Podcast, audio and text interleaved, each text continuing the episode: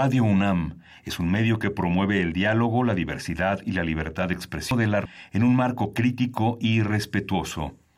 Los comentarios expresados a lo largo de su programación reflejan la opinión de quien los emite, mas no siete difusora. Radio UNAM presenta Primer Movimiento. El mundo desde la universidad.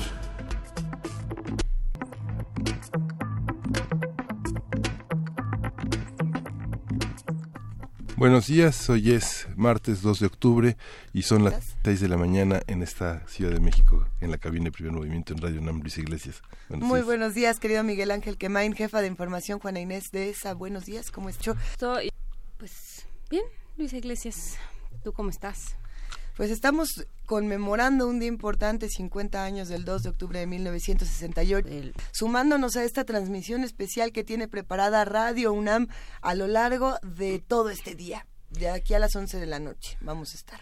Por supuesto. Y bueno, sí hay una, tenemos un pie y un y un oído for puesto en 1968, pero también desde luego tenemos y en el pie que nos queda y varios sentidos más puestos en el 2018 y en lo que está sucediendo hoy nuestra forma de, de construir algo a partir de la historia que tenemos y para ello necesitamos recordar, señor, eh, señora Mieva, las placas.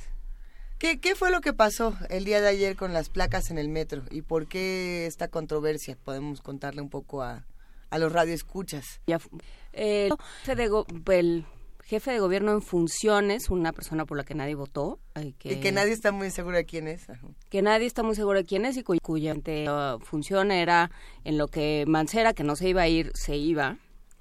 Mancera que dijo que no se iba a ir hasta que no se resolvieran los problemas de, de entonces en las calles y de damnificados por el temblor de por los temblores de la, del año pasado y como se fue a ocupar un puesto público. Morán se quedó a Mieva y a Mieva ha tomado una serie de decisiones entre las cuales pues la más reciente fue ayer quitar mandar quitar una serie de placas que eh, conmemoras eh, la inauguración de las distintas estaciones del metro por parte de quien entonces era presidente de México, Gustavo Díaz Ordaz. Eh, y bueno, pues es un atentado a la, a la necesaria memoria. Lo vamos a platicar a lo largo del programa del día de hoy. Será una reflexión interesante. ¿Hasta dónde eh, conservamos la memoria? ¿Para qué nos sirve? Porque es importante no olvidarlo. Vamos a platicar, por supuesto, con Pablo Romo, pero también con Eugenia Alier y con varios, eh, varias personas más en este espacio, Luisa. La noche de ayer escuchando discusiones eh, eh, de distintas interesantes, justamente y también de, los de los que hacen comunidad con nosotros, algunos mismas decían por qué esto es criticado y, criticamos, por otro lado, la escultura de, Porfirio Díaz. Bueno, es que no, no se discuten las cosas, habrá que justamente darle seguimiento. Una es una placa, digamos, histórica y la otra es una escultura, una estatua que querían poner muchos años después. Eh, sin embargo, es importante escuchar todos los puntos de vista, puesto que no solamente están los que critican este momento, hay otros que sí lo están celebrando. Entonces, está fuerte. Vamos a ver qué pasa, Miguel Ángel. Sí, sobre todo recuerdo tanto Octavio Paz como Carlos Fuentes señalaban los peligros que significaba eh, convertir en, un en, en, una noche oscura un sexenio como el de Díaz Ordaz, que tiene muchos claroscuros y ah. se puede borrar la imagen por decreto. Y menos por una cuestión tan sintoniciosa. Cuando llegó Juan Inés, yo había visto algunas imágenes ayer, pero no daba crédito que eso realmente hubiera sucedido. Así hasta que abro el explorador y veo en el Universal, en el Post, etcétera, que sí, efectivamente sucedió. Quitaron las placas para para retirar una, una cosa de memoria de inauguración del metro, ¿no? El escudado en las intenciones. que eso es interesante también. Y, sobre todo de manera unilateral. ¿No? No, no hubo una discusión. Esas son, pueden ser, eh, sea aquí conclusiones o pueden ser decisiones a las que llegamos por consenso, a las que llegamos por discusión, pero que, em, que una persona, o no quien sea, decida cómo va a ser la memoria y, y cómo y cómo vamos a, a, hacer, a, construir con nuestro horror pasado, es peligroso no debe ser así, no nos hemos puesto de acuerdo así. Eh, habrá que preguntarnos, yo creo que te, los medios toda la mañana para hacerlo, pero eh, ¿cómo se debe recordar una fecha como esta? ¿Cómo, cómo, cómo se debe actuar en una, en una fecha tan importante como esta? Eh, analistas de comunicación tienen una responsabilidad importante de de recordar, de, de, repetir, de seguir alzando la voz. Y sin embargo, también está esta otra parte de que vamos a dar la tragedia y de banalizar el mensaje haciendo cortinillas de pum, pum, pum, 68, ¿no? Y decía, a ver, ¿Esto qué le está dando eh, y qué está aportando a la discusión? Y ahora vamos a ganar eh, haciendo un producto de las tragedias, ¿no? Esa es otra de las grandes preguntas. Eh, los editores con hambre de saquen 80 mil libros y ¿Cuántas preguntas nuevas tienen estos libros? ¿Y cuántas están aportando? ¿Y cuántas no? Yo creo que todo esto serán discusiones de toda la mañana aquí en Primer Movimiento. La por, a ver qué hubiera pasado si ahorita se nos ocurre quitar elementos del 68 como la música ¿no? Yo creo que son ese tipo de cosas las que vamos a ir platicando aquí. Música del 68 con Pablo García Valenzuela, justamente Pablo Gaff, que va a estar con nosotros, él es compositor y productor, y si no me equivoco ya está aquí. Ya está aquí. Ya está aquí. Va a estar bueno, va a estar bueno. Vamos a tener en la nota nacional 50 años después qué sabemos y qué nos queda por resolver. Ese, ese será el comentario de Pablo Romo hoy. Pablo, miembro del Consejo Directivo de Serapaz y profesor de Transformación Positiva de Conflictos en la Facultad de Ciencias Políticas y Sociales de la UNAM. Nota internacional, la memoria y América Latina. Esto con el comentario de la, de la Eugenia Lier Montaño, investigadora del Instituto de Investigaciones Sociales de la UNAM. En la poesía necesaria vamos a tener un... un, un ah, toca a mí. Poesía del 68. ¿Te toca a ti? No, no vamos a tener... No, no. vamos a tener una poesía grabada, vamos a tener material, material de entonces. Pero mañana puedes poesía del 68. ¿qué, ¿qué, poetas podemos recordar que tengan, digamos, material del 68? Rosario Castellanos. Sí, José Emilio este, Pacheco. prácticamente toda la generación de, de, los años 40 eh, escribió sobre el 68. Pacheco mucho, Paz, este El Sacro, el eh, Gloria Gerbitz, Marco Antonio Campos, eh, Marco Antonio Heraclio Cepeda, Jaime Labastida, Oscar Oliva, el grupo Siga Motinada, ¿no?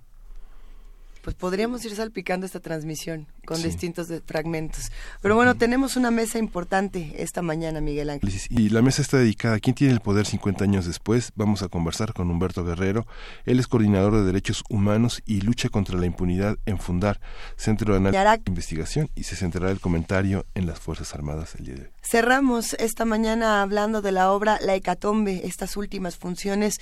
Eh, para ello nos acompaña Carlos Corona, director de la obra, así que los invitamos a que se queden con nosotros de 7 a 10 de la mañana. Mira, ya hasta nos dieron las 7.13 con esta, con esta buena charla y eso nos vamos empezando. ¿Qué vamos a escuchar? Vamos a escuchar a Pink Floyd.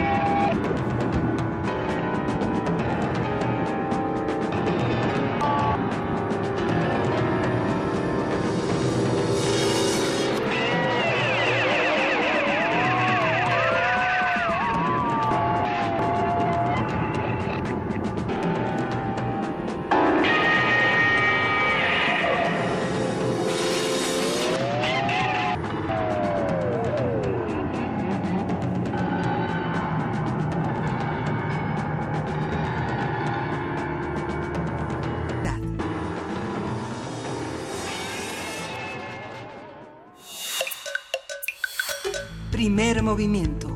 Hacemos comunidad. 1968 fue un año de expresiones masivas críticas en el mundo. Se articularon movimientos de protesta contra estados autoritarios en medio de un clima global de guerra y violencia que la juventud repudiaba. La música del momento jugó un papel muy particular para la juventud y formó parte de las movilizaciones.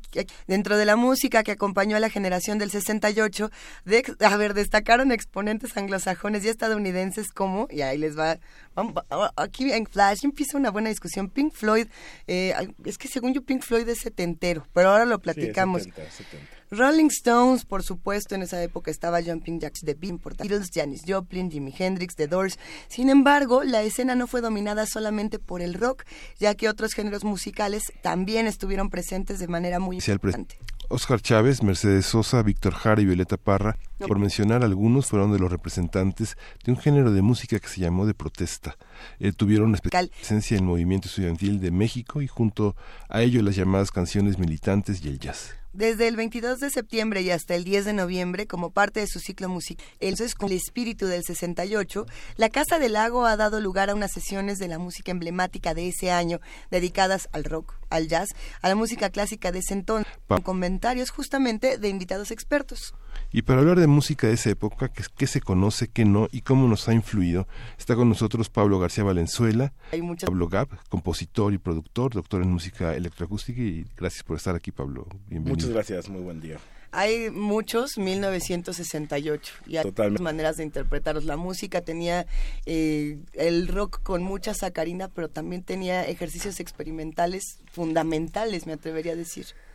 Y sí, muchísimo. O sea, por un lado tenemos rock, por un lado tenemos música electroacústica, por otro lado tenemos música electrónica, son cosas... Y la música electroacústica es la que más empieza con la experimentación sonora desde el 48, sin embargo, si uno investiga un poco la historia, pues em, todo esto empieza desde principios del siglo XX, habrá que o sea, para la década de los 60 ya había un considerable desarrollo y las herramientas ya estaban en la mesa, lo cual es importante entender porque pues son instrumentos nuevos y no se inventaron de la noche a la mañana y es una época en la que esto se estaba desde la consumando. Las herramientas estaban en la mesa, pero se bifurcó. Por un lado, la electroacústica, que es más como sampleo de sonido, arte, las artes de grabación. Eh, por otro lado, la electrónica, que es la síntesis, y luego lo que el rock y el pop hicieron al tomar de ese mundo. ¿Qué herramientas son a estas a, a las que te refieres, Pablo Gá? Herramientas me refiero a bueno, eh, la música, bueno, es que depende cómo lo quieras ver. Si lo quieres ver de un punto de vista histórico que está en los libros, o si quieres ver mi punto en esta. Pues eh, Queremos el tuyo, claro. te levantaste tan temprano. Exactamente. Yo creo que alguien tendrá que poner orden a esto en musicología, como suele suceder siglos después que las cosas sucedieron, ¿no? A estas alturas se, se interpreta música electroacústica, electrónica como dos cosas distintas, ¿no? La música electroacústica en las artes de grabación, sampleo de sonido, eh, cortar la cinta originalmente, tocar al revés, eh, acelerarla, desacelerarla. Por otro lado, la síntesis, que es generar tonos puros o oscilaciones electrónicas. Yo la síntesis aditiva, que es construir un sonido a partir de múltiples frecuencias y darles forma, ¿no? Para mí hoy en día son lo mismo. Veo yo lo que es la, la posibilidad de grabar, editar y la síntesis como un solo instrumento, como llamarlo, en el, creo que es fácil llamarlo música electrónica, ¿no? Técnicamente, insisto, no lo es. Por un lado es la electroacústica, por otro lado la electrónica. Así sucedió históricamente la electroacústica y 48 en en París con Pierre Schaffer, eh, Pierre Henry y, el, y la electrónica con Stockhausen por Alemania, ¿no? Prima, y yo lo veo hoy en día como lo mismo y lo veo como algo muy importante. las nuevas herramientas es, es muy sencillo, es es la materia original de la música. Necesitamos instrumentos para hacer música y los instrumentos se han inventado por un lado se han descubierto, finalmente con el cuerpo, con un tronco hueco, con un caracol hueco, qué sé yo, eventualmente se inventan instrumentos como el piano en el siglo XVIII, como la tuba en el siglo XIX, etcétera, son invenciones, ¿no? Que hoy en día nos pare y son invenciones tecnológicas, porque el hecho de que no utilicen electricidad no que no es relevante, es conocimiento aplicado. Entonces el piano, la tuba son grandes tecnologías y se nos olvida un poquito eso, ¿no? les gustó. Fueron inventos en su momento, que es una tecnología lo que hay detrás, que en su momento, cuando se inventaron, pues a quien les gustó y habrá quien no lo cuatro. Lo mismo es la música electrónica, para decirlo en una, en un, eh, de manera sencilla y rápida. Digo, la música electrónica formal implica las artes de grabación, la posibilidad de grabar, editar y la síntesis yo lo veo como una sola cosa y es lo que marcó el siglo XX por Oye, Dentro de muchos siglos se tiene, tiene que resumir el siglo XX muy brevemente. Yo diría música electrónica. Punto. lo demás, irrelevante. ¿Y qué es esto? Que, justo cuéntanos qué es lo que estamos escuchando en este momento. Hablar todo en este momento y te va a decir que cómo es posible. lo que, lo que es ahora, ¿qué, ejemplo es? Justamente, está ahora sonando una pieza Early Mog bueno, es, eso es algo, es una selección bastante de persona. Tiene, es una improvisación que hizo Doug McKechnie uh, utilizando el Moog, el famoso Moog, en tiempos tempranos. Y tiene una, tiene una connotación muy fuerte con, con un estilo de música electrónica actual, repetitiva, de loops, que creo que ha creado mucho en la cultura popular y por eso me pareció importante ponerla, ¿no? Porque es un ejemplo que viene de esos tiempos. A ver, ¿Qué es el famoso Moog? Bueno, pues un, grandiosísimo instrumento eh, de un sintetizador, mm. el primero en la historia, teóricamente, ¿no? Era que tenía unas analógico, pero que tenía unas posibilidades increíbles para inventar sonido y en ese caso era o sea, eh, síntesis era a través de osciladores, no a través de grabación. A ver, vamos a escuchar un poco más del ejemplo y volvemos.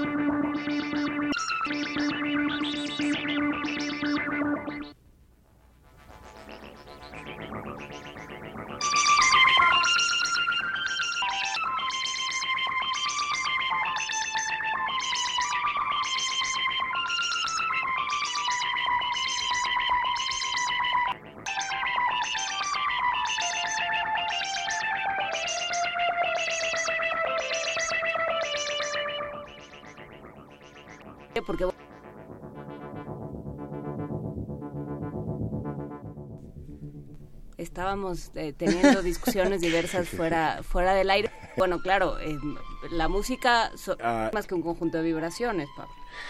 Sí, bueno. Digo, ya decirlo. puestos a la reducción salvaje.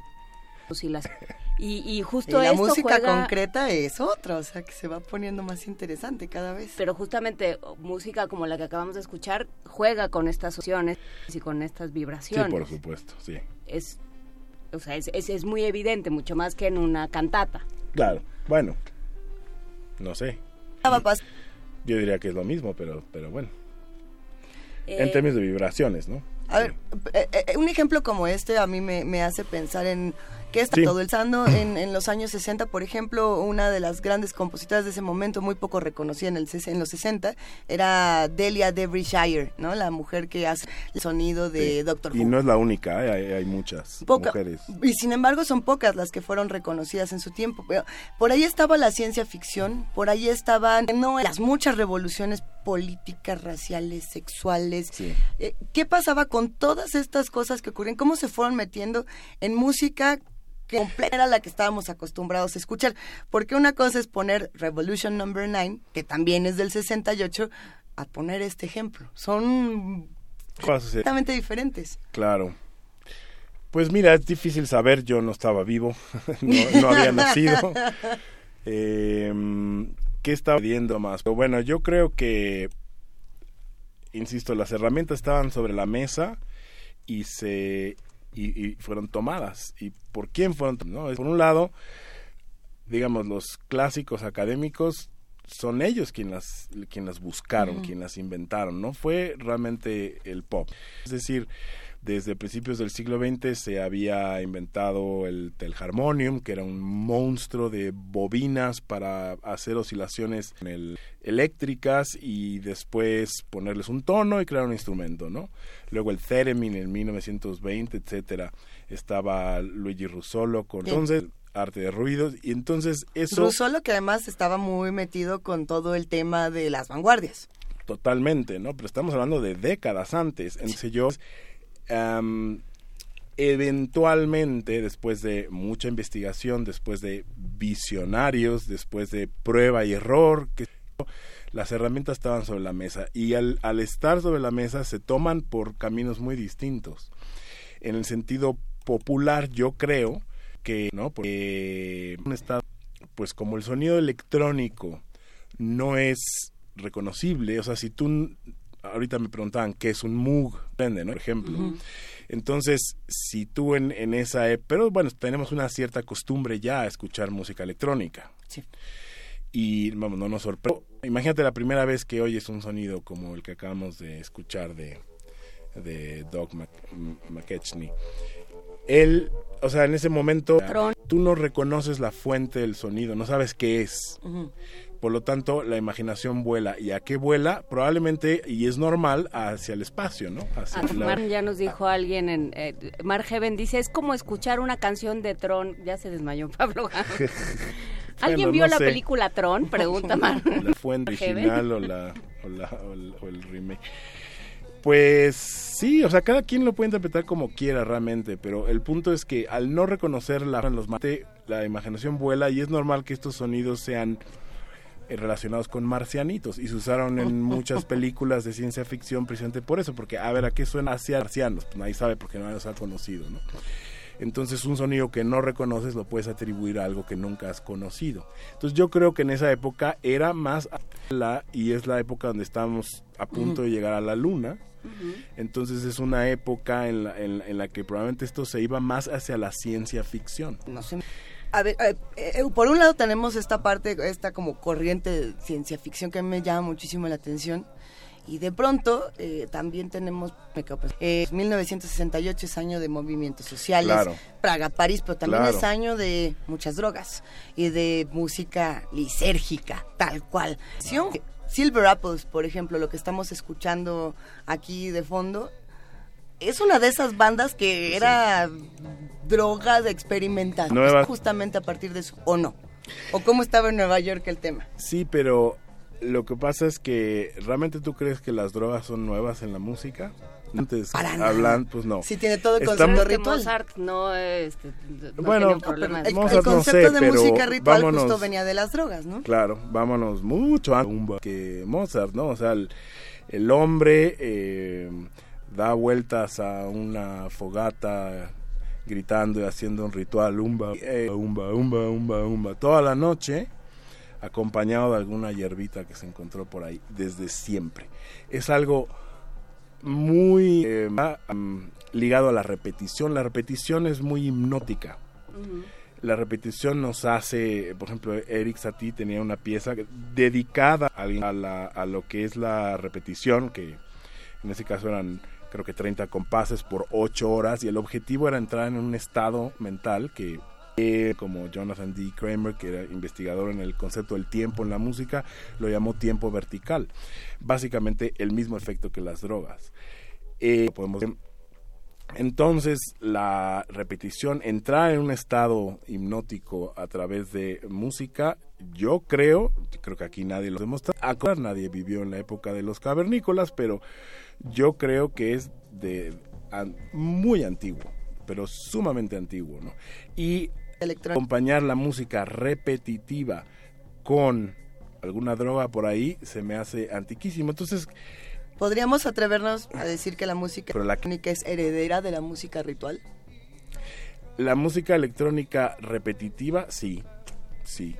Porque hay muchos tipos de música electrónica, ¿no? Es repetitiva, de loop, que nos pone en un pedo hipnótico, que sigue hoy en día metiendo 50 mil personas a bailar, a qué sé yo, a estar, a entrar en un de lado y que de paso se acompaña con alcohol y drogas, etcétera eso, por supuesto, es, eso es el, es el mismo ritual de hace millones de años o lo que sea, miles de años de un cavernícola. Y no lo digo de manera eh, despectiva para nada, es una, es una realidad del, del ser, de nuestra del ser humano. Y, y uno observa cualquier tipo de... Eh, de estas recreaciones, exposiciones que se hacen sobre los 60, sobre el movimiento eh, todo, todo lo que sucedió en los 60 es imposible, digamos, desvincular un mensaje político, una serie de acciones, una nueva idea de quiénes son los jóvenes, una nueva idea de, em, de ser joven, una nueva visión de culto con la música, con la vestimenta, con eh, el consumo de ciertas sustancias, digamos, todo está todo está imbricado, todo está junto. De acuerdo. ¿Qué pasa con, con esa música? Esto que estamos escuchando, por ejemplo, estamos escuchando Silver Apples de Silver Apples Velvet Cave. ¿Qué es? bueno? En, en, este caso era Oscillations, no Velvet Cave, pero no importa, ah. es el mismo disco ahí.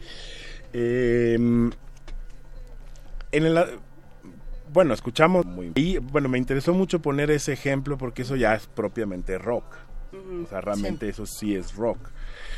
Y pues a mí se me hacía importante, ¿no?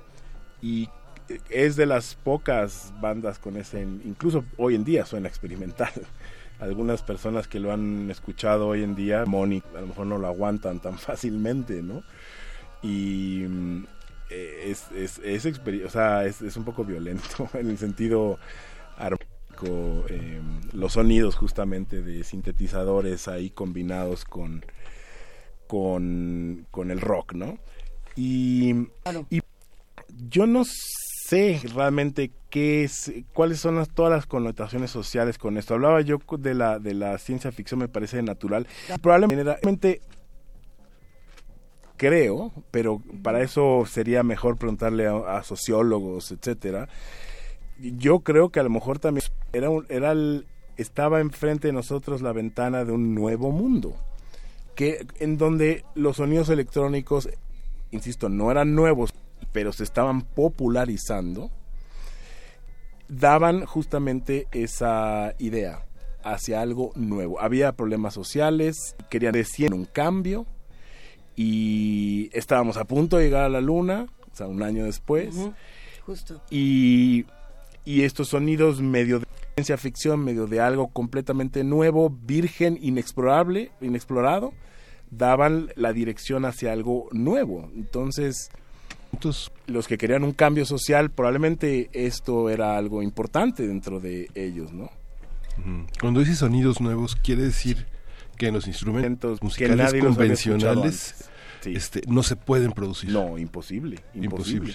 Incluso pues, durante el siglo XX se ven muchos intentos de, de pégale al chelo aquí, ahora ráspale con una moneda, ahora el, el, el, arco al revés. Bueno, eso ya desde el siglo XIX. Desde el siglo XIX habían intentos de, eh, de, efectos con instrumentos, también de efectos acústicos, por ejemplo, desplazar un par de trompetas fuera del escenario para como lo hizo Mahler para crear un efecto de distancia acústica ya estaban buscando eh, un sonido bueno nuevo variado etcétera pero llega un punto en que estos instrumentos pues son hermosos pero no se inventaron o sea tienen su límite ahí se inventaron para algo y hasta ahí llegaron no y ahí es donde la música electrónica toma Dice, aquí quieren un universo nuevo de, sonidos, aquí están. Y sí, ya. Sonidos nuevos, pero oídos viejos, ¿no? Bueno, sí, eso, es, eso ya es otro rollo, ¿no? Eh, en efecto, hay mucha gente que lo ha rechazado. Yo por eso me gusta poner el ejemplo del piano, ¿no? Imagínense, el piano les parece natural, pues no tiene nada de natural. El piano fue un invento. Sí aunque también, Aunque, también es una consecuencia el piano. ¿Una qué, perdón? Una consecuencia, pues, de todo el mundo de cuerdas, un sonido. Del, Por supuesto, es una evolución del clavecín para tener el piano fuerte, ¿no? Para tener una dinámica que el clavecín no tenía, pero últimamente es un, es un timbre distinto, es una cuerda que es percutida en lugar de, de, pulsada. ¿Tenemos registros de la recepción? Porque me, me, imagino que es un poco como, como en las exposiciones de pintura, ¿no? Cuando llegaban a ver a... a los puntillistas o, o a, o sea, a, a, Cézanne, sí, esto no es a Picasso, ¿no? Son son estas eh, experiencias que rompen con lo que se conoce, digamos, eh, el, la frase muy manida de es música, ¿no? Esto es puro ruido, sí es música. ¿no? Sí, o sea, de, depende cómo lo veas. A mí no me molesta que alguien diga esto no es músico porque quieran llamarle de otra manera. Bueno, depende de qué, ¿no? Lo que escuchamos de, de, de Doug McKechnie, de loops y, y muy armónico, ¿cierto? Era bastante sí. armónico al oído. Pues digamos que eso entraría dentro de, lo que, dentro de lo que la gente considera normalmente música. No sé si ya se escuchó lo de Pira Ri. Queremos escucharlo justo a continuación, porque no Bueno, es que poco? ahí vamos a escuchar otra cosa completamente. Mm. Esto es, es, es sampleo de sonido, grabación, edición, etcétera. Que va entre eh, un poco loco, digo, a mí ya no me parece tan loco, pero estoy seguro que a alguien no acostumbrado le va a parecer loquísimo. Pero desde luego no hay ritmo, no hay melodía, entonces que un petal la gente, eso no es música yo hay los músicos electroacústicos se ofenderían y dirían no por supuesto que es música porque es sonido organizado a través del tiempo. Tiene no es principio una mitad y un final. Es música a mí no me molesta no llamarle música le podemos llamar arte sonoro de concierto. Eso sí de concierto porque entonces es un arte de instalación. Sí normalmente son piezas que empiezan se desarrollan terminan están diseñadas para que uno se siente se calle y las escuche. En ese sentido no hay lo podemos llamar música no ¿No? ¿no? Bueno, algunas pueden llevarla, pero no, a, a, menos que interactúen con un instrumento tradicional, normalmente partitura ni para qué. En todo caso, para la recreación de cómo se hicieron esos sonidos, ¿no? Uh -huh. Si alguien nos quiere recrear, bueno, cómo se hicieron, esa sería la partitura.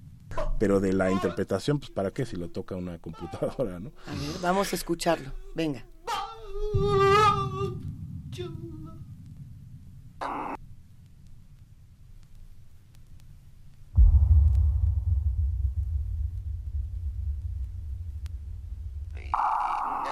Karninamma, Karninamma, Karninamma, Karninamma.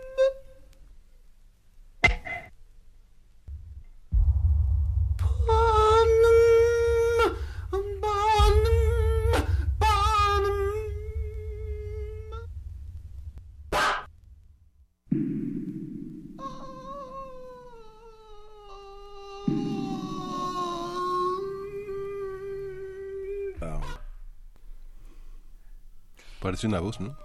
Lo es, sí. Lo es, es una voz no, procesada, estirada, no sé exactamente cómo lo hizo, pero es algo que, bueno, es que a mí me pareció importante precisamente dar un panorama de qué es lo que estaba sucediendo en esos chamos. Pues, insisto, en esos momentos estaba por un lado la experimentación sonora, electroacústica, por otro lado la electrónica con el Moog, como escuchamos. Estamos... Por otro lado, por supuesto, el rock. Entonces había de todo y creo que era importante crear un panorama general. Uh, uh, tenemos por un lado a Pierre Henry, que es lo que la música escuchando. Es lo que acabamos de escuchar, sí. Y por otro lado tenemos a Pierre Schaffer. Y son los sí. dos amiguitos que se les ocurrió hacer música concreta. Sí. Eh, ¿qué, ¿Por qué el rol de la música concreta, o más bien qué quería la música concreta a diferencia de todos los otros géneros que tenía alrededor. Eh, teníamos muy claro qué quería el rock en los años de 50, el mexicano que le habían echado un montón de sacarina y este y lo habían hecho más. ¿Qué, qué quería? ¿Qué estaba buscando la música concreta? Pues yo creo que Henry cubrir un discurso, un lenguaje dentro de un mundo, un universo sonoro que antes no era manipulable por ejemplo, sí tiene cantidad de... De hecho, esta era un... Ya no me acuerdo cuál escuchamos, no, escuchamos la segunda, que um, tiene muchas con variaciones sobre el picaporte sí. rechinando de una puerta, por ejemplo, ¿no? Uh -huh. eh, ¿Por qué? Porque es algo que no era, no era controlable antes, o no era fácilmente controlable excepto con la haber, habiéndolo capturado, grabándolo y reordenarlo en el orden exacto y velocidad exacta que uno quería como un imaginador. Y la búsqueda era simplemente tratar de ver qué existía en posible lenguaje existía en la manipulación de ese universo sonoro que hasta ese momento no es no creo manipulable. Yo creo, o sea, si, si hay alguna otra visión este social, una creo, no, no particularmente. Eh, alguna visión cosmológica, pues podría ser, pero no creo, era, era a- una exploración hacia, un- hacia una estética. Claro, la, la música cambia en el momento que se puede registrar, digamos, que se puede registrar y se puede volver a, a- a- voluntad. Sí. ¿no? Cambia en el momento en que aparecen los gramófonos, los discos, eh, todo esto. Y claro, aquí también se puede hacer música con sonidos lo que aparentemente son efímeros, ¿no? Deja de ser efímero el sonido Ajá, y se puede regresar a él. exacto. Bueno, es- ajá. O sea, sí, ¿no? Lo- Sí. No puedes, puedo tener ese sonido, ¿no? Ese picaporte que chirría y que eh, aparentemente es algo efímero que solo yo escuché y que no le puedo, le puedo contar a alguien más, pero no Car- lo va a escuchar. Sí, Se, lo puedo llevar. Claro, bueno, es una mu- muy buena manera de verlo, exactamente. También está lo que, bueno, a mí me gusta explicar muchas veces, que es, hablando de que me preguntaban qué se buscaba, bueno, a- qué tipo de, o sea, qué tipo de exploración, hasta dónde podemos llegar en la percepción humana. El surrealismo, yo le digo surrealismo, yo no sé si alguien va a ponerle ese, ese nombre técnico eventual de- a la música, espero que alguien lo haga, porque yo así lo veo, pero en fin, no me interesa a mí crear términos, pero claramente hay un surrealismo en lo que es la música grabada, electrónica, es decir, podemos escuchar distintos espacios acústicos al mismo tiempo. Y eso lo escuchamos en el rock, en la electrónica, en la música de arte sonoro experimental electroacústica, donde sea. Un una misma objeto, una misma obra puede tener uno de sus notos reverberando como si estuviera en una catedral, otro elemento como si estuviera en un cuarto pequeño reflejante, otro como si estuviera en un cuarto mediano eh, un reflejante, porque son tres espacios acústicos al mismo tiempo en una misma canción o pieza. No solo ayuda a la mezcla, son técnicas que se utilizan en ese espacio un poco para la discriminación auditiva, para que una mezcla sea mejor percibida, pero también si lo observas, por favor, es surrealismo, o sea, no podemos estar en tres acústicos acústicos al mismo tiempo, en la música sí. Entonces, eso sí definitivamente viene de la electroacústica, de la exploración eh, sonora de la, la electroacústica. Y resulta que el, cero- el, el cerebro lo acepta. Hoy en día hasta normal nos parece, porque hemos crecido con música grabada y que la batería, o, por ejemplo, simplemente en volumen, una cantante que susurra al oído y atrás hay una batería, todo lo que da. Por favor, eso en vivo jamás, jamás se va a escuchar natural. Ya se va a comer a la voz siempre. Pero en una grabación no, está perfectamente balanceado Claro. todo. Es un surrealismo total que hoy en día nos parece natural regresando a qué se exploraba, pues yo creo que eso, qué podemos, a- qué, qué puede aceptar el oído y qué sensaciones nos puede Y es crear. un lenguaje que se requería ya un lenguaje, no es un lenguaje musical tradicional, digamos, para abordarlo, para entenderlo. no Las jerarquías ya son distintas, pensando que la idea de compás, la idea de ritmo, la idea de melodía están rotas. No sé, puede, puede ser el equivalente a un compás, de grabar los pasos del abuelo o el picaporte de alguien que abre una puerta con todas sus posibilidades sonoras, ¿no? Total, como que, aunque también es combinable con, con ritmo y melodía, es un poquito más difícil porque el ritmo y la melodía son cosas perceptuales tan fuertes que dominan. Son los protagonistas.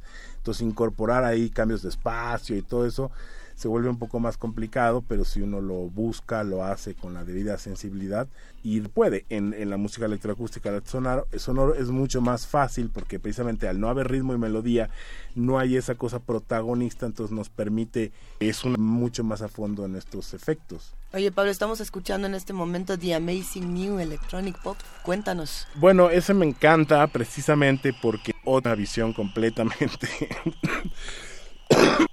perdón, distinta, ¿no? Es una visión completamente pop.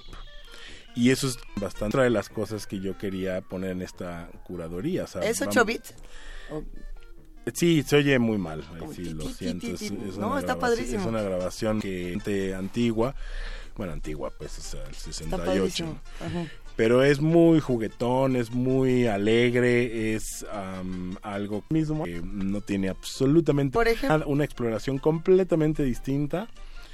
Nada que ver con lo que acabamos de escuchar de Pierre Henry, pero es que hay, son del baño, hay que verla, hay que ver las, la- los dos panoramas, ¿no? A ver, vamos a escuchar un poco más de The Amazing New Electronic Pop.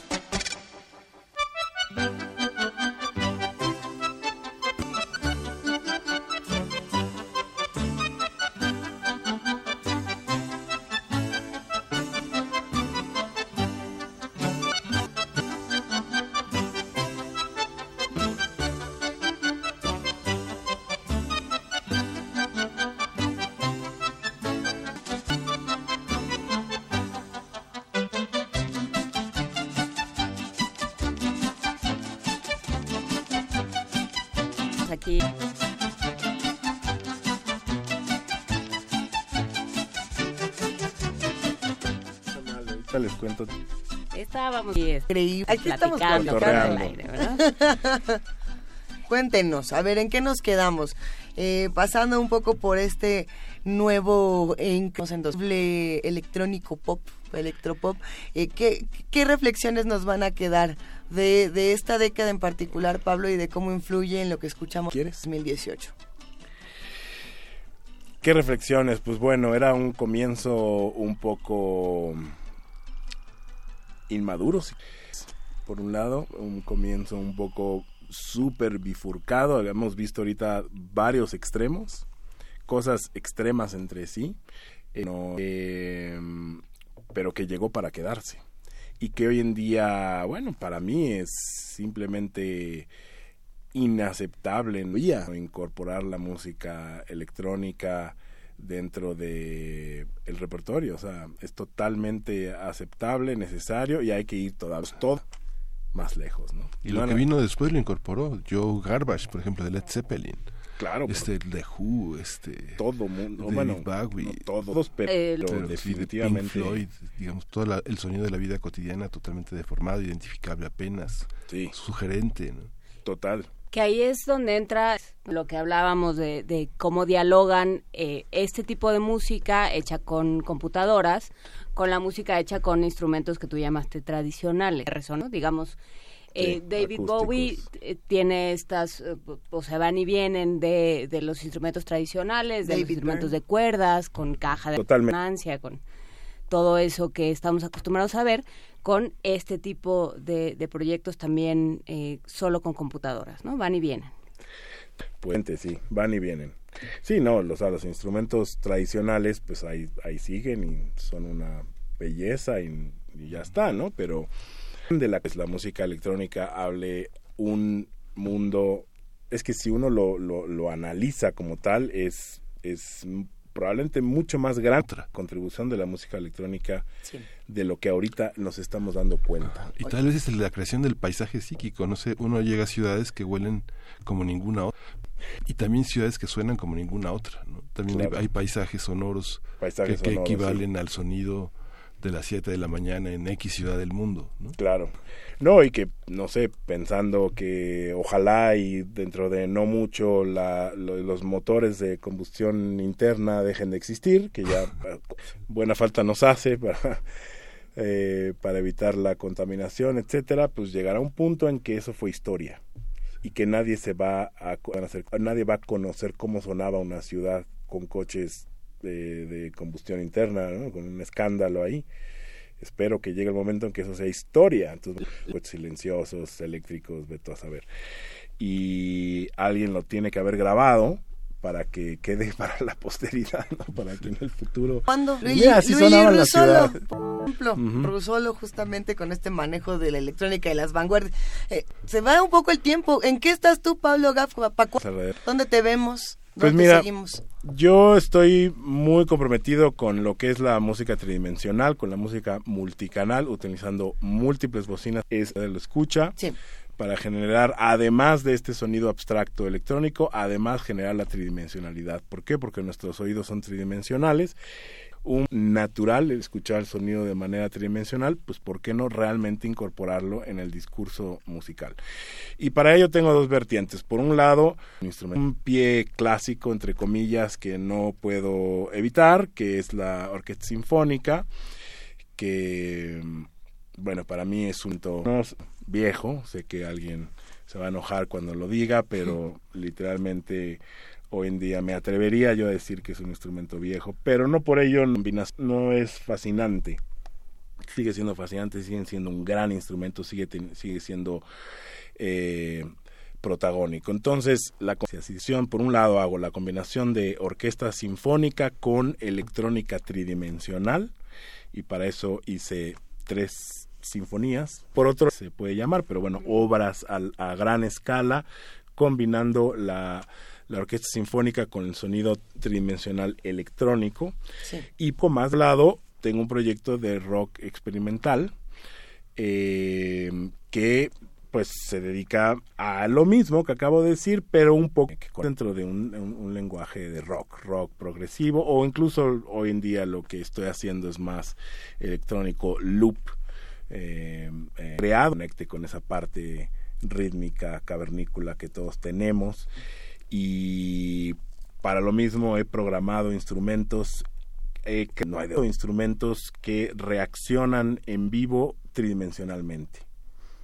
Eh, percusión, todo a través de la electrónica, ¿no? Porque ahí Ujú. sí manera otra, ¿no? O sea, percusión electrónica, teclado electrónico que yo he programo y he programado e inventado para que reaccione de una manera muy compleja y muy creativa y muy diversa en vivo a múltiples bocinas eh, en, bueno, en este caso, pues mencionalmente, a eso, a eso me dedico y estoy fascinado. Y pronto, en el, primero de noviembre en Querétaro, en el Cotot Fest, nos podrán ver ahí con mi proyecto, proyecto NAF. Y respecto a la cosa sinfónica, estoy por empezar a grabarla y cuando, cuando acabe, que va a ser todo un proyecto, pues ya, ya, ya se los comentaré, ¿no? Muchísimas gracias, Pablo Gaff. Nos vamos a despedir con música. Cuéntanos, vamos a escuchar The Non-Such Guide to Electronic Music. O Terry Riley estaría muy bien. A ver, ¿cuál de las dos? tú quieras, ¿qué prefieres? Pues si, si quieren cerrar, yo- bueno, cualquiera de las dos está bien, pero la de Terry Riley a Rainbow Armored Air es del 69, o sea, ya es un pasito. Un poquito posterior. Pero a mí me parece increíble y la recomiendo muchísimo porque aparte de que es, un- es un poquito más armónica, hipnótica, yo siento que sí tuvo una gran influencia en lo que estamos viendo hoy en día. Esa cosa minimalista definitivamente tuvo una influencia brutal en lo que hemos visto hoy en, día en música electrónica, pero también en, en- en rock alternativo y en rock progresivo. ¿eh? ¿Cómo se llama? Se llama um, A Rainbow Air, un arco iris en aire curvo de Terry Riley. Muchísimas gracias, Pablo. Sí. Pues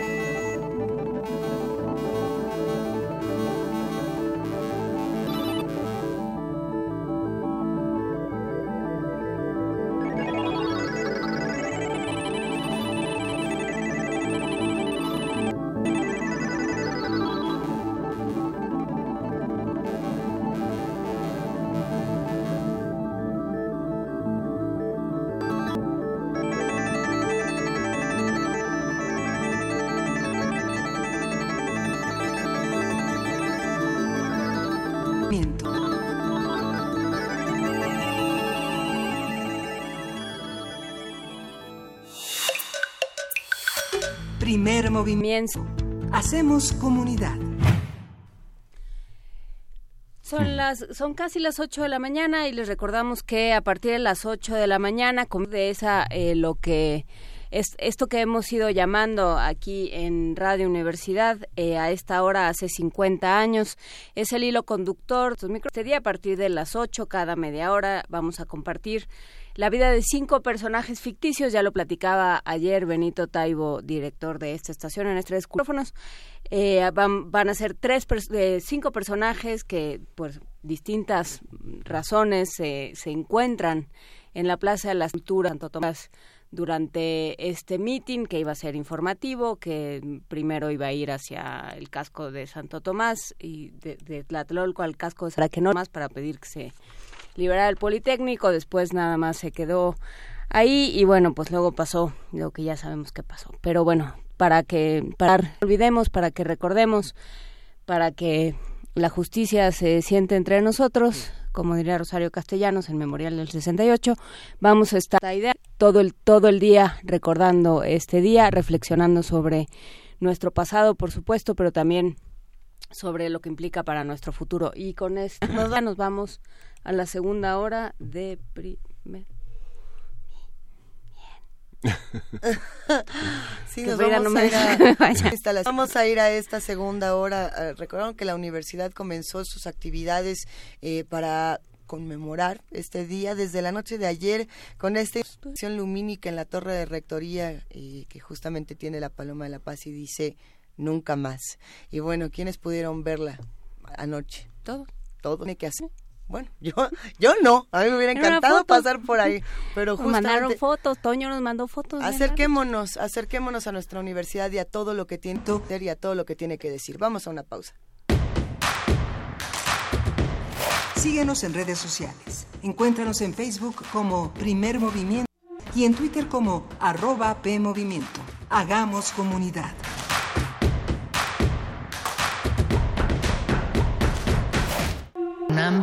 M68. Ciudadanías en movimiento. A 50 años del 2 de octubre. Radio Todavía. No olvida.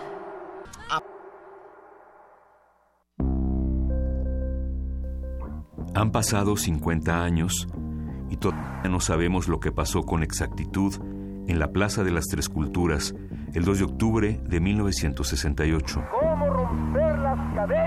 Que pudo Radio UNAM te invita a escuchar la ficción documental A esta hora, hace 50 años. Cinco historias de lo que iba a haber sucedido alrededor de la matanza de Tlatelolco, con las actuaciones de José María de Tavira, Luisa Huertas, José Ángel García, Marcela Castillo y Roberto Sosa. A esta hora, hace 50 años. Escucha sus historias cada media hora durante nuestra transmisión especial de octubre a partir de las 8 de la mañana por el 96.1 de FM. Y no te pierdas el desenlace en punto de las 18 horas. Cuando la realidad supera a la ficción, la ficción nos ayuda a comprender la realidad. Radio UNAM, experiencia sonora.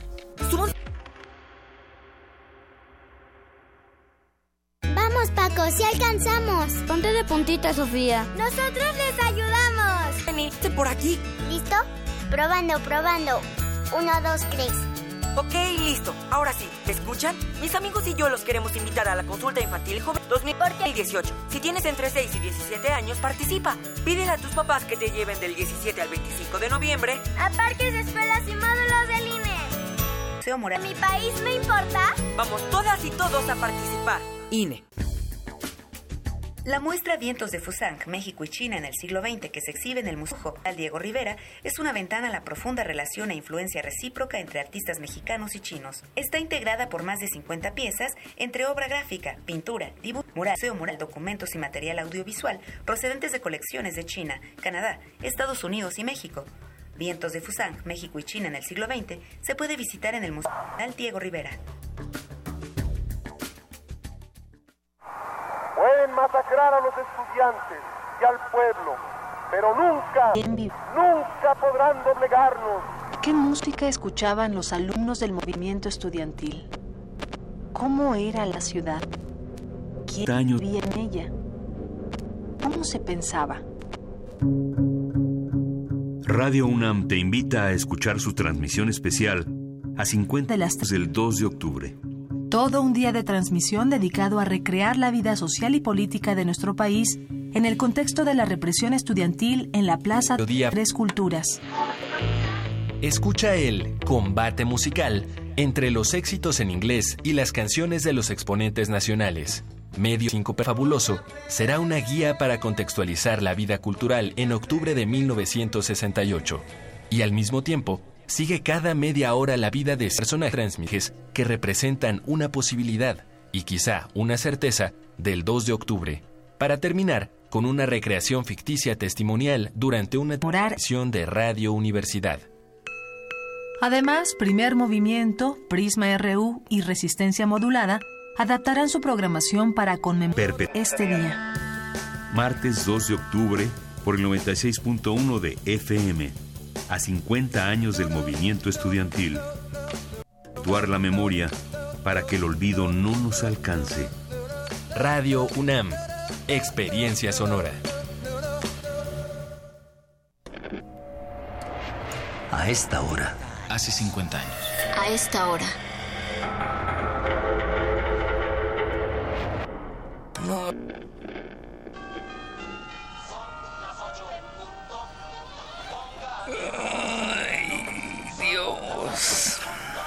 Dormí nada. A ver. Me baño en 15 minutos. Me visto en otros 10. Desayuno en otros 10. 30 minutos hasta Tlatelolco. Es mejor. Me puedo bañar en 10, me visto en 7. Desayuno allá en relaciones exteriores. Tengo todavía 10 minutos antes de pararme para ir a Tlatelolco.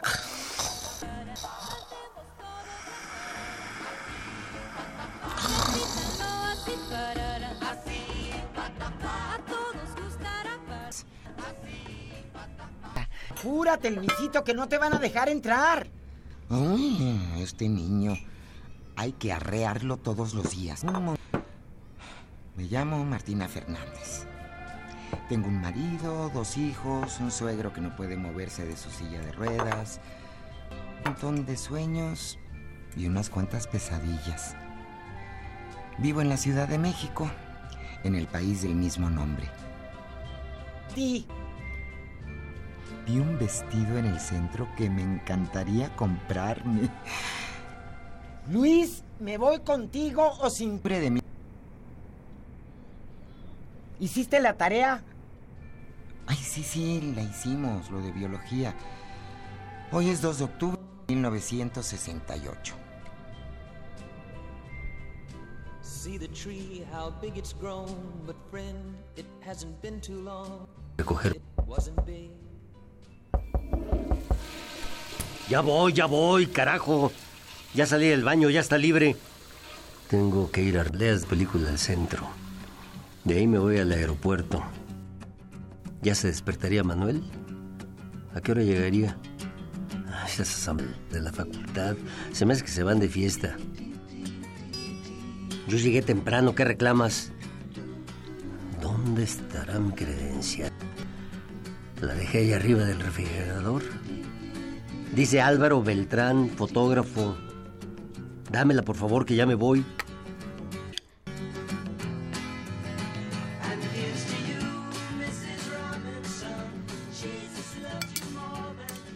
Es que no lo puedo creer. Alcira es una chingona. ¿Quién lo diría? Alcira Soust, la poeta uruguaya. Bueno, Mima, toma la de filosofía que es amiga de Berta y sabe todo. ¿Cómo ves, Simón? Aguantó dos semanas encerrada en un baño dando agua de ahí. ¿Sabes qué hizo mientras los puercos entraban a la universidad? ella puso en los altavoces de la facultad los poemas de León Felipe. Si los marranos volvían en sí y dejaban de macanearnos. Culeros. Es que todo está tan revuelto. No entiendo a los de arriba. ¿Qué no nos ven? Somos estudiantes, no asesinos.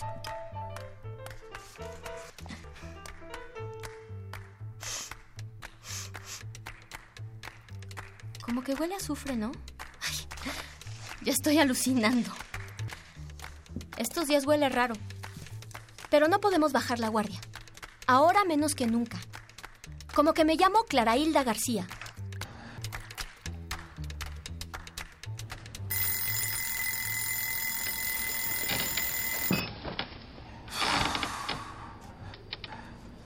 Horas de sueño y así desde hace una semana. Seremos muy jóvenes y revolucionarios, pero somos humanos, ¿no? Ya nadie duerme. A ver, Isaac. Saliendo de la cama en cinco, cuatro, tres. Chale. Todavía me duele el cuello. Con que no se cancele la reunión de hoy ya sería un avance. Ya, tiene que ser hoy. Nos han dado puras largas. Qué madriza nos dieron. Creo que dejé mis calcetines por aquí. ¿Quién le habrá metido la idea al chango presidente de que nuestra meta es joder las Olimpiadas? Qué madriza. Con que no cancelen la reunión de hoy. El interrogante. Encendedor, cartera, credencial, llaves. Puta, ya se despertó mi mamá. Mejor me voy antes de que empiece el laboratorio, si es más dura que los pinches judiciales.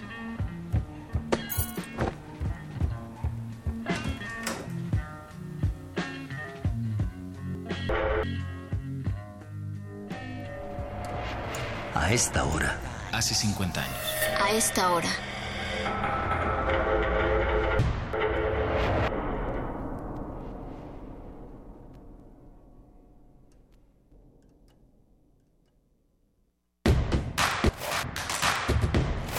Encuentra la música de primer movimiento día a día en el Spotify de Radio UNAM y agréganos a tus favoritos.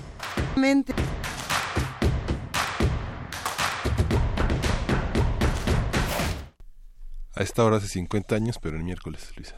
Justamente así, así comienza esta transmisión especial de 1968 a través de Radio UNAM con estas cápsulas que estarán sonando, si no me equivoco, cada 30 minutos para que vayamos recordando y también eh, ambientando un poco la situación. Juana Inés, ¿a qué hora vas a estar tú? Cuéntanoslo todo.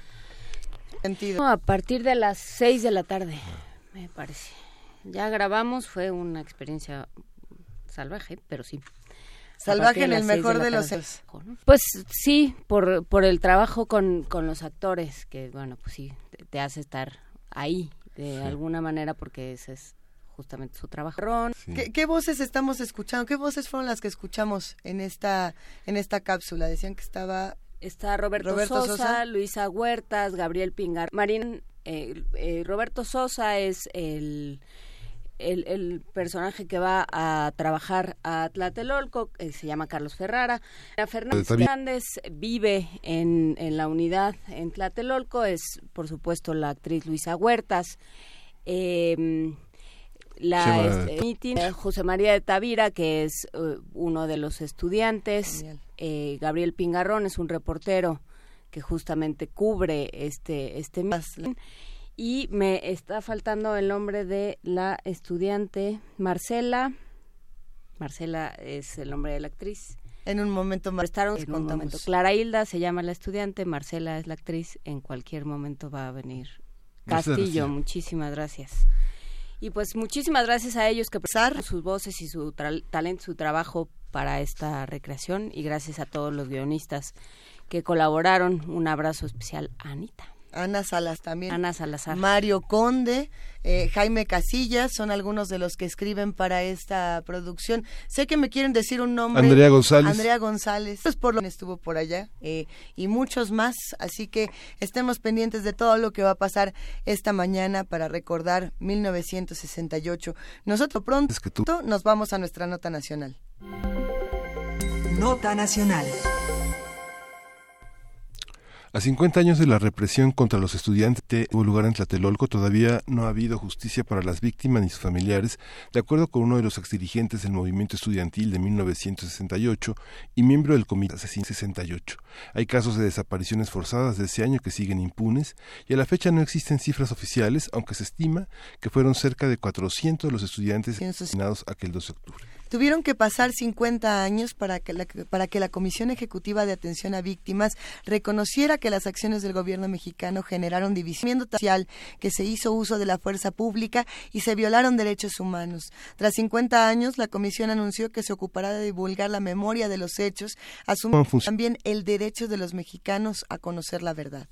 Haremos un análisis del proceso social y político que ha seguido al 2 de octubre, qué se ha podido resolver, cómo han posicionado las comisiones y qué cuentas quedan pendientes. Está con nosotros Pablo Romo, colaborador habitual de Primer Movimiento, miembro del Consejo Directivo de Serapaz y profesor de Transformación de Conflictos. Pablo, buenos días. ¿Qué tal? Muy buenos días. ¿Cómo estás? Nos da mucho gusto escucharte, Pablo. Cuéntanos, por favor, cómo es la historia de 1968 y cómo es después justamente de este 1968. ¿Qué pasa ahí? Mira, yo creo que eh, muchos analistas y muchos análisis el día de hoy, ya desde hace unos días, eh, recordando y tematizando este, en función de lo que sucedió. Creo que es importante eh, relatar un hecho poco conocido y por otro lado ver la repercusión y que ha tenido. Muy interesante cómo eh, la BBC de Londres está señalando que eh, hubo, cómo fue eh, un antes y un después de esa masacre del 68 para la historia de México mientras que periódicos mexicanos pues no no, no señalan con tanta precisión este respecto. Creo que es, fundamental decir que después de la masacre del 68 el, el camino hacia la democracia se ve dorada, el camino de los jóvenes este eh, que van eh, buscando una, una profundización en el sentido de sus libertades civiles y políticas eh, se ve frustrado y cambia eh, radicalmente el eh, eh, nuevamente posibilidad de que México pudiera tener una oportunidad de un gran cambio. Así como en tiempos de calles que se decía calles y pórtese bien después de este del 68 nuevamente el terror. Muchas familias sienten que son vigiladas aunque no lo sean y seguramente muchos habrán sido eh, la, la, muerte, los asesinatos este, que, que se cometieron por parte del Estado Mayor Presidencial, verdad, en contra de los estudiantes, es, eh, es un hecho que eh, dificulta la verdad, la verdad y la narración de, de la espíritu en este país. Creo que todavía hasta la fecha este, es difícil narrar la verdad y hablar con verdad. mantenemos este tu críptico de decir, bueno, tú ya sabes quién, o es que eh, de tal manera, porque no podemos hablar claramente. La, la, la verdad ha sido eh, recortada, ha sido de una manera eh, cercenada brutalmente. Y creo que el 68 va a dar pie con su impunidad para que la institución del ejército, de las Fuerzas Armadas, eh, mantengan un cierto control en el país de una elegida parte de, de su de un territorio político para ellos hasta la fecha.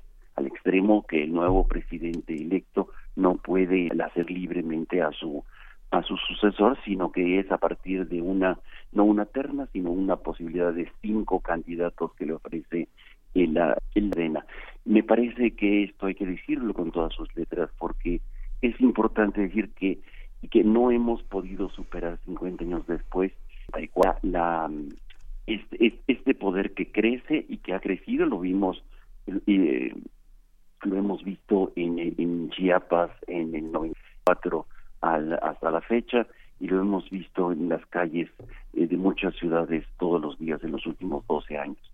Me parece que esto es en el, eh, un hecho innegable que mantiene todavía coartada la visión y la posibilidad de hablar con mayor claridad y mayor libertad país posible. Estamos en una coyuntura importante, 50 años nos permiten ver hacia atrás y decir eh, aún es posible cambiar, aún es posible seguir soñando. Eh, eh, sin embargo, creo que es importante también tener dentro del horizonte que este, quiénes son a través de actores importantes. Ya lo decíamos, el Estado Mayor Presidencial, el Batallón Olimpia, lo que, lo que eh, de alguna manera algunos cuantos, este, también las lecturas podemos ir conociendo los generales que participaron en, en esta en esta gran masacre. Pero también algo que me parece que importante para el auditorio, este eh, Juan Inés, auditorio, es conocer la historia de la participación de esa CIA, es decir, de Estados Unidos, en eh, eh, y su relación con los presidentes Luis Echeverría y Díaz Ordaz. Creo que Pablo, este, importante que sepan que ellos eran agentes de la CIA, trabajaban como informantes para la CIA y dirán que es un poco exagerado, que, que que, este, que se siente el día de 2 de octubre un poco libertador de las Américas. No, en realidad este creo que es importante que conozcan los archivos desclasificados hechos que en Estados Unidos, obviamente en Estados Unidos, no en México, han salido eh, hace ya tiempo y que algunos eh, investigadores han eh, de uso para algunos pequeños escritos y no para la historia la gran historia oficial que tenemos que reconocer. el 18 de octubre 1 del 2006 fueron publicados estos eh, eh, documentos desclasificados gracias a la presión que ha hecho eh, una organización que se llama The National Security Archive, que son los archivos eh, de seguridad nacional que van desclasificando información muy importante este eh, eh, con una investigadora que se llama Kate Doyle.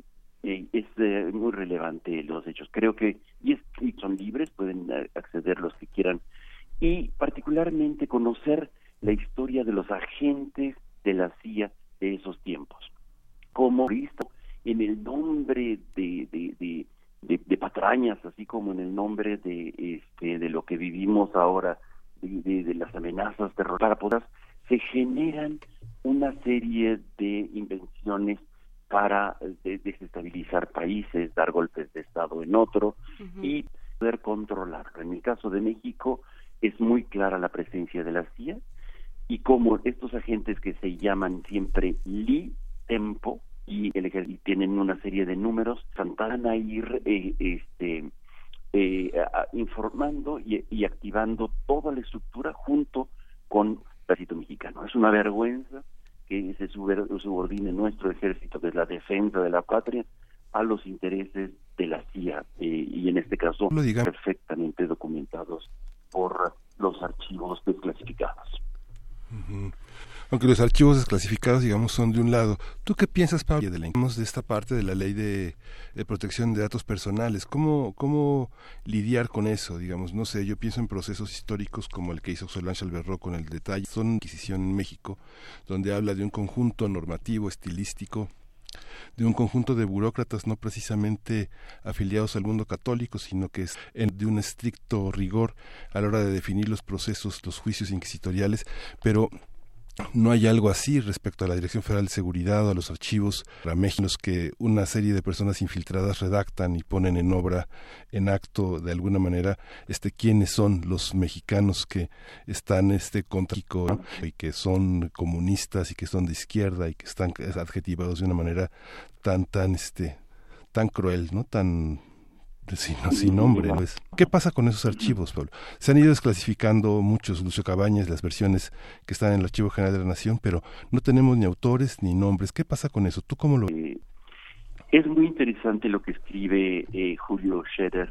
este, hace ya algunos años sobre el hijo de, creo que, de Paniagua, este mm. general que le entrega... Eh, eh, una maleta con toda la documentación sobre Tlatelolco. Es una manera un poquito extraña de que se desclasifiquen los documentos en México. En Estados Unidos se hace la desclasificación después, después de un tiempo, marcando con un plumón negro horrible este, algunas, eh, algunos nombres y algunas cosas que pueden ser todavía dañinos para lo que ellos entienden como seguridad nacional. En México eh, en, el Archivo General de la Nación eh, cuando participamos en la Comisión de la Verdad de Guerrero. Los que estuvieron trabajando en, el eh, Archivo General eh, nos comentaban al equipo que estábamos investigando todo, sobre cómo los documentos están ahí, y, pero muchos de ellos están extraviados a propósito. Es decir, hay gente quien veía de lo que fue la antigua eh, Policía Federal de esta investigación federal de tiempos de este Gutiérrez Barrios y eh, mantiene eh, los documentos pero están en otras cajas en otros lugares en otro con otros temas con otro tipo de temas. Y entonces eh, para irlas desenterrando ha sido realmente un trabajo infernal que difícilmente lo vamos a tener ahí pero pronto si no hay una intervención rápida en ese en ese Archivo General de la Nación. Pero, ¿qué, pienso? Que es indispensable que tengamos una ley mucho más clara sobre el acceso a los archivos que, que nos pertenecen como ciudadanos de lo que hace eh, el Estado en su conjunto, tanto de, los juicios como de las acciones que son eh, para defender a la patria. Lo vemos, por ejemplo, eh, cuando cae el muro de Berlín, ustedes se acordarán perfectamente cómo los archivos de la policía secreta de Alemania Oriental se hacen públicos eh, inmediatamente. Y bueno la gente se, se da cuenta cómo eran eh, eh, habían sido espiados. Esto es muy sano muy transparente en una democracia. Creo que una de las cosas más importantes los para construir la paz es conocer la verdad y conocer la verdad es tener una nueva ley para los archivos, para que podamos tener acceso. A archivos, investigamos los que hacemos estudios de historia o los que nos interesa un poco conocer la verdad. Creo que este es fundamental que los mexicanos eh, se mantengan, se preserven, se cuiden y, no vaya a suceder como aquel museo de Brasil que se incendia todo en un momento delicado, que no suceda con el esto, por más que ya sabemos mucho y que podemos colegir muchísimo quiénes son los autores y no eh, sobre los complots que pudiéramos pasar, sino más bien sobre el terror que se genera sobre la población para poder eh, paralizarla y poder celebrar las Olimpiadas en paz. O importará poder eh, aterrorizar a la población y poder ganar legitimidad como el caso de Calderón. Así, eh, eh, frente a esto, yo creo que es generar este, de coco que viene para comernos, cuando en y es una manera de aterrorizarnos para poder controlarnos. El miedo es el método paralizante de, de las sociedades y lo utiliza tanto Trump como este Echeverría en su momento o este o el ejército junto con Díaz Ordaz. Y bueno, no hay que olvidar, creo que es, es muy importante eh, esto con lo que comienzas, eh, Pablo Romo, diciendo, eh, pues sí, y, con lo que estás terminando ahora, es el miedo. hay, que, hay que recordar que de alguna forma, pues el 68 es la puerta de entrada a la guerra sucia. Digamos, no, no se acabó ahí. y a la impunidad. No se acabó ahí ni la impunidad ni la violencia. Claro, claro, claro. Que, que algunos entenderán como asuntos de carácter político, pero que en realidad son de carácter social. Y que eh, nunca se juzga a todas aquellas personas que en el, cometen crímenes este, de lesa humanidad, como las desapariciones forzadas. La familia, por ejemplo, de Lucio Cabañas, que estuvo desaparecida como tres años, ¿no? En el campo militar número uno. Hay que decirlo con, con, con todas sus letras, hay que pronunciar eso y decir, ¿por qué no se castigó? Es un crimen de lesa humanidad desaparecer personas. Este, y así como eso eh, empieza a partir del 68, insistiría yo, en, en, en, este acto terrorífico de un control político y social de, una sociedad que quiere la libertad, que quiere la democracia, que quiere comunicarse con, con transparencia, que quiere exigirles a las sociedades este eh, pues eh, justicia verdad y que en el fondo este constantemente reprimido y aterrorizado y aterrorizado. Son los desaparecidos para aterrorizar a las sociedades. Para eso son las guerras para aterrorizar a las sociedades paralizarlas y decir bueno estamos mejor ahora en el silencio de, de las tumbas creo que 50 años después nos dan la oportunidad de desentrañar este la verdad Y por eso insistiría yo tanto en que nuestro auditorio pudiera tener acceso, en Internet se puede buscar, este, y, como, y Estado, como nuestros presidentes, como nuestro secretario de Gobernación, por ejemplo, Fernando Gutiérrez Barrios, fue parte de la CIA, eh, participaba y documentado, en fin. Entonces, ¿cómo, eh, eh, para que no nos creen una historia de, este, de, de, bondades y de bienes, sobre todo cuando ayer país este, está contento los tres presidentes con el tratado comercial. Qué terror, quién sabe qué significa en el fondo las cosas chiquitas para los pobres y, para los pobres de este país, ¿no? esa apertura de archivos este en, México que este condenó severamente a, Elena Carro y, la Stasi cultura destruyó gran parte del tejido social no pero bueno tenemos que irnos a un corte. vale eso, sí sí. efectivamente y ve por ejemplo el documento de la CEAP todavía da mucho temor este utiliza palabras que que podrían ser más directas, mucho más claras, como decir la participación del ejército, porque participación de las Fuerzas Armadas, y habla así con eh, en unas eh, telarañas un poco de velos, eh, de, un juego de velos, me parece que todavía en el fondo, este, eh, hasta, o sea, el documento que salió hace ocho días, este, tiene un temor muy grande de revelar la verdad. Creo que este necesitamos hablar con más claridad, con mayor verdad, este no solamente los archivos, sino todos los espacios sobre lo que está sucediendo y quiénes son los responsables. Sí, pues hasta aquí nos quedamos, Pablo. Vamos a vamos a continuar con esta programación que Radio UNAM le ofrece a todos nuestros creando este ambiente de este día 2 de octubre. Muchas gracias, Pablo. Les felicito por este programa especial y pues a la marcha a todos en la tarde. Gracias.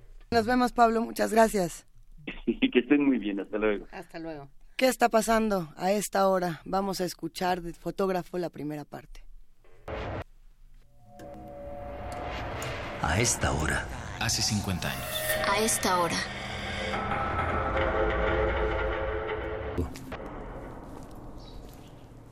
No sé con exactitud qué hora es. Espero que me lo digan las campanas de catedral o tal vez las de la iglesia de Santo Domingo Herpel pero estoy casi seguro de que vengo tarde, que debe verme con placencia alrededor de las ocho y media. Nunca había venido tan temprano con fotogrícula, pero hoy voy a tener que correr y correr entre asignación y asignación. A las diez hay que estar en el aeropuerto para fiar la llegada de unos pinches polacos y luego los de la delegación italiana. Bueno, por lo menos han de venir algunas muchachas guapas. A las 12.30, Armenta tiene una de sus entrevistas. Por la zona rosa hay que fotografiar al presidente de la Cámara de Industria de no sé qué más. Parece necesito llevar película color porque es para el suplemento del domingo. Otro chango que va a decir babosadas sobre los estudiantes. Quieren con esto de las manifestaciones y los desmanes, me han pasado todas las asignaciones sencillas, bautizos, bodas, entrevistas a funcionarios que no quieren decir nada, empresarios despechados, estrellitas de cine que platican chismes, pendejadas de la Olimpiada. Los temas buenos los tiene Quirarte. De este mítines, manifestaciones, enfrentamientos. Chamaco idiota. Cuando todavía no había nacido, yo ya estaba fotografiando la historia cabrón país. Me eché la campaña completa de Ávila Camacho y conocí a Robert Capa. Esta cámara que traigo colgando el cuello se la gané en una partida de dados. Mi Contact 3A ha recorrido todo México, pero Quirarte es el que ha cubierto los principales eventos del movimiento estudiantil. Álvaro Beltrán, o sea, yo merengues, que se encargue de todas las pendejadas donde no hay peligro. En 1979 yo tenía 20 años y anduve fotografiando en la Sierra de San Luis la rebelión sedillista. Yo fui el primero en tomar la foto del cadáver en un alturnino cedillo. Eso se ganó el pendejo por ponerse del brinco a mi general Cárdenas. Pero Quirarte es joven. Tiene ahí caleta y un buen padrino dentro del periódico. Mi mejor foto, el día del bazucazo a la prepa 1. Yo tenía la secuencia quita desde el disparo, cómo entraron los soldados a bayoneta, cómo levantaron los cadáveres, todo. Claro, los idiotas no lo quisieron publicar y hasta erraron los negativos. Esas fotos hubieran ganado el premio Pulitzer. Qué rara se ve República de Brasil estas horas de la mañana. Solo hay barrenderos y uno que otro apurado como yo. En un rato esto va a ser un hervidero. Qué buena facha tiene esa señora barriendo. Qué bonita luz de esta hora. No la puedo dejar pasar. Le tengo que tomar una foto. Señora, señora, ¿le puedo tomar una foto? Nada, nada, nada. Usted siga barriendo normal, así como si nada. Esta hora, ándele, ándele así mero. Un 125 tercio para 5-6. A esta hora. Hace 50 años. A esta hora.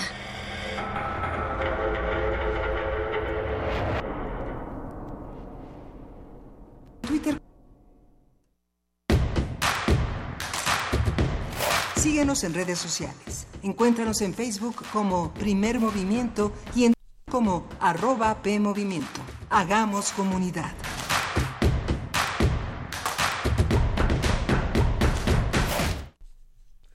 En 1968 los estudiantes de algunos países de América Latina, eh, no, me dicen que esta no es la... A ver, que vamos a Ah, escuchar vamos- mejor vamos música. A escuchar música, vamos a ir a música. va- Vamos a escuchar A Three Souls in My Mind. Ah. Chavo de onda, ¿tú crees, Lisa? Tú eres un chavo de onda, ¿verdad, Miguel? No, era. Le gusta el rock and roll. Ya Mira, vámonos para allá. Vivir en México es lo mejor. Ándele.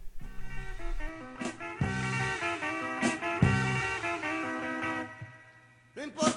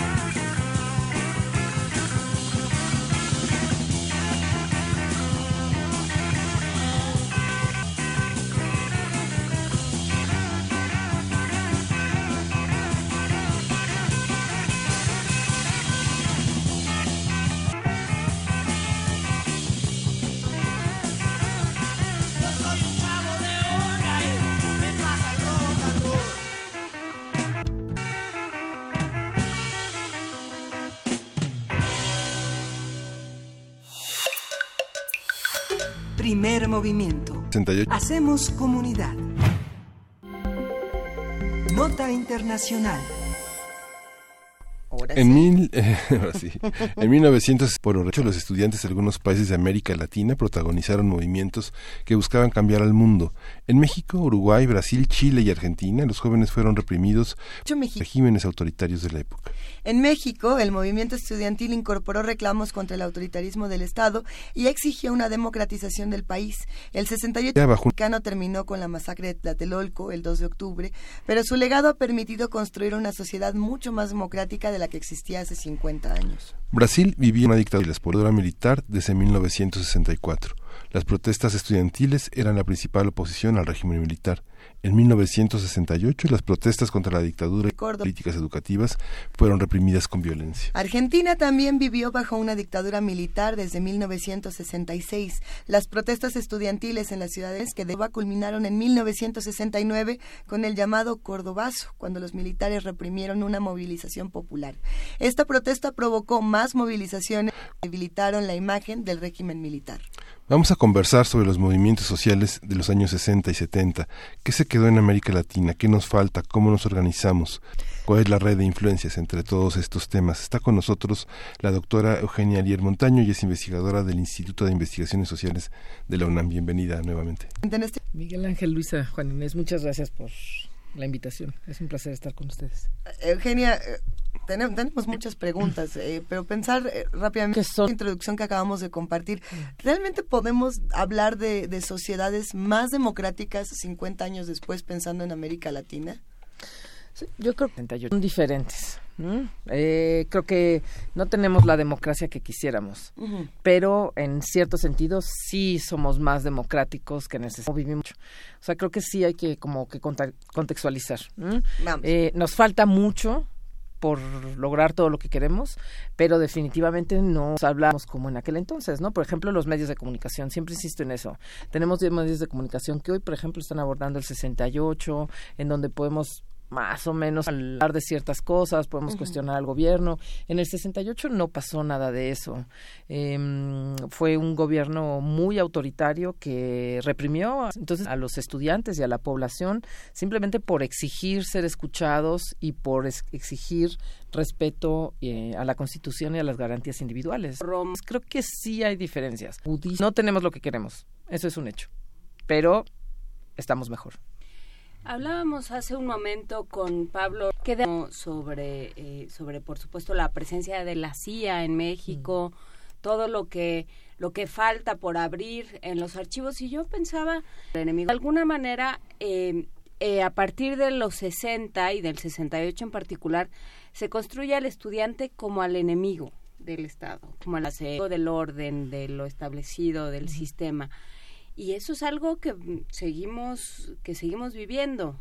um, este, como algunos años, hace cuatro años, pensando en Ayotzinapa y por supuesto hace dos meses, ¿no? Entonces, ¿cómo eh, quedan los estudiantes después del 68 en América Latina, Eugenia? ¿Qué, Sí. qué simboliza? Sí, Juana Inés, yo creo que mm, duro, sí, sí y no, ¿no? Eh, ¿Qué simbolizan? Yo creo que los estudiantes hace 50 años y hoy simbolizan el futuro de un país, el futuro de la sociedad. Eh, también un alumno hace poco me decía, y se lo agradezco, ¿no? Me decía, no somos solo el futuro, somos también el presente. Decías bastante. Sí, por supuesto son también el presente, pero cuando todos nosotros nos hayamos ido, ellos seguirán aquí, son el futuro. Eh, y creo que por eso el 68 ha sido tan importante, porque la represión fue contra eh, ese grupo de jóvenes que representaban el futuro vital del país, que estaban en un movimiento legal. eh, y eso sí los hizo distinto, pero en México llevamos por lo menos 60 años de violencia de Estado y de Ujú. distintos tipos de violencia. Eh, antes del 68, la violencia iba dirigida particularmente contra campesinos. Entonces hubo muchas masacres ¿no? en Atoyac, en Guerrero, varias en San Luis Potosí, pero básicamente no eran en, en urbes, sino que eran en espacios eh, más rurales y dirigidas contra campesinos. Desde los 68 y 71 van a ser efectivamente, Juan Inés, como eh, donde el enemigo central va a ser el estudiante.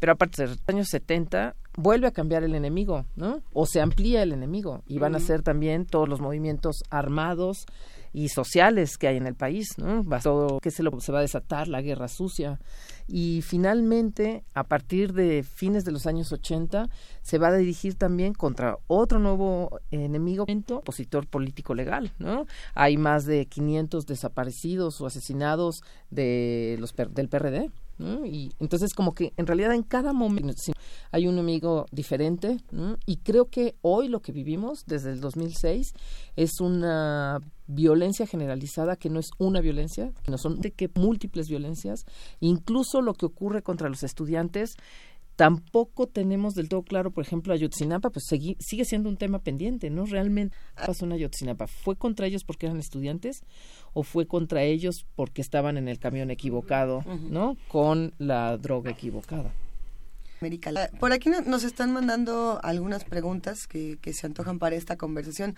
Una de ellas es qué ocurría con las revoluciones feministas en los años 60 en América Latina. En realidad, eh, en los 60 sí comienza de alguna manera la organización del feminismo, pero es, eh, digamos, en los 70, si realmente se va a afianzar todo el movimiento feminista.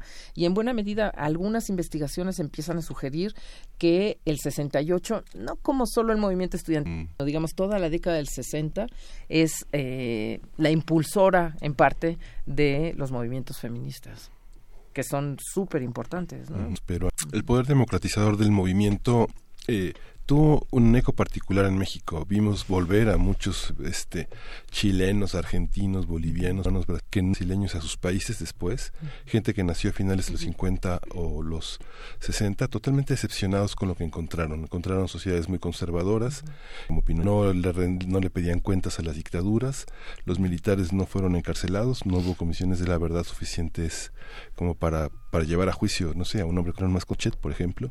¿Qué pasó con eso? ¿Qué pasó con las con las aperturas. Los mundos de la dictadura, después de las protestas, calcificaron a esas sociedades, las hicieron conservadoras, más miedosas, más temerosas. Eh, en América Latina hay una serie de movilizaciones que incluyen las movilizaciones estudiantiles, que son muy importantes, que fines de los años 60, pero incluyen también otras movilizaciones muy importantes, sindicales, políticas, sociales de otro tipo, civiles, que de alguna manera aguanizan un cierto eh, una cierta problemática social que va a terminar en muchos países o con guerras uruguayas como El Salvador, eh, Nicaragua, Guatemala o con eh, dictaduras cívico-militares en algunos casos, particularmente Brasil, Chile, hay Argentina. Y en efecto, eh, como que esas, esos periodos de dictaduras fueron en parte un poco más agresivas que la mexicana, que no era una dictadura formalmente, y mm, eso llevó a que sí las sociedades, sobre todo, eh, endurecieran pero eh, es extraño porque en México ello no ocurrió y sin embargo en, el, en muchos países de América Latina, sobre el por sur, después va a haber una explosión democratizadora. Eh, va a haber exigencia por eh, apertura de archivos, creación de comisiones de verdad, por juicios, cosas que en México no han ocurrido y mm, que quizá apenas ahora ¿no? La pregunta que sea, que sea Luisa un poco, ¿no? Eh, no, no es lo mismo porque hoy tenemos por primera vez, aunque sea después de 50 años, elecciones en donde la izquierda, la izquierda llega al poder en México. Y creo que es el momento en el cual empezamos a ver que aquí quizá va a ocurrir esto que ocurrió hace 20 años o más en América Latina, ¿no? Octubre. La Comisión Especial de Atención a Víctimas acaba de decir hace unos días que eh, el 68 fue un crimen de Estado, el 2 de octubre, porque se utilizó francotiradores, eh, se va a poner en el muro de honor de la Cámara de Diputados eh, la leyenda en letras de oro de Almundos de Estudiantil del 68, eh, López Obrador ya dijo que esto no puede volver a ocurrir, Claudia Sheinbaum dijo que somos generaciones que crecimos al amparo del dolor del Dubre. Es un país es como si en México en este momento empezáramos a vivir lo que se vivió de verdad hace varias décadas en, en, en otros países de América Latina. Y creo que sí, México es nos encanta ser excepcionales, pero es que en parte sí lo somos, ¿no? Nuestra historia sí difiere del resto de América en algunas cosas. A ver, ¿y qué funcionó? ¿Y qué no funcionó de esto que, que arranca en América Latina muchos años antes? Porque si hoy abrimos la, los periódicos y vemos lo que ocurre en Argentina, en Mala, en Venezuela, en Brasil, y nos podemos seguir y seguir, nos damos cuenta de que estos modelos también tienen sus complicaciones y que mucha de esta parte de no, yo... democratizadora tampoco le fue tan bien. ¿Por qué? ¿Qué pasó ahí? Sí. ¿Qué pasó con todos estos movimientos? No, no, no depende solamente de la democratización. Una, creo que, por ejemplo, Claro. Chile, ¿no? Que era el país que probablemente iba más como a la vanguardia en cuestiones eh, de mm, socialización eh, económica, etcétera, etcétera, es hoy el país más neoliberal probablemente de América Latina, ¿no? Y es porque la dictadura en América sí cortó de tajo todas las eh, iniciativas sociales y políticas que de alguna manera existían en ese sentido. Eh, yo creo que en México, Latina sí funcionó el hecho de que pues la justicia, la memoria y la verdad son fundamentales. Creo que en parte en mi móvil estamos viviendo la violencia que vivimos porque nunca ha habido ni justicia ni memoria sí, ¿no? Porque de hecho yo creo que no hay eh, movimiento social más recuperado por izquierda, derecha, gobierno que el 68 en México. En ningún país de América Latina ocurre esto. Pero porque al mismo tiempo y de manera paradoxal como que no tenemos justicia. Es el país de la impunidad y como hay impunidad pues puede seguir habiendo muchísima violencia. Forma que uno puede hacer cualquier cosa en este país. Y puede haber, seguir habiendo conmemoraciones de, de la masacre y formas de, re- de volver y búsqueda de acción. Y nada nos garantiza, o sea, esta otra parte de la justicia transicional, de la garantía de no repetición, esa no la tenemos todavía. No la tenemos. No, mi- por eso creo que quizá ahora se va a implementar, ¿no? La, esta Comisión Especial de Atención a Víctimas señala que por primera vez va a haber reparaciones, ¿no? Va a haber reparación eh, con país laica a los sobrevivientes del 2 de octubre, va a haber reparación simbólica, pero en efecto nos falta justicia. Yo creo que la justicia es fundamental en cualquier. Impunidad con la que vivimos en México es uno de nuestros más graves eh, problemas. Voy eh, a, a caer en uno de mis temas este, diversivos, que es el ejército. Eh, ¿Dónde está el ejército hoy? ¿Qué cuentas entrega? Sabemos, eh, conocemos, tenemos pero sobre García Barragán, sobre García Realmente. Agua, o sea, sabemos todo esto. Pero, pero ¿y luego? ¿Qué, qué, qué cuentas entrega el ejército? ¿Quién? Sí, yo creo que es complicado, ¿no? Durante muchos años eh, la culpabilidad se puso sobre el ejército, el edificio. Y creo que hay que, sí, pero no.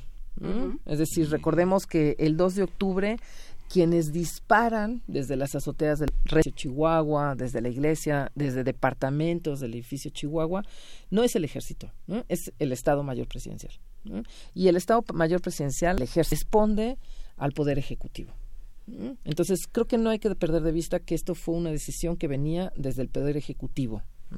Más que desde el ejército. No sí se trata de un ejército como en América Latina que da golpes y que toma decisiones sobre cómo Eh. reprimir a la población. Lo cual no quita que de todas maneras los que hayan tenido también una actuación, ¿no? Eh, pero que no fue igual el Ujú. 2 de octubre. Cuando uno los testimonios, hay testimonios que dicen que los soldados protegían a los estudiantes. ¿m? que los, los trataban de mandar hacia atrás, de poner a la abajo, que no les pasara nada. Por supuesto que hay otros que no dicen lo mismo, ¿no? Que los, los, los, los miembros del ejército sí dispararon y sí agredieron la de la Entonces, porque esto lo que nos muestra es que el ejército no venía con órdenes claras. El ejército no venía a disparar sobre armas población. La mayoría de las imágenes que tenemos del ejército disparando es disparando hacia arriba del edificio Chihuahua, que es de donde viene las parece ¿no? que es de donde vienen los disparos, porque el gobierno estaba haciendo creer y esto no lo podemos olvidar hoy, que quienes estaban disparando eran los estudiantes. Claro, a 50 años que se nos y está, se está olvidando, pero el, el, el gobierno lo que intentó fue hacer creer que los estudiantes eran violentos, estaban armados, los maban disparando en contra del ejército y no hoy por supuesto sabemos que no fue así, pero también sabemos que el ejército en realidad llegó a defenderse. Ahora, que si los dos altos lo sabían, es muy probable que sí. Que García Barragán lo supiera. Él dice que no, pero tenemos se pueden tener dudas entonces yo creo que sí hay que pedirle cuentas al ejército pero también tomando en cuenta como estas circunstancias que hacen otra vez del caso mexicano algo algo diferente y particular Eugenia, ¿cómo recuerda América Latina, cómo recuerda México su historia? Empezamos este programa hablando justamente de si la nota de ayer, ¿no? si se quitaban o no se quitaban las placas del metro, eh, qué pasaba con esos fragmentos de nuestra historia, con esos eh, puntos tan importantes. ¿Era un acto, entre comillas, de paz o no lo era? Eh, si eran buenas intenciones o no lo eran. Esto en América Latina me imagino en ocasiones habrá ocurrido también. Hay quienes intentan olvidar pedazos de su historia para algunos dirían para que se repitan, otros dirían para nada más curarnos con abracitos. Cuéntanos. Mira, eh, lo que más conozco es el uruguayo. Y ahí en realidad no se han retirado los nombres de los represores. Lo que se ha hecho es pues, poner nuevos nombres de, eh, digamos, de las víctimas, de los luchadores sociales. Y normalmente, por ejemplo, una política que comenzó el Frente Amplio, el Encuentro Progresista en Montevideo, fue poner nombres de desaparecidos, nombres de asesinados, pero solamente en nuevas calles no cambiar el nombre de las calles, porque si no pasa lo que pasó en la Ciudad de México en los años 70 cuando pusieron el nombre de los viales y nadie sabía lo que era el eje 8 sur, Este, entonces creo que es un momento importante en México, de verdad, decir, es un, un, cambio. Ha habido también en Nuevo León, en Baja California y en Chihuahua, se organizaron grupos de académicos y de militantes para exigir que todas las calles que llevan el nombre de Gustavo Díaz Ordaz sean renombradas, ¿no? Como 2 de octubre de 1968 y cosas así. Creo que las placas y la nomenclatura en las calles de una ciudad son las marcas de nuestra historia, la conforman noción de una identidad. Son cicatrices. La mayoría de las veces son cicatrices. Eh, lo que pasa es que como y, y con identidad, como toda identidad va cambiando. Entonces, hoy el gobierno de la Ciudad de México pues ha decidido que esa ya no es la historia, no había quiere recuperar y han quedado literalmente cicatrices en el metro abiertas, ¿no? Hasta que se decida qué es lo que se va a hacer, porque solamente se retiró, pero no queda todavía la propuesta de qué se va a poner. Yo creo que sería un, una buena eh, cuestión como discutir con la ciudadanía. Es lo que la ciudadanía quiere poner ahí. Y con, diciendo qué y recordando qué. Porque finalmente la ciudad somos todos. De acuerdo. Y todos creamos esta identidad, ¿no? No, no tenemos que permitir que sea solamente el gobierno quien decida qué pone o qué no pone, ¿no? Más allá de si estamos la identidad, que el nombre de Díaz Ordaz no debe ser recordado, ¿no? Además, sabemos que esto, por ejemplo, el grupo Hijos México, ¿no? Hijos por con la equidad y la justicia ha estado luchando desde hace muchos años, 15 años, y uno de sus trabajos ha sido el renombramiento de calles. Se van a colonias populares a hablar con esta población, discuten con la población y cambian y ponen nuevos nombres a todas estas calles Luis Echeverría, porque hoy se quitó Díaz Ordaz, pero ¿y qué va a pasar con Echeverría? ¿No? ¿Qué va a pasar con tantos otros nombres que tenemos, eh, López Portillo, eh, en fin, que también tenemos ahí y que, como decías, este, pues también tiene que ver con toda nuestra historia de violencia y de represión, ¿no? En los años 70, en los años 80. Y que no se nos puede olvidar, digamos, que, que lo importante es que no quede nada, ¿no? Que no sepamos que ahí fue, que eso fue... Eh, el 68 ha sido en buena medida eh, tan importante y tan y está tan presente porque se ha registrado mucho, porque se ha guardado memoria, lo hablábamos el jueves con con Alberto Betanquitar, porque quienes estuvieron escribieron crónicas, poesía, eh, música, o sea, realmente está presente. Entonces, de pronto empezar esos, y con esos, recuerdos de cómo era, de cómo era un régimen presidencial con ese poder y con esa, esa soberbia, pues se nos puede empezar a olvidar y, corremos y corre mucho peligro una sociedad que, que olvida. De ahí la importancia de la historia, ¿no? Es una, una, una de las preguntas que me han hecho mucho últimamente es ¿qué va a pasar ahora con el 68 que ya se ha convertido en una memoria oficial? Casi memoria de Estado ya, eh, avalada y aceptada y naturalizada por izquierda, derecha, centro y por todos los partidos políticos. De verdad, recordemos que la votación que se hizo en la Cámara de Diputados fue cero votos en contra, cero, cero abstenciones y todos a favor de que el muro de honor Moria, el Palacio Legislativo, lleve la leyenda al movimiento estudiantil. Entonces, ¿va a perder su fuerza vital? ¿Va a dejar de ser una memoria cuestionadora, eh, en algún sentido militante y alternativa? ¿Y qué va a pasar con el movimiento estudiantil de ayer y el de dentro de cinco meses? Así es tenemos eh, gradaciones, hay buenos y hay malos. Sí, claro. Quedan preguntas. Muchas preguntas, muchísimas. Gracias, Eugenia Leir Montaño del Instituto de Investigaciones Sociales de la UNAM. Muchísimas gracias por estar no, Gracias a ustedes por invitarme. Pues seguimos aquí en primer movimiento, los estamos a que nos escriban, a que nos cuenten todos estos, eh, no solamente a que nos digan qué les parece, a que tratemos de hacer entre todos un ejercicio de memoria a los que les tocó hace 50 años, por ahí, escríbanos, si no, qué están haciendo ahora, ¿Cómo lo ven? Arroba P Movimiento, diagonal Primer Movimiento UNAM, teléfono 5536, 39. En un momento más, les recordamos, cada media hora estaremos escuchando a esta hora a través de Radio UNAM, donde recordamos qué estaba pasando hace 50 años. ¿Les parece si lo escuchamos en este momento? Dice nuestra producción que sí, así que vámonos para allá. Queremos escucharte. Llámanos al 55 36 43 39 y al 55 36 89 89. Primer movimiento. Hacemos comunidad. M68. Ciudadanías en movimiento. A 50 años del 2 de octubre, Radio UNAM no olvida.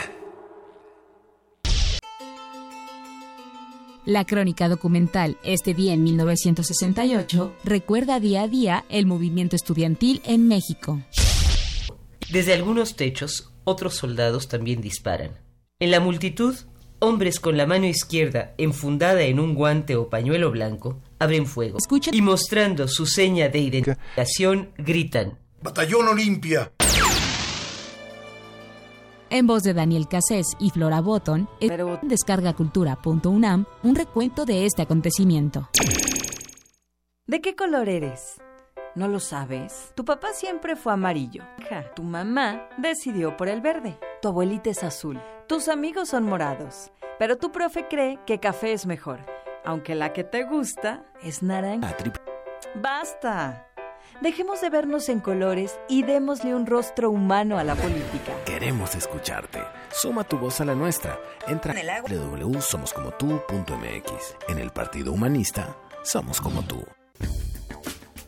El Laboratorio Arte Alameda exhibe la muestra Los pies del programa y la mirada en las estrellas, Esperando el relámpago, integrada por 10 piezas pictóricas, escultóricas, mecánicas, fotográficas, sonoras y fílmicas, que son el resultado de la convocatoria Dama, Arte, Ciencia y Tecnología, convocado por la Secretaría de Cultura, el CENART, el INBA y la UNAM, para vincular el arte y la tecnología. Los pies en el agua y la mirada en las estrellas, Esperando el relámpago, se puede visitar en el Laboratorio Arte Alameda.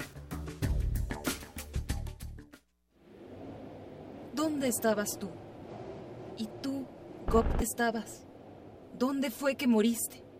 ¿Estabas en la explanada? Primero fue el helicóptero, el, el helicóptero. Es que primero fue el helicóptero, pero en ese momento no sabíamos. No sabíamos. ¿Alguien lo sabía? Radio UNAM conmemora los acontecimientos del 2 de octubre con un evento especial, Patria, Fosa Sabiñón, a 50 del 68. Lectura dramatizada de poemas y narraciones sobre el movimiento estudiantil. Dirección, Eduardo Ruiz. Este 2 de octubre a las 19 horas en la sala Julián Carrillo. Entrada libre. Transmisión por el 96.1 de FM y el 860 de AM. Radio UNAM. Experiencia sonora. A esta hora. Hace 50 años. A esta Vivo en...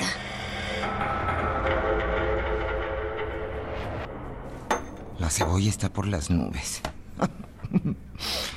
y eso que en un sexto piso.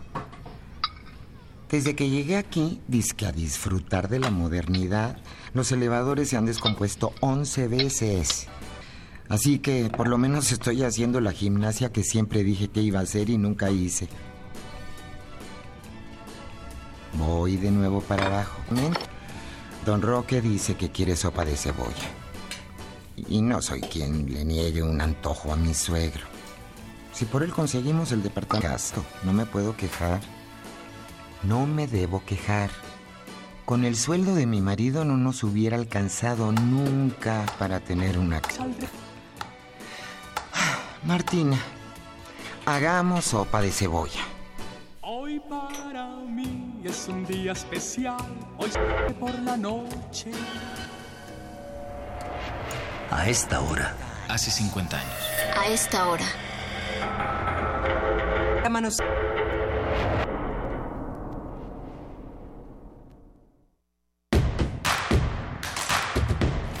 Queremos escucharte.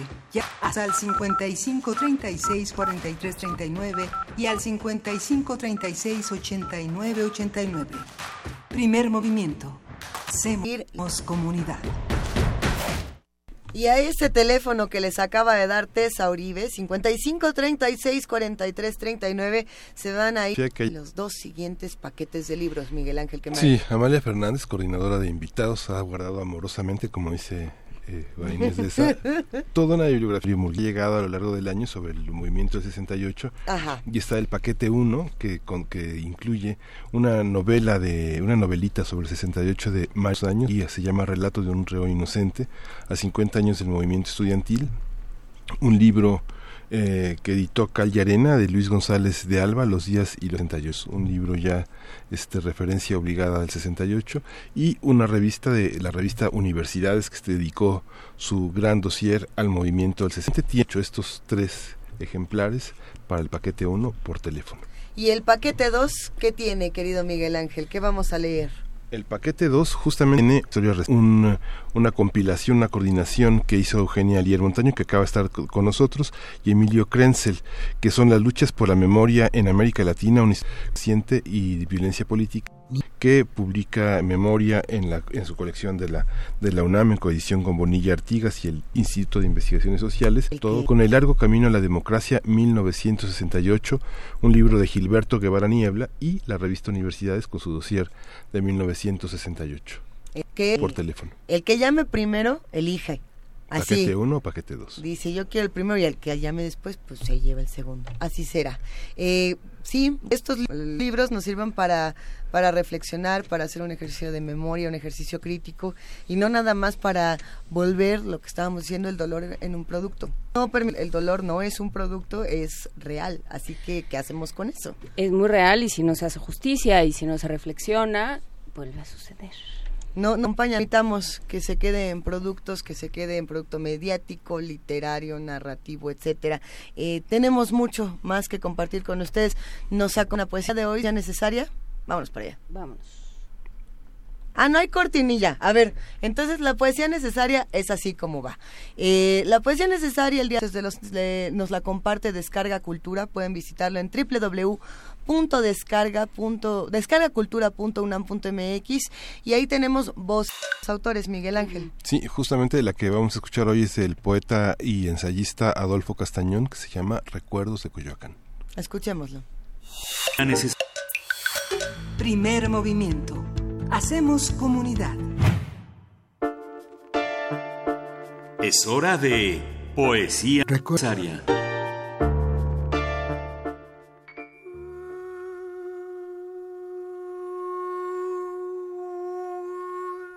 De Coyoacán, Adolfo Castañón.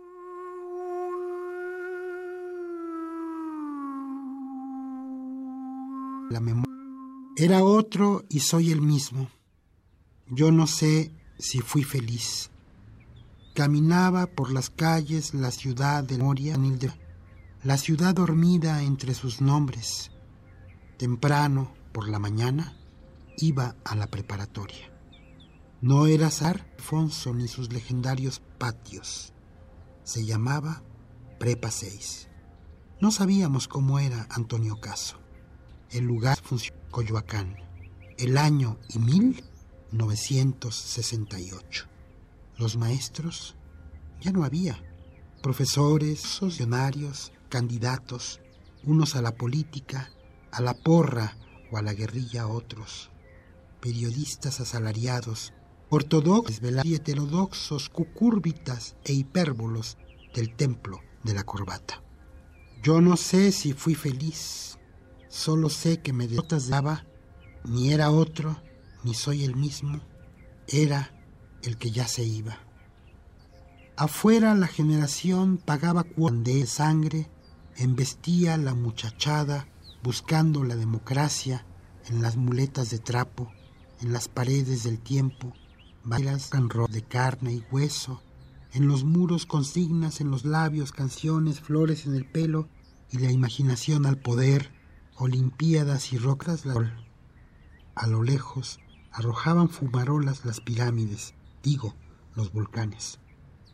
Por las tardes, deslumbrados, las ventanas ensayaban indecisos castillos de sol.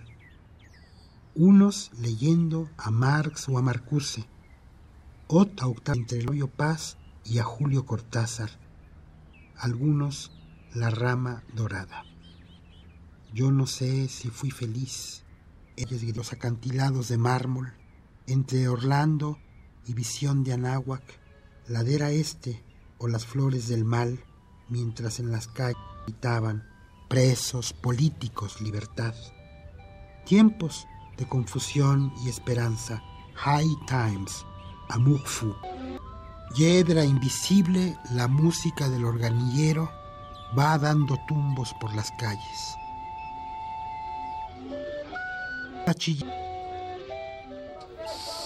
Estación Pino Suárez. Por la ciudad serpiente, en rumorosas galerías, un breumier andante busca la salida por la garganta, su nudo de calles subterráneas, ríos caudalosos de paso humano soterrano, por los túneles pasadizos, a duras penas la memoria y su tribu de raíces, olvido apenas la música sotada, hormiguero de nombres, sonidos de la voz, más de 500 muertos, quién sabe cuántos desaparecidos. La voz no dejaba de preguntar el nombre del fuego viejo en el nombre del fuego nuevo, la palabra de la serpiente, el número de la oscuridad y de su espejo, la letra del cielo en llamas, la cifra de piedra en la luz. y el cuento de nunca acabar el cuento de una larga noche triste, aullaban nombres calcinados las ambulancias. El país soñaba con la ciudad. La ciudad dormía entre sus nombres, a lo lejos, en Ayes. La ciudad obediente baila al son injerto de circo y pianola del organillero y su música. Piedra invisible en el bosque de los nombres pudridero de la ciudad, entre ruinas que hoy son monumentos, entre monumentos que ya son ruinas, la ciudad o el lenguaje, o bien un montón de escombros, o la ciudad, o bien tu nombre. En un país de verdades a medias, de piadosas mentiras bilingües, real Solo era el paisaje, la inconstante república de las nubes. Y todas las ciudades estaban contenidas en la misma ciudad, soñando los mismos nombres, la misma calle, todas las calles. Voy a tientas por Avenida Juárez y no sé si estoy en Tijuana o en Cuernavaca, Saltillo o Coyoacán. Entre Hidalgo y Allende, hiedra invisible, incierto de circo y pianola, suena cansada la música del organillo. No tuvimos holocausto, solo historia. 20 de julio, 13 de agosto, 21 de agosto, 13 de septiembre, octubre, 14 de septiembre, 23 de septiembre, 28 de septiembre, 2 de octubre, 3 de febrero, 20 de noviembre, 20 de diciembre, 21 de diciembre, 3 de enero, 9 de febrero. En febrero las sombras se alargan. 28 de febrero, 11 de julio, eclipse total de sol. Fechas fatídicas, calendario, rifa de ejecuciones. ¿Qué más da si se llamaba Belisario o era presidente? Al principio cada candidato lleva su nombre, Madero, Zapata, Villa, Padre Pro.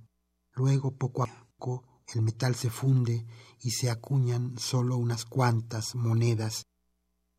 18 de julio, 10 de junio, 22 de marzo, innumerable fiesta de los muertos, aquí entre nos. Somos los testigos, diría Pascal Juárez. Todo el año es fiesta, cada semana Semana Santa, mítines, marchas, peregrinaciones, jacarandas en cuaresma, las siete casas, Corpus Christi, Plaza de las Tres Culturas, Ciudadela, Ciudad Universitaria, Huitzilac, Casco de Santo Tomás. La próxima. Tantos otros sitios innumerables. Ya es como la fiesta continua. Fechas fatídicas entre ruinas, días de feria. Todavía ayer lo vi y hoy ya en la calle.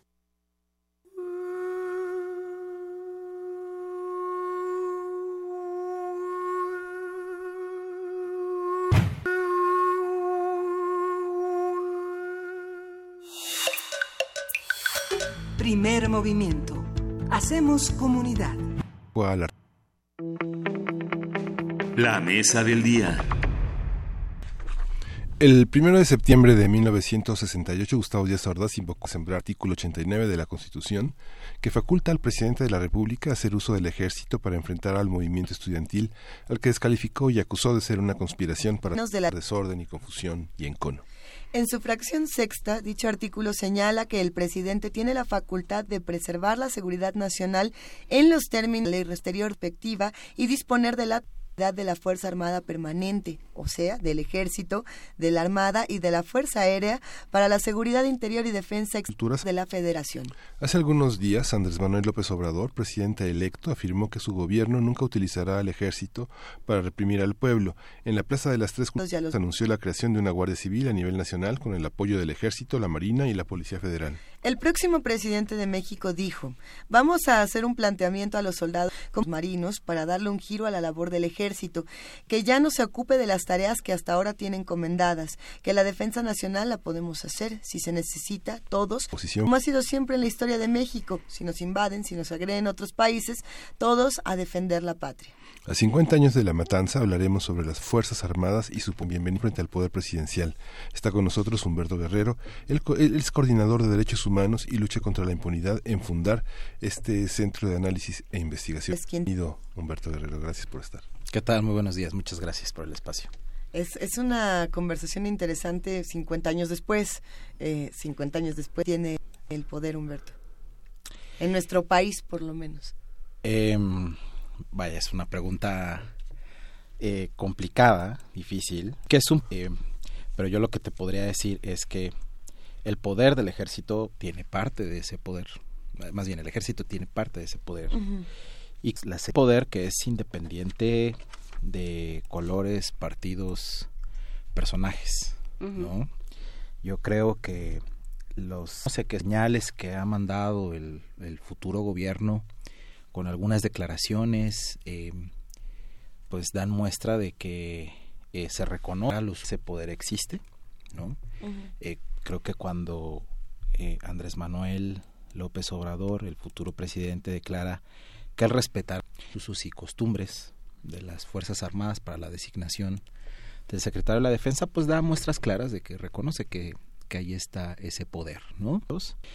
Y que a 50 años del 68, si bien hay circunstancias que han cambiado, ciertos contextos que son distintos, unas eh, pero pues ese poder se mantiene casi intacto, ¿no? Eh, ha habido algunas batallas muy arduas, muy fuertes para tratar de desmontar un poco de ese poder de facto de las Fuerzas Armadas, como la, la batalla por el fuero militar, por ejemplo, ¿no? Esta posibilidad de que los militares sean investigados y procesados en sus propios tribunales, por su propia curaduría, eh, pero que han sido conquistas a, a base de, a punta de sentencias, ¿no? Nacionales e, e, internacionales, y a muertos, por supuesto, ¿no? eh, entonces, vaya, eh, a 50 años, yo lo resumiría es en que el tema de, del poder del ejército es un tema pendiente, ¿no? Eh, ¿Qué hacer con eso? Eh, como el, el, elefante en la sala, ¿no? Eh, pues que ahí está, se sabe, eh, pero eh, no se toman medidas concretas. Y cuando digo no se toman medidas concretas, por ejemplo, yo no sé cuándo en este país va a empezar la discusión sobre que el responsable de las Fuerzas Armadas sea un civil, por ejemplo, ¿no? Lo cual ocurre en otros países del mundo donde para hacer realidad la idea de que las Fuerzas Armadas deben estar subordinadas al, al poder civil, pues es un civil el que está al frente, ¿no? Pero eso es una discusión que parece todavía bastante lejos. ¿no? Lo que ocurre sería así, digamos, el comandante en jefe de las Fuerzas Armadas es el presidente, es el presidente. Sí, es un civil. Sí, pero en, algunos países lo que ocurre es que el secretario de defensa, ¿no? Em, es un civil también, ¿no? Eh, y, y, finalmente todavía em, eh, las Fuerzas Armadas se subordinan a, a, las, a las directrices de desde ese poder civil, ¿no? Pero es una discusión que de Galicia no, no se da aquí y por el contrario, digamos, nuestro país está en una etapa eh, donde se ha pretendido utilizar, formalizar, normalizar, pues esto que es muy cercano a un estado de excepción, ¿no? Es decir, el, el, este país a las Fuerzas Armadas bajo el argumento de que hay una situación excepcional que amenaza eh, la seguridad interna, eh, pues se volvió a la normalidad en el interior y, y, y, a finales del año pasado, pues quizá mucha gente recuerde que se aprobó una, una ley, ¿no? una llamada Ley de Seguridad Interior, pues que lo que pretende es eso, ¿no? normalizar la situación en la que hemos venido viviendo pues desde 2006, ¿no? Eh, cuando se declara la famosa guerra contra el crimen organizado, que después se dijo que ya no era guerra, ¿no? Que era combate. Eh, y pues este, se, aprueba esta ley que, eh, pues a pesar de los fraseos, eufemismos que de pronto utiliza, pues básicamente lo que plantea es que la, te voy. Exacto, ¿no? Es que en algunos supuestos la seguridad pública que se puede quedar en manos de las Fuerzas Armadas, ¿no? Y ahí también con un juego de los conceptos bastante confuso, ¿no? Que si la seguridad nacional, nacional, la seguridad interna, que si la seguridad exterior, ¿no? Em, y pues la discusión está en la pendiente en la Suprema Corte de Justicia Humana, ¿no? Eh, eh, un grupo amplio de organizaciones de derechos humanos, la propia Comisión Nacional de los Derechos Humanos, algunos eh, municipios incluso eh, impugnaron esta ley bajo, con distintos cursos con acciones de inconstitucionalidad, con controversias constitucionales, pues porque se considera que eh, la ley en sí misma es contraria a la lógica democrática humana de nuestra Constitución a partir de la reforma en derechos humanos de 2011, ¿no? Eh, donde en teoría pues el eje rector de cualquier política deben ser los derechos, los, la protección de las personas, la protección de sus derechos. La ley de seguridad interior, si uno lee, digamos, la, los, los eh, la exposición de motivos, su lógica, su lógica es la de protección de instituciones, ¿no? Eh, incluso quienes la defendieron, ¿no? Por parte de, eh, tanto en el Congreso como en el Ejecutivo, alegaban que su finalidad era la protección de instituciones. La en la protección de instituciones es una lógica pues de esa vieja doctrina de seguridad nacional justo acuñada eh, los 60, ¿no? Eh, para justificar, digamos, toda, toda una oleada, ¿no? De eh, masacres, represiones, de violaciones a los derechos humanos, ¿no? Es bajo el argumento de que hay que preservar el orden, que hay que preservar la paz, que hay que preservar las, las instituciones. esta, esta disolución del Estado Mayor, eh, ¿cómo, ¿cómo, la ves? Hay una parte que lo que lo crea en 1903, una vez un atentado contra un golpe de Estado a Madero y ese es el origen simbólico. Aunque hoy es un poco una oficina que organiza eventos presidenciales, digamos, uh -huh. lo tiene relaciones públicas con uniforme militar, organizan actividades sociales, actividades deportivas, de capacitación, los eventos de la señora del presidente, así lo así está etiquetado dentro de las funciones del organigrama de, la, de, la, este, de, la, señora del presidente, así, así lo así lo ven. ¿Qué, ¿Qué pasa con eso? Pues mira, eh, parte de los de los argumentos que el propio Andrés Manuel digamos utilizó eh, que el estado para la disolución del estado mayor está justo también un efecto simbólico no eh, por lo que lo que él menciona es bueno y en efecto ocurrió el estado mayor presidencial justo también fue partícipe en en distintos actos de represión incluyendo el propio 68 no también y pues que pues si bien digamos, eh, lo que dice, si bien respeta, digamos, a la, institución y no generaliza, pero pues para él es simbólico el no hacer uso del, del Estado eh, Mayor Presidencial.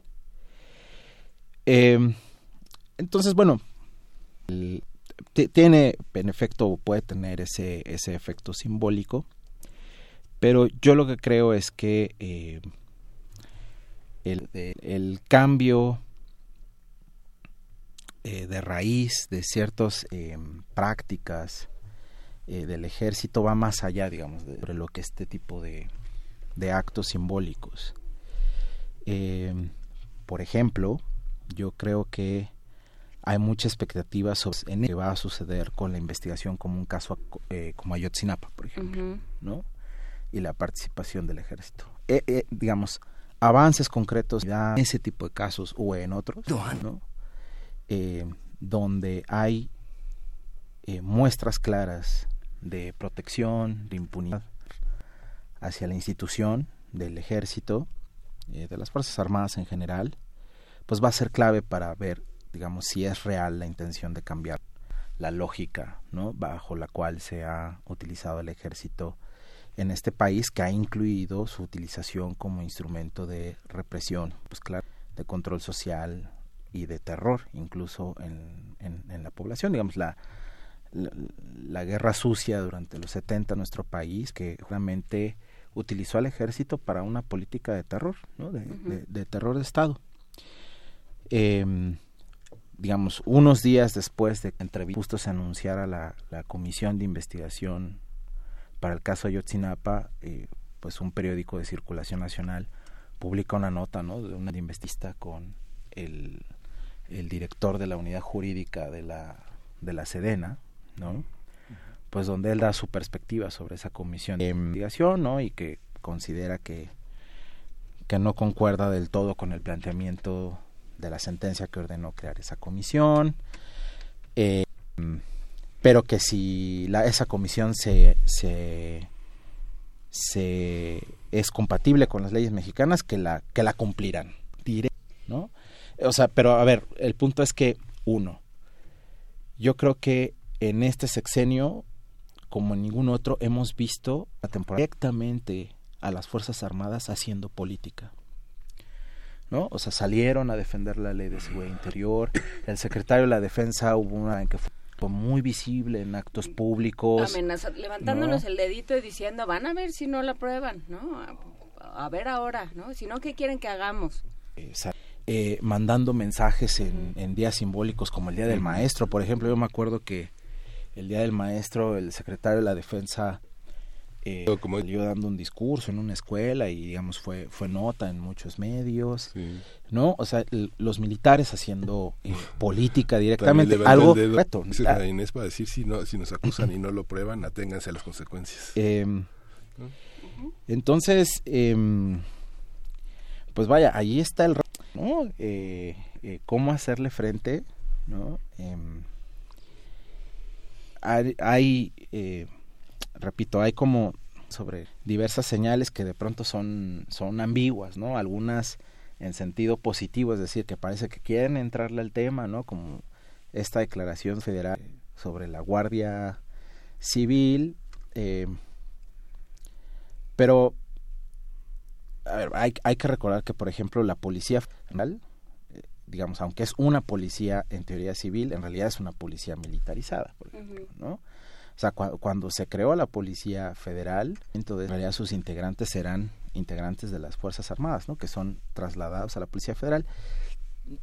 Eh, si algo similar ocurre, si algo similar es el planteamiento de esta Guardia Civil, pues la verdad es que no, no, no auguro que sea un cambio de fondo, ¿no? En, en la lógica se requiere eh, policía, más bien el planteamiento desde sociedad civil ha sido un trabajo más fuerte justo hacia generar las capacidades en las directamente, ¿no? Desde el nivel municipal, empezando por el municipal, el estatal y el federal, más que eh, iniciar el trabajo con las fuerzas armadas. Pero, y el planteamiento ha sido el retiro eh, de las fuerzas armadas de las tareas de seguridad, que sabemos que tiene que ser un retiro gradual, sí, tiene que haber un mensaje claro ya en el sentido de que es un retiro. Y eso es lo que todavía no vemos un paso claro al respecto eh, incluso en este incluso en este nuevo gobierno estamos hablando con Humberto Guerrero coordinador de derechos humanos y lucha contra la impunidad de Fundar Centro de Análisis e Investigación y vamos a hacer una pequeña pausa justamente para escuchar a esta hora la conmemoración que está haciendo Radio UNAM al 2 de octubre de 1968 esto es Burócrata justamente la primera parte escrita por Mario Conde. A esta hora asesinos. A esta hora.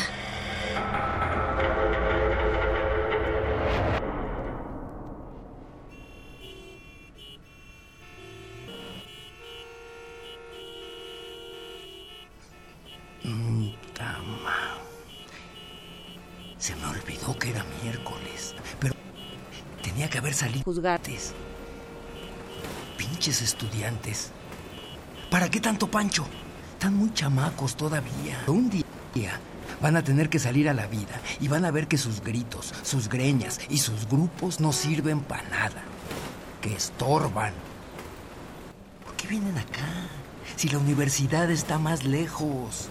Aquí que nos dejen trabajar. Ya oigo al licenciado Urrutia. Me ha de estar esperando en la puerta el cabrón. Ferrara, ¿Ya quedaron los itinerarios? ¿Ya quedó lo de los italianos? ¿Qué pasó con el vuelo de Colombia? Ni ganas me van a quedar de ver las Olimpiadas después de esto. Bueno, hijo, si se hacen, porque estos cabrones...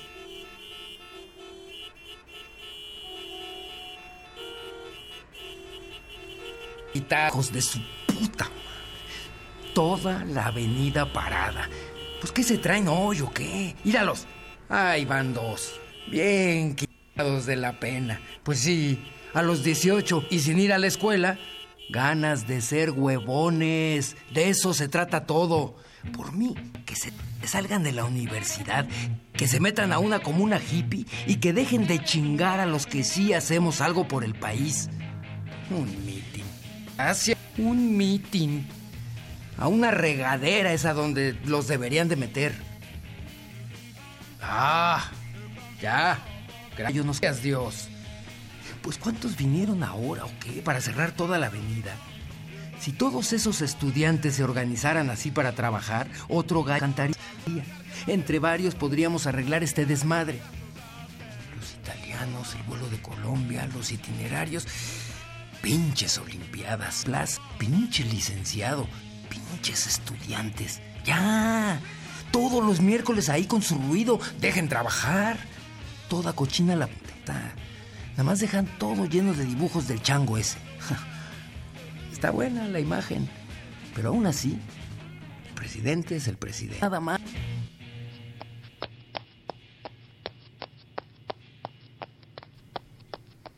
Ya, bendito, ya. Diez pisos, naciones más. Diez. Hacían falta tantos pisos para el edificio de relescos exteriores, nada más falta que otra vez los elevadores estén fallando. No, si es así, licenciado, eh, es que son 10 pisos y los estudiantes...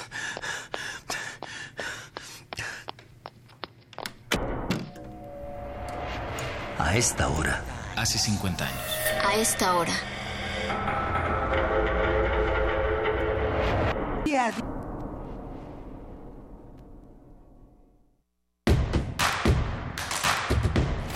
Encuentra la música de primer movimiento día en el Spotify de Radio UNAM y agréganos a tus favoritos. Ahora va. 9 de la mañana con 34 minutos en este 2 de octubre de, mil, de 2018. Eh, hay que recordar que cada media hora vamos a estar transmitiendo estas historias que, que, van, que confluyen a las 6 de la tarde en la plaza de central de Tlatelolco, la plaza de las tres culturas. Agradecemos a todos aquellos que nos permitieron, eh, que prestaron sus voces y su trabajo sus voces, sus plumas, su, su investigación y su trabajo para llevar a cabo este ejercicio eh, a esta hora hace 50 años. Y bueno, seguimos conversando con Humberto Guerrero de Fundar Centro de Análisis e Investigación y justamente sobre este tema de quién tiene el poder quién tenía el poder en 1968 y quién lo tiene hoy y cómo entendemos las instituciones, cómo entendemos a las Fuerzas Armadas, eh, a quién protegen y de qué. Y justamente hablábamos, Humberto, al principio de, tu intervención, antes de esta pausa, hablábamos sobre cómo había esta lógica justamente de los 60 de la protección de instituciones, de ante todo hay que hay que proteger al país, hay que proteger al presidente, hay que, que nos proteger a,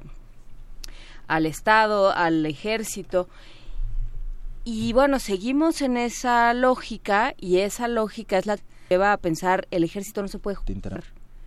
No se puede juzgar por las mismas personas o por las mismas instituciones que juzgan a, a los hombres, ¿verdad? De a pie, digamos, a los castrenses. ¿Cómo, ¿Cómo nos quedamos? ¿Cómo entra esto en una lógica de no repetición, de justicia, de realmente conocer la verdad? Mismo.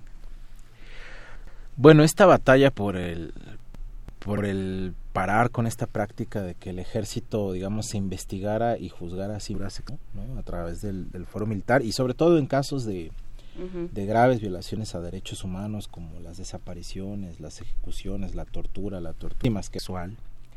Pues digamos, fue ha, sido un paso que, que fue una ha sido una lucha larga, lenta, como decíamos, a punta de sentencias y de víctimas que quedamos dando en el camino de esta lucha, pero eh, todo ello pues aún sigue sin materializarse en decir que ahora tenemos la posibilidad real de llamar a cuentas a los militares ante, ante la justicia ordinaria, ¿no? Eh, digamos, son todavía pocos los casos em, donde se ha logrado esto, ¿no? Algunos emblemáticos está, por ejemplo, el de Valentina Rosendo Cantú, ¿no? esta mujer indígena de, de, la sierra, em, de, la, de, la, zona de la montaña de Guerrero, ¿no? Eh, que fue de hecho violada, agredida sexualmente por, por militares y que después de una larga batalla, ¿no? incluso ante una corte internacional como la Corte Interamericana de Humanos, pues logró que algunos de los eh, autores, ¿no? de, los responsables eh, los de, la violación contra ella, pues fueran, fueran llamados a cuentas. Eh, pero, digamos, se cuentan con los dedos de una mano, ¿no? Los Casos así. Y que además en, en ninguno de ellos se ha llamado a responsabilidad, a cuentas, puestos pues eh, a los altos responsables, ¿no? o sea, a, las personas más, a las personas que ocupan los puestos de, de superioridad, ¿no? Eh, dentro de las de las fuerzas armadas, digamos, siempre han sido casos de eh, autores materiales, autores directos. Cuando la violencia generada por las fuerzas armadas, tanto en el contexto de la guerra sucia, ¿no? como ahora la violencia que manifiesta generado a partir de la, de la lucha contra el crimen organizado, pues ya tiene, eh, eh, digamos, eh, claras dos estaciones de ser una violencia que obedece a un patrón, que obedece a la reiteración de cierta forma de actuar y que por tanto es razonable asumir que se genera digamos, eh, alguna especie de plan o política desde eh, los altos mandos. Un plano política que posiblemente no en todos los casos sea expresa, es decir, que claramente se den órdenes, aunque tenemos la, la famosa eh, orden de abatir en horas de oscuridad, ¿no? que develó el trabajo de, del Centro de Humanos Miguel Agustín Pro a partir del caso Tlatlaya, ¿no?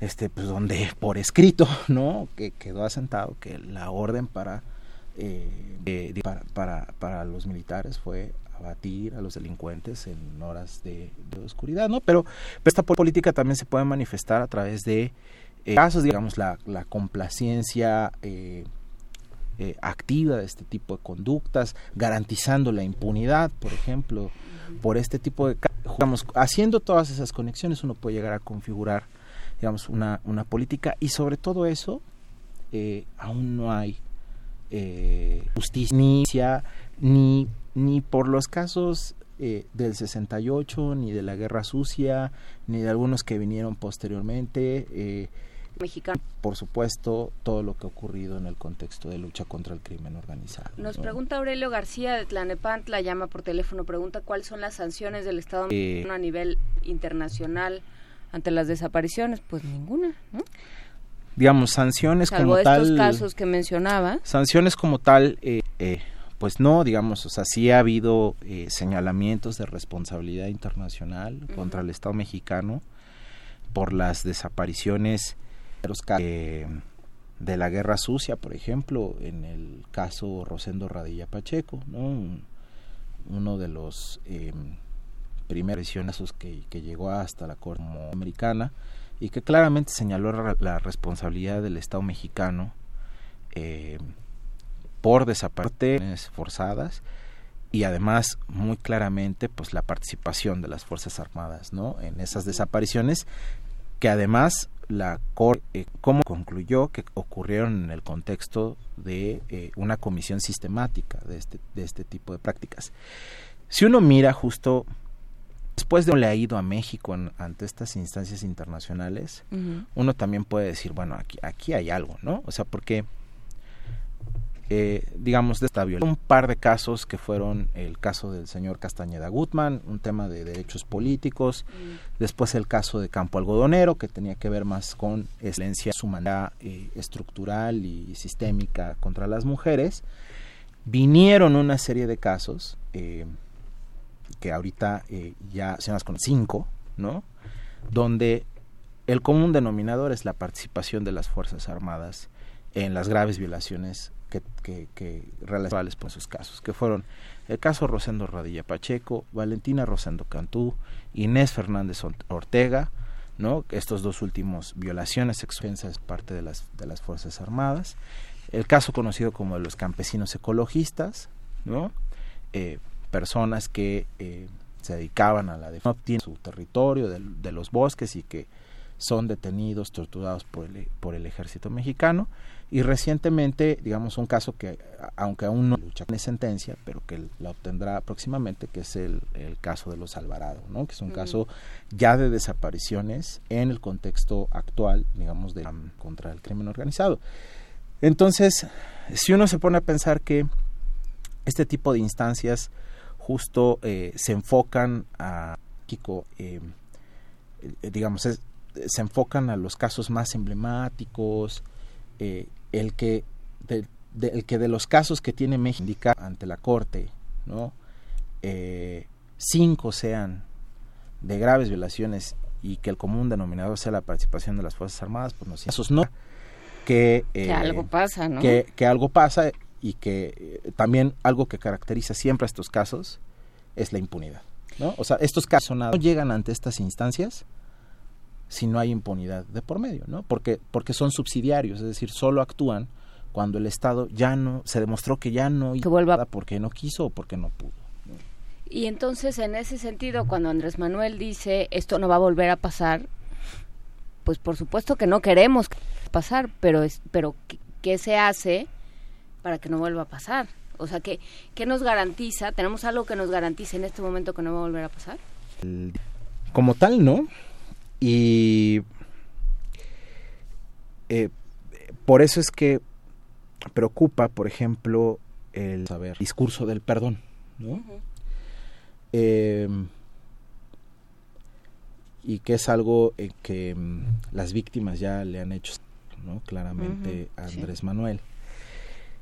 Yo creo que en el caso de las Fuerzas Armadas, claramente, pensar en el perdón eh,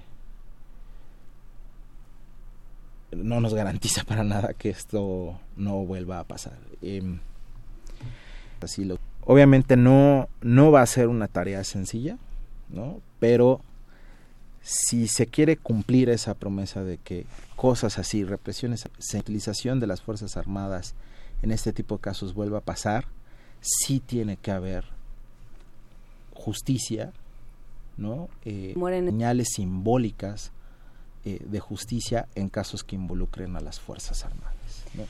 Esta imagen que se usa mucho de los criminales que no en su cama, este, que es eh, que es un lugar común, pero por desgracia es un lugar común porque porque sucede, ¿no? Si no llamas a cuentas, ¿dónde murió Echeverría? ¿Dónde ¿Cómo, cómo eh, pensamos que eso no puede ser? ¿Por qué estamos tan acostumbrados a que así sea? Famosa. Sí, justo hoy en la hoy en la mañana, digamos, eh, de camino para acá, pues justo escuchaba una discusión sobre esta esta frase de, bueno, pero al final la historia los juzgará. La verdad es que no. la verdad es que creo que eh, los niveles impunidando la unidad eh, y de hartazgo por esa impunidad han llegado a tal nivel en este país que creo que no se puede seguir utilizando. ¿Qué ocurre? frase de los juzgará la historia como un sucedáneo de justicia, honestamente. Porque, eh, a ver, lo que ha ocurrido con toda esta impunidad crónica, o sea, una impunidad que viene de décadas, pues es que para el, las instituciones, las leyes, el derecho, pues han perdido todo todo sentido que ordenar la vida de las personas. O sea, es eh, decir, las instituciones, las leyes, el derecho ya no son un referente para las personas para organizar su vida. Pues, pues porque lo que han visto durante décadas es que instituciones van, leyes van y vienen, algunas son hermosas, perfectas, y hay un pero nada de lo que dice esas leyes, incluso la propia Constitución, es una realidad para las personas, ¿no? Eh, y estar un quiebre eh, de confianza, ¿no? Eh, que que o sea va a costar años recuperarlo, ¿no?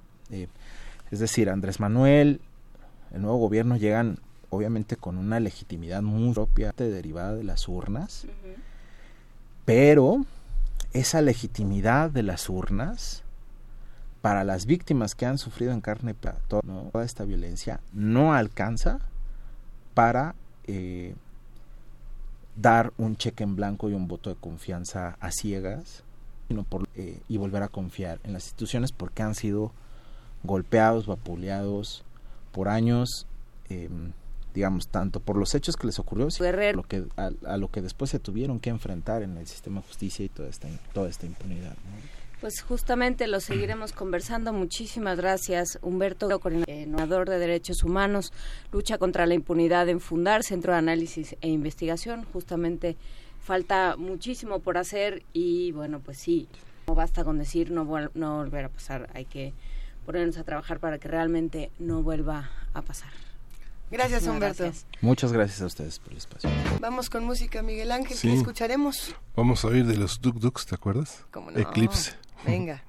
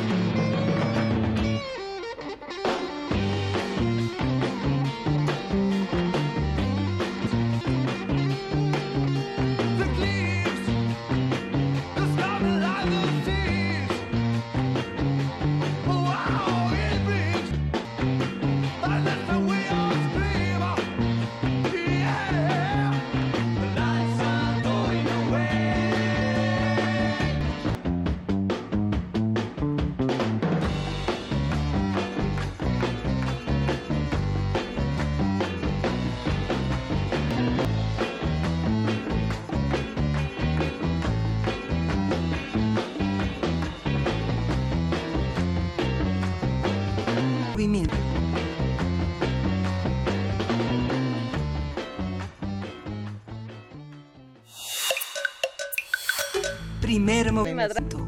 Hacemos como... Son las 9 de la mañana con 50 minutos y Juan Inés está levantando tanto la mano que en una vez la mano sale volando al cielo. Cuéntanos. Juan. Gracias a Javier Ramírez Amaro y a Juan Ramírez Marín que justamente me hacen ver que Echeverría no ha muerto. En el que estaba yo pensando era López Portillo. Para los... Bueno, él ya menos pensado, Echeverría se va a morir en su cama, ¿no? Ah, justamente hace un par de días el programa Los Chamucos hizo un sketch al respecto. Herramientas que lo quieran ver en, en TV UNAM eh, estuvo bastante, bastante bueno el tema de dónde está Echeverría para los que quieran tomar esto también con otra de las bien ventas para defendernos de los horrores que son, bueno, el humor y la crítica. Eh, tenemos más el día de hoy. Antes de que finalice este programa, le damos la bienvenida a Carlos Corona, director de la obra La Hecatombe. ¿Cómo estás, Carlos? Hola, ¿qué tal? Muy bien, muchas gracias por la llamada. Que justamente la Hecatombe tiene Oh, que ver con, con expresidentes que se encuentran, o me equivoco.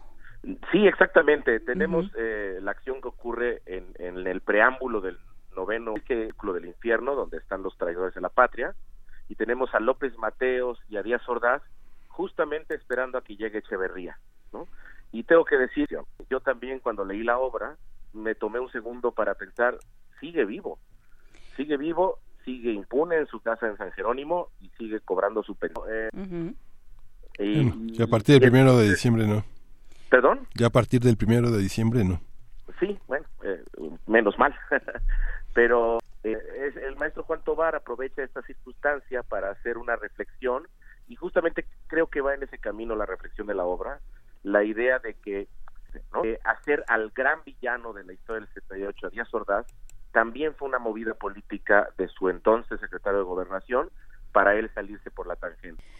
No se exime de ninguna culpa Díaz Ordaz, pero sí el, el gran manipulador de ese de esa matanza fue el secretario de Gobernación. Claro, ¿y, y cómo, cómo se plantea dentro de la obra? ¿Cómo, cómo decir esto desde el teatro? Pues eh, la obra es una farsa donde estos dos personajes están agregando a Echeverría. Echeverría en algún momento llega y eh, se hacen reclamos unos a otros. Al mismo tiempo, dentro de la obra hay unos personajes que hacemos en el montaje que se llaman Beatriz y Virgilio, aprovechando la connotación de Dante. Y estos personajes son dos estudiantes que van recorriendo los últimos 50 años de acontecimientos donde la juventud ha tenido alguna actitud política y, y, ha sido reconocida por el Estado.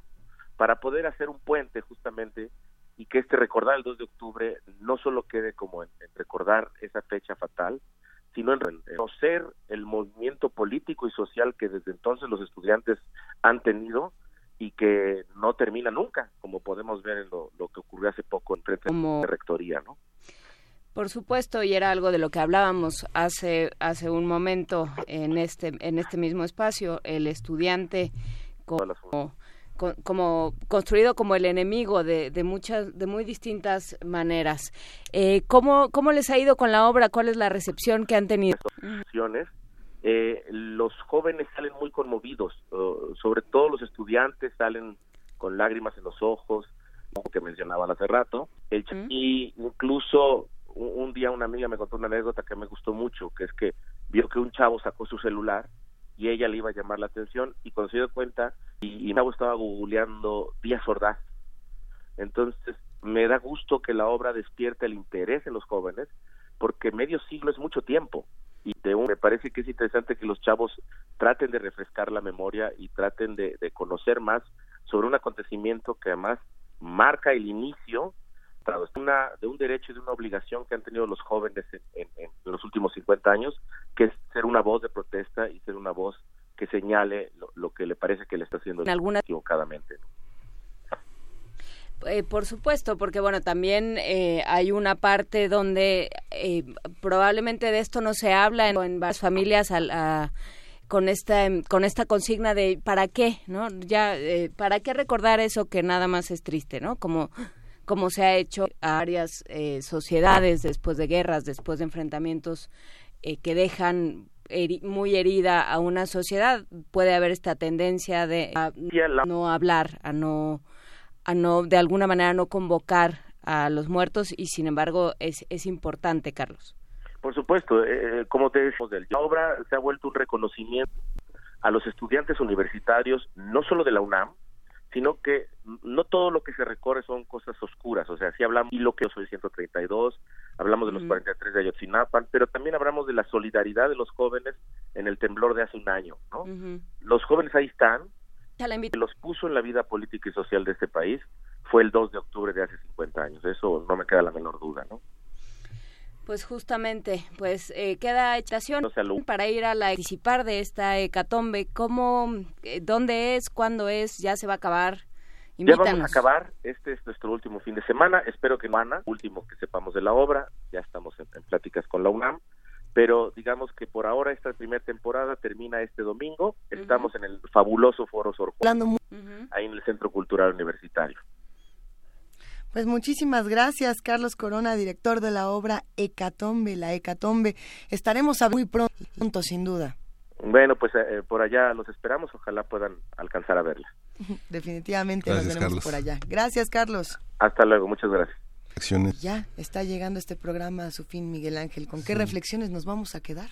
Pues que hay muchísimo material. Yo creo que este programa se tendrá que escuchar varias veces porque hubo muchas reflexiones que, que dejan muchas preguntas abiertas. Yo creo que vale mucho la pena continuar con esta transmisión. ¿A qué hora fue? y que este que la programación de una red En la- ahora se, se toma como un cuerpo, ¿no? Como un cuerpo enorme, que es difícil que una sola persona escuche todo el tiempo, pero que bueno, es, es- esa ambición del imaginario. Habrá quien se pueda quedar a la- la- en la radio de 7 de la mañana a 11 de la noche escuchando todos los contenidos de Radio UNAM el día de hoy. Tú vuelves a entrar a las 11, ¿verdad, Luisa? En un momentito más. ¿A las 10 o a las 11? Como ven, a las 11 de la mañana estaremos en Y tú a las combate seis, musical. Jaime. Sí, pero yo ya grabé. Pero aquí- Pero vas a estar, vas a voz. estar, vas a Regresará estar. mi voz a las Sí. 6 de la tarde. ¿Cómo? Los que están haciendo comunidad con nosotros, les queremos agradecer por haber pasado esta mañana aquí, una mañana compleja eh, que nos ha dejado, como bien dice Miguel Ángel, muchísima reflexión. Retomaremos a lo largo de esta semana.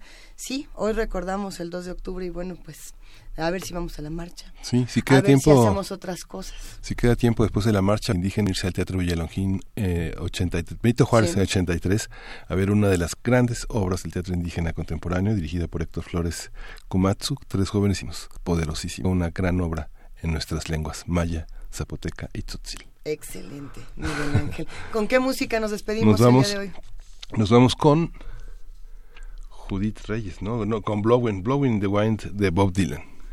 Muchísimas gracias a todos los que hacen comunidad con nosotros. Nos escuchamos mañana de 7 a 10 de la mañana.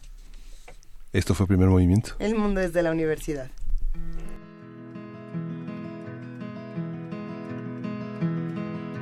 How many roads must a man walk down before you call him a man? How many seas must the white dove sail before she sleeps in the sand? How many times must the cannonballs fly before they're forever banned? The answer, my friend, is blowing in the wind. The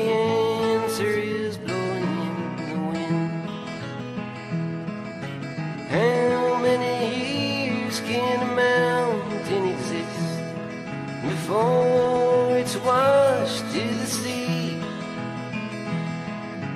How many years can some people exist before they're allowed to be free?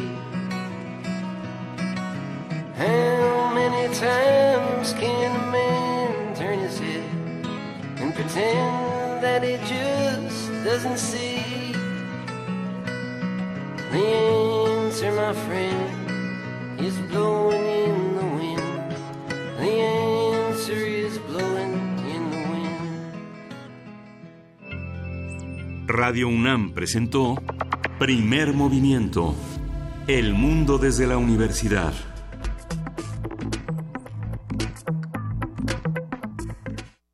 Estás? Días, Ah, buenos días. Inés Sion, Juan Información, jefa de Mind Ángel, Teo Miguel Díaz, querido, buenos días. Muy Iglesias, San Luis, Radio Movimiento, de primero la cabina. para que quede para la posteridad, ¿no? para que en el futuro Por ejemplo, Ujú. Rusolo justamente con este manejo de la electrónica y las vanguardias.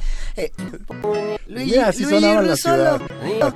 Paisajes. Perfecto. Claro. Pablo. Claro. 1900.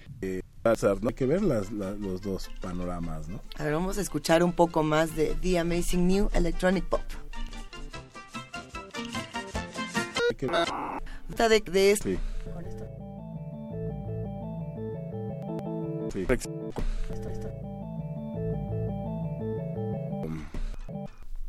Un arco iris en aire curvo de Terry Riley. La gran- una- es, un- es un poquito más armónica, e hipnótica. Yo siento que sí tuvo una gran influencia en lo que estamos viendo hoy en día. Esa cosa minimalista definitivamente tuvo una influencia brutal en lo que hemos visto hoy en, día en música electrónica, pero también en, en- en rock alternativo y en rock progresivo. ¿eh? ¿Cómo se llama? Si quiero mayor. Vamos a escuchar de fotógrafo la primera parte. Vamos, fue la primera parte. Estudiantes. Bueno, esta batalla, bueno, Calzó de ser yakuza, era una pero, pero, pero, no es por, pero, es- pero, pero, pero orden, la- quedó asentado que la orden para eh, para, para, para los militares fue abatir a los delincuentes en horas de, de oscuridad. La verdad es que... La, ¿Cómo estamos pensando que si se quiere cumplir esa promesa de que cosas así, represiones así, la utilización de las Fuerzas Armadas en este tipo de casos vuelva a pasar, sí tiene que haber justicia, ¿no? Eh, señales simbólicas eh, de justicia en casos que involucren a las Fuerzas Armadas. ¿no?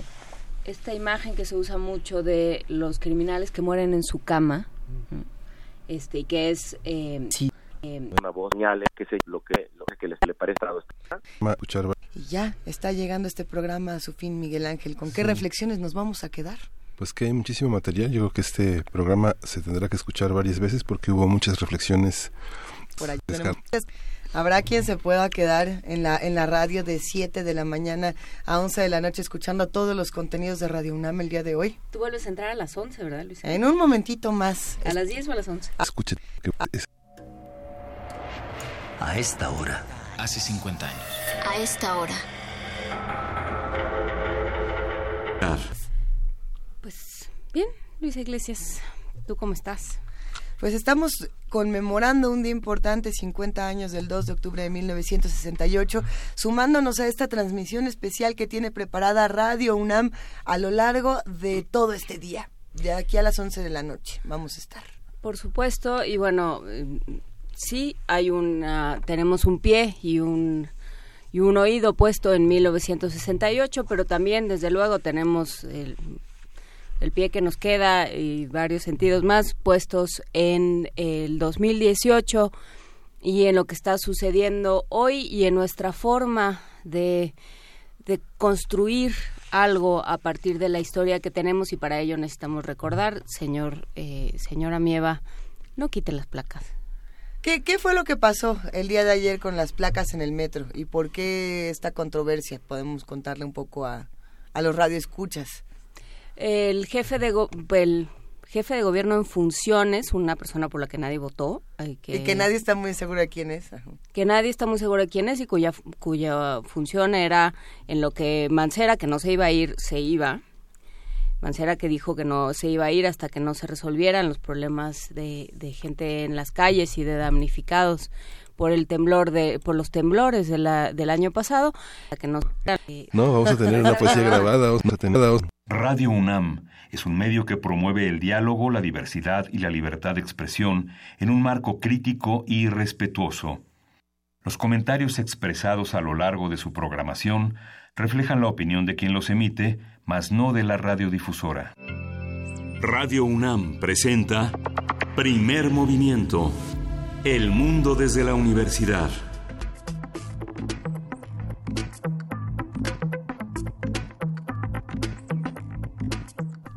Buenos días, hoy es martes 2 de octubre y son las 7.06 de la mañana en esta Ciudad de México, en la cabina de primer movimiento en Radio UNAM, Luis Iglesias. Buenos Muy días. buenos días, querido Miguel Ángel Quemain, jefa de información, Juana Inés de ESA. Buenos días, ¿cómo estás?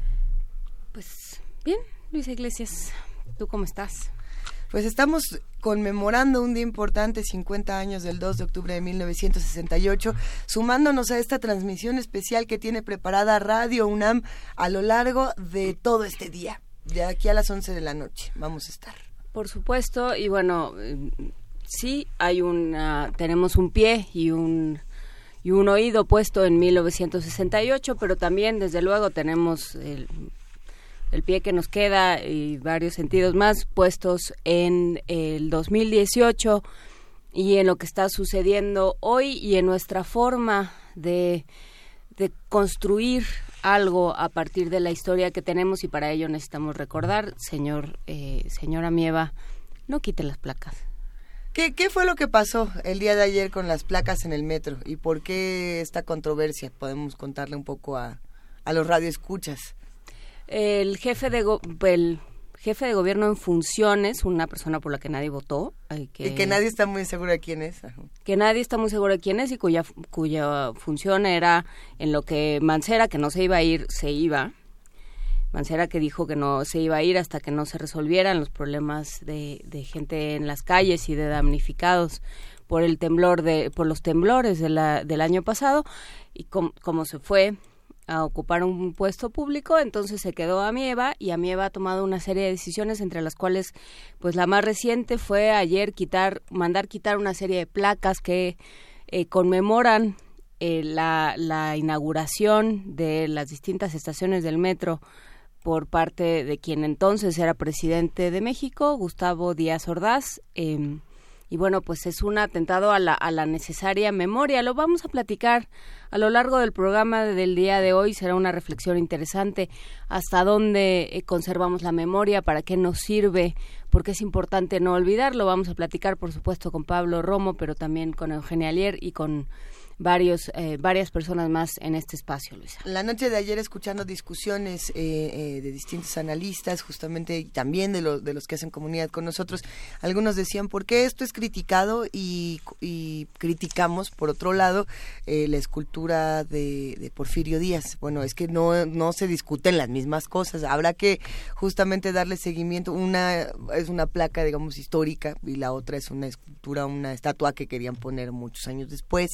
Eh, sin embargo, es interesante escuchar todos los puntos de vista, puesto que no solamente están los que critican este momento, hay otros que sí lo están celebrando. Entonces, ay, está fuerte. Vamos a ver qué pasa, Miguel Ángel. Sí, sobre todo recuerdo tanto Octavio Paz como Carlos Fuentes señalaban el, los peligros que significaba eh, convertir en, un, en, en, una noche oscura un sexenio como el de Díaz Ordaz, que tiene muchos claroscuros y que no se puede borrar la imagen por decreto, y menos por una cuestión tan caprichosa. Cuando llegó Juan Inés, yo había visto algunas imágenes ayer, pero no daba crédito que eso realmente hubiera sucedido. Así hasta es. que abro el explorador y veo en el Universal, en el Huffington Post, etcétera, que sí, efectivamente sucedió. Quitaron las placas para para retirar una, una cosa de memoria de inauguración del metro, ¿no? El escudado en las buenas intenciones, es, que eso es interesante no, también. Y, y sobre todo de manera unilateral, ¿no? No, no hubo una discusión. Esas son, pueden ser eh, conclusiones o pueden ser decisiones a las que llegamos por consenso, a las que llegamos por discusión, pero que, eh, que una persona, sea quien sea, decida cómo va a ser la memoria y, y cómo y cómo vamos a, hacer, a, a, construir con nuestra con nuestro horror pasado, es peligroso no debe ser así, no nos hemos puesto de acuerdo así. Eh, habrá que preguntarnos, yo creo que tenemos toda la mañana para hacerlo, pero eh, ¿cómo se debe recordar una fecha como esta? ¿Cómo, cómo, cómo se debe actuar en una, en una fecha tan importante como esta? Eh, los medios de comunicación tienen una responsabilidad importante de de recordar, de, de, repetir, de seguir alzando la voz. Y sin embargo, también está esta otra parte de banalizar la tragedia y de banalizar el mensaje haciendo cortinillas de pum, pum, pum, 68, ¿no? Y decía, a ver, ¿esto qué le está dando? ¿Y qué está aportando a la discusión? ¿Y qué vamos a ganar eh, haciendo un producto de las tragedias? ¿no? Esa es otra de las grandes preguntas. Eh, los editores con hambre de saquen 80 mil libros ahora cuántas preguntas nuevas tienen estos libros y cuántas están aportando y cuántas no. Yo creo que todo esto serán discusiones de toda la mañana aquí en primer movimiento y empezando por a ver qué hubiera pasado si ahorita se nos ocurre quitar elementos del 68 como la música. ¿No? Yo creo que son ese tipo de cosas las que vamos a ir platicando aquí. La música del 68 con Pablo García Valenzuela, justamente Pablo Gaff, que va a estar con nosotros, él es compositor y productor, y si no me equivoco ya está aquí. Ya está aquí. Ya está aquí, va a estar bueno, va a estar bueno. Vamos a tener en la nota nacional 50 años después qué sabemos y qué nos queda por resolver. Ese, es el, ese será el comentario de Pablo Romo hoy. Pablo Romo es miembro del Consejo Directivo de Serapaz y profesor de Transformación Positiva de Conflictos en la Facultad de Ciencias Políticas y Sociales de la UNAM. Nota Internacional, la memoria y América Latina. Esto con el comentario de la doctora Eugenia Alier Montaño, investigadora del Instituto de Investigaciones Sociales de la UNAM. En la poesía necesaria vamos a tener un... un, un ah, sí, me toca a mí. Poesía del 68. ¿Te toca a ti? No, no vamos a tener... No, no. no, vamos a tener una poesía grabada, vamos a tener material, Perdón. material de entonces. Pero mañana puedes traer poesía del 68. Sí. Porque, ¿qué, ¿qué, poetas podemos recordar que tengan, digamos, material del 68? Rosario Castellanos. Sí. José Emilio este, Pacheco.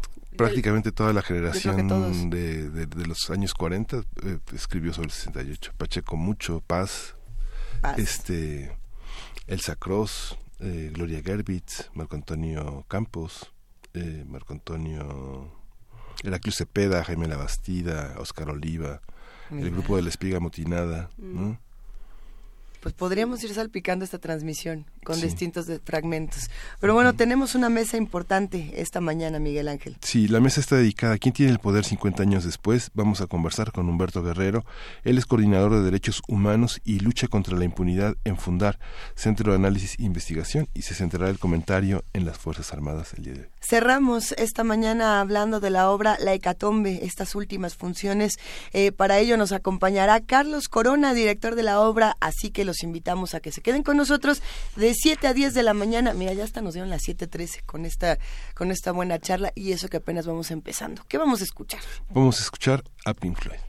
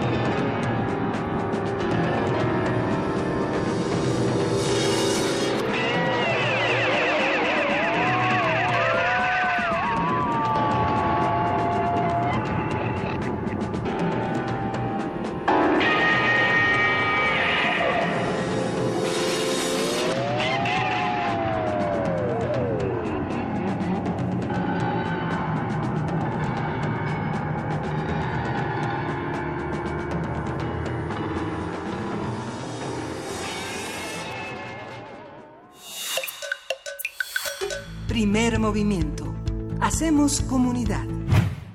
1968 fue un año de expresiones masivas críticas en el mundo. Se articularon movimientos de protesta contra estados autoritarios en medio de un clima global de guerra y violencia que la juventud repudiaba. La música del momento jugó un papel muy particular para la juventud y formó parte de las movilizaciones. Dentro de la música que acompañó a la generación del 68, de, a ver, destacaron exponentes anglosajones y estadounidenses como, y ahí les va, aquí, aquí empieza una buena discusión, Pink Floyd, eh, es que según yo Pink Floyd es setentero, pero ahora lo platicamos. Sí, 70, 70. Rolling Stones, por supuesto, en esa época estaba Jumping Jack Flash, The Beatles, Janis Joplin, Jimi Hendrix, The Doors. Sin embargo, la escena no fue dominada solamente por el rock, ya que otros géneros musicales también estuvieron presentes de manera muy importante. Oscar Chávez, Mercedes Sosa, Víctor Jara y Violeta Parra, por mencionar algunos, fueron de los representantes de un género de música que se llamó de protesta. Eh, tuvieron especial presencia en el movimiento estudiantil de México y junto a ello las llamadas canciones militantes y el jazz. Desde el 22 de septiembre y hasta el 10 de noviembre, como parte de su ciclo musical El Espíritu del 68, la Casa del Lago ha dado lugar a unas sesiones de la música emblemática de ese año, dedicadas al rock, al jazz, a la música clásica de ese entonces, con comentarios justamente de invitados expertos. Y para hablar de música de esa época, qué, qué se conoce, qué no y cómo nos ha influido, está con nosotros Pablo García Valenzuela, Pablo Gab, compositor y productor, doctor en música electroacústica y gracias por estar aquí, Pablo. Bienvenido. Muchas gracias, muy buen día. Hay muchos 1968 y hay muchas maneras de interpretarlos. La música tenía eh, el rock con mucha sacarina, pero también tenía ejercicios experimentales fundamentales, me atrevería a decir. Totalmente, sí, muchísimo. O sea, por un lado tenemos rock, por un lado tenemos música electroacústica, por otro lado tenemos música electrónica, son cosas... Sí. Y la música electroacústica es la que más empieza con la experimentación sonora desde el 48, sin embargo, si uno investiga un poco la historia, pues en, todo esto empieza desde principios del siglo XX. O sea, para la década de los 60 ya había un considerable desarrollo y las herramientas ya estaban en la mesa, lo cual es importante entender porque pues son instrumentos nuevos y no se inventaron de la noche a la mañana y es una época en la que esto se estaba consumando. Las herramientas estaban en la mesa, pero se bifurcó. Por un lado, la electroacústica, que es más como sampleo de sonido, arte, las artes de la grabación. Eh, por otro lado, la electrónica, que es la síntesis, y luego lo que el rock y el pop hicieron al tomar de ese mundo. ¿Qué herramientas son a estas a, la que- a las que te refieres, Pablo Gá? herramientas me refiero a bueno eh, la música electroacústica bueno es que depende cómo lo quieras ver si lo quieres ver de un punto de vista histórico am, que está en los libros o si quieres ver mi punto de vista No, que- pues el tuyo. Queremos el tuyo, Claro. Pablo Ya te levantaste tan temprano. Exactamente. Yo creo que alguien tendrá que poner orden a esto en musicología, como suele suceder siglos después que las cosas sucedieron, ¿no? A estas alturas se, se interpreta la música electroacústica electrónica como dos cosas distintas, ¿no? La música electroacústica en las artes de grabación, sampleo de sonido, eh, cortar la cinta originalmente, tocarla al revés, eh, acelerarla, desacelerarla. Por otro lado, la síntesis, que es generar tonos puros o oscilaciones electrónicas, la síntesis aditiva, que es construir un sonido a partir de múltiples frecuencias y darles forma, ¿no? Para mí hoy en día son lo mismo. Yo veo la- lo que es la, la posibilidad de grabar, editar y la síntesis como un solo instrumento. ¿Cómo llamarlo? Yo creo que es fácil llamarlo música electrónica, ¿no? Técnicamente, insisto, no lo es. Por un lado es la electroacústica, por otro lado la electrónica. Y así sucedió históricamente. La electroacústica en el 48 en, en París con Pierre Schaeffer, eh, Sí. Pierre Henry y, el, y la electrónica con Stockhausen por Alemania, ¿no? y yo lo veo hoy en día como lo mismo y lo veo como algo muy importante. Al- la- las nuevas herramientas es, es muy sencillo, es, es la materia prima de la música. Necesitamos instrumentos para hacer música y los instrumentos se han inventado. Eh, por un lado se han descubierto originalmente con el cuerpo, con un tronco hueco, con un caracol hueco, qué sé yo. Eventualmente se inventan instrumentos como el piano en el siglo XVIII, como la tuba en el siglo XIX, etcétera. Son invenciones, ¿no? Que hoy en día nos pare y son invenciones tecnológicas, porque el hecho de que no utilicen electricidad no es no es relevante, es conocimiento aplicado. Entonces el piano, la tuba son grandes tecnologías y se nos olvida un poquito eso, ¿no?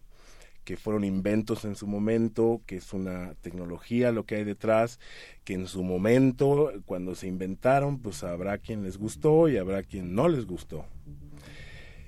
Lo mismo es la música electrónica, para decirlo en una, en un, eh, de manera sencilla y rápida.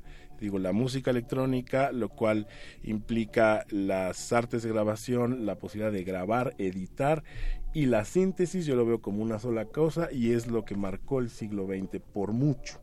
Dentro de muchos siglos, si alguien tiene que resumir el siglo XX muy brevemente, yo diría música electrónica. Punto. Oye, lo, Pablo, lo demás, irrelevante. ¿Y qué es esto que me van a matar justo algunos. cuéntanos qué es lo que estamos escuchando Va a en hablar este todo momento? Cabá en este momento y te va a decir que cómo es posible. Lo que, lo que escuchamos Obviamente es ahora, ¿qué, radical. ¿qué ejemplo es? Justamente está ahora sonando una pieza Early Mog. Bueno, es, eso es algo, es una selección bastante de personal.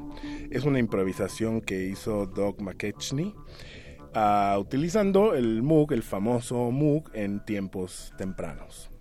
Y tiene una, tiene una connotación muy fuerte con, con un estilo de música electrónica actual, repetitiva, de loops, que creo que ha permeado mucho en la cultura popular y por eso me pareció importante ponerla, ¿no? Porque es un ejemplo que viene de esos tiempos. A ver, ¿Qué vamos es el famoso Moog? Bueno, pues un, un grandiosísimo instrumento, eh, de un sintetizador, Mm. el primero en la historia, teóricamente, ¿no? Que tenía unas, analógico, pero que tenía unas posibilidades increíbles para inventar sonido. Y en ese caso era, sinte- o sea, e- era síntesis, era a través de osciladores, no a través de grabación. A ver, vamos a escuchar un poco más del ejemplo y volvemos.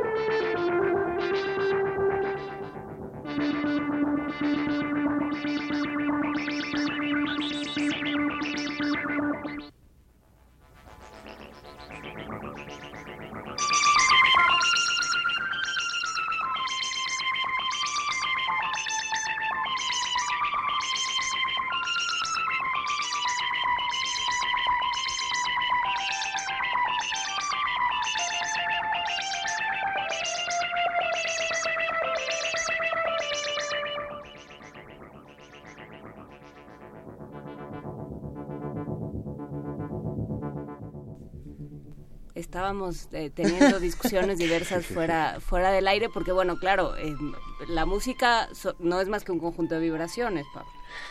Sí, bueno.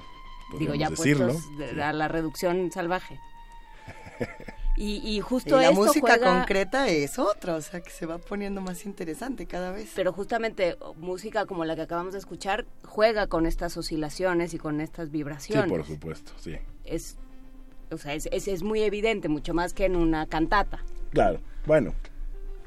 No sé. Yo diría que es lo mismo, pero, pero bueno. en Eh, términos de vibraciones, ¿no? A ver, eh, eh, un ejemplo como este a mí me, me hace pensar en qué estaba pasando en, en los años 60. Por ejemplo, una de las grandes compositoras de ese momento, muy poco reconocida en, el, ses- en los 60, era Delia Derbyshire, ¿no? La mujer que hace Sí. todo el sonido de Sí. Doctor Y Who. no es la única, ¿eh? hay, hay muchas Poca- mujeres. Y sin embargo son pocas las que fueron reconocidas en su tiempo. Pero por ahí estaba la ciencia ficción, por ahí estaban las muchas revoluciones políticas, raciales, sexuales. Eh, ¿Qué pasaba con todas estas cosas que ocurren? ¿Cómo se fueron metiendo en música que no era la que estábamos acostumbrados a escuchar? Porque una cosa es poner Revolution Number 9, que también es del 68, a poner este ejemplo. Son completamente diferentes. Claro. Pues mira, es difícil saber, yo no estaba vivo, no, no había nacido. Eh, ¿Qué estaba sucediendo? Bueno, yo creo que, insisto, las herramientas estaban sobre la mesa y se y, y fueron tomadas. ¿Y por quién fueron tomadas? Por un lado, digamos, los clásicos académicos son ellos quien las, quien las buscaron, Ujú. quien las inventaron, ¿no? Fue realmente el pop, ¿no? Es decir, desde principios del siglo XX se había inventado el telharmonium, que era un monstruo de bobinas para hacer oscilaciones eléctricas y después ponerles un tono y crear un instrumento, ¿no? Luego el theremin en 1920, etcétera. Estaba Luigi Russolo con el arte de ruidos y entonces eso Russolo que además estaba muy metido con todo el tema de las vanguardias. Totalmente, ¿no? Pero estamos hablando de décadas antes. Entonces, eventualmente, después de mucha investigación, después de visionarios, después de prueba y error, qué sé yo, las herramientas estaban sobre la mesa. Y al, estar sobre la mesa se toman por caminos muy distintos. En el sentido popular, yo creo que, pues como el sonido electrónico no es reconocible, o sea, si tú ahorita me preguntaban qué es un Moog, ¿no? Por ejemplo. Entonces, si tú en, en esa pero bueno, tenemos una cierta costumbre ya a escuchar música electrónica. Sí. Y vamos, no nos sorprende, ¿no? Imagínate la primera vez que oyes un sonido como el que acabamos de escuchar de, de M- McKechnie. Él, o sea, en ese momento tú no reconoces la fuente del sonido, no sabes qué es. Por lo tanto, la imaginación vuela. ¿Y a qué vuela? Probablemente, a- y es normal, hacia el espacio, ¿no? Hacia, A Tron ya nos dijo alguien en eh, Mark Heaven dice es como escuchar una canción de Tron ya se desmayó Pablo ¿Alguien Bueno, vio no la sé. película Tron? Pregunta Mar, la, la Heaven. original o, la, o, la- o el, o el remake. Pues sí, o sea, cada quien lo puede interpretar como quiera realmente, pero el punto es que al no reconocer la fuente, la imaginación vuela y es normal que estos sonidos sean relacionados con marcianitos y se usaron en muchas películas de ciencia ficción precisamente por eso, porque a ver, ¿a qué suenan los marcianos? Pues nadie sabe porque nadie los ha conocido, ¿no? Entonces un sonido que no reconoces lo puedes atribuir a algo que nunca has conocido. Entonces yo creo que en esa época era más hacia la, y es la época donde estamos a punto de llegar a la luna. Entonces es una época en la, en, en la que probablemente esto se iba más hacia la ciencia ficción. A ver, eh, eh, por un lado tenemos esta parte, esta como corriente de ciencia ficción que me llama muchísimo la atención. Y de pronto eh, también tenemos, no sé, me quedo, pues 1968 es año de movimientos sociales, Claro. Praga, París, pero también Claro. es año de muchas drogas y de música lisérgica, tal cual. Eh, Silver Apples, por ejemplo, lo que estamos escuchando aquí de fondo, es una de esas bandas que era droga de experimentación justamente a partir de eso, ¿o no? ¿O cómo estaba en Nueva York el tema? Sí, pero Lo que pasa es que realmente tú crees que las drogas son nuevas en la música. No, nuevas pues, hablan, pues no. Sí tiene todo el Estamos- concepto que ritual. Mozart no, este, no Bueno, tenía no, problemas. El, el no concepto sé, de pero música ritual vámonos- justo venía de las drogas, ¿no? Claro, vámonos mucho antes que Mozart, ¿no? O sea, el, el hombre eh, da vueltas a una fogata gritando y haciendo un ritual, umba, umba, umba, umba, umba, umba, toda la noche, acompañado de alguna hierbita que se encontró por ahí, desde siempre. Es algo muy eh, ligado a la repetición. La repetición es muy hipnótica la repetición nos hace, por ejemplo, Eric Satie tenía una pieza dedicada a, la, a lo que es la repetición, que en ese caso eran creo que 30 compases por 8 horas, y el objetivo era entrar en un estado mental que alguien como Jonathan D. Kramer, que era investigador en el concepto del tiempo en la música, lo llamó tiempo vertical. Básicamente el mismo efecto que las drogas. Eh, entonces, la repetición, entrar en un estado hipnótico a través de música, yo creo, creo que aquí nadie lo podemos demostrar, nadie vivió en la época de los cavernícolas, pero yo creo que es de an- muy antiguo, pero sumamente antiguo, ¿no? Y acompañar la música repetitiva con alguna droga por ahí se me hace antiquísimo. Entonces, ¿Podríamos atrevernos a decir que la música electrónica es heredera de la música ritual? La música electrónica repetitiva, sí, sí. Porque hay muchos tipos de música electrónica, ¿no? Pero la que es repetitiva, de loop, que nos pone en un estado hipnótico, que sigue hoy en día metiendo 50 mil personas a bailar, a qué sé yo, a estar, a entrar en un estado y que de paso se acompaña con alcohol y drogas, etcétera. Eso, por supuesto, es, eso es el, ese es el mismo ritual de hace millones de años o lo que sea, miles de años de un, de un cavernícola. Y no lo digo de manera eh, despectiva para nada, es una, es una realidad del, del ser, hum- de nuestra del ser humano. Y, y si uno observa cualquier tipo de, eh, de estas recreaciones, exposiciones que se hacen sobre los 60, sobre el movimiento, eh, todo, todo lo que sucedió en los 60 es imposible, digamos, desvincular un mensaje político, una serie de acciones, una nueva idea de quiénes son los jóvenes, una nueva idea de, em, de ser joven, una nueva visión de ser adulto con la música, con la vestimenta, con eh, Claro. el consumo de ciertas sustancias, digamos. Todo está, todo está imbricado, todo está junto. De acuerdo. ¿Qué pasa con, con esa música? Esto que estamos escuchando, por ejemplo, estamos escuchando Silver Apples, de Silver Apples Ve- Velvet Cave. ¿Qué es? ¿Qué Bueno, en- escuchamos? En, este caso era Oscillations, no Ve- Velvet Cave, pero no importa, Ah. es el mismo disco ahí. Eh, en el, bueno, escuchamos ahí, bueno, me interesó mucho poner ese ejemplo porque eso ya es propiamente rock. O sea, realmente sí. eso sí es rock. Y pues a mí se me hacía muy importante, ¿no? Y es de las pocas bandas con ese, incluso hoy en día suena experimental. Algunas personas que lo han escuchado hoy en día a lo mejor no lo aguantan tan fácilmente, ¿no? Y mm, eh, es, es, es, o sea, es, un poco violento en el sentido armónico, eh, los sonidos justamente de sintetizadores ahí combinados con, con, con el rock, ¿no? Y yo no sé realmente qué es, cuáles son las, todas las connotaciones sociales con esto. Hablaba yo de la, de la ciencia ficción, me parece natural. Claro. Y probablemente creo, pero para eso sería mejor preguntarle a, a sociólogos, etcétera.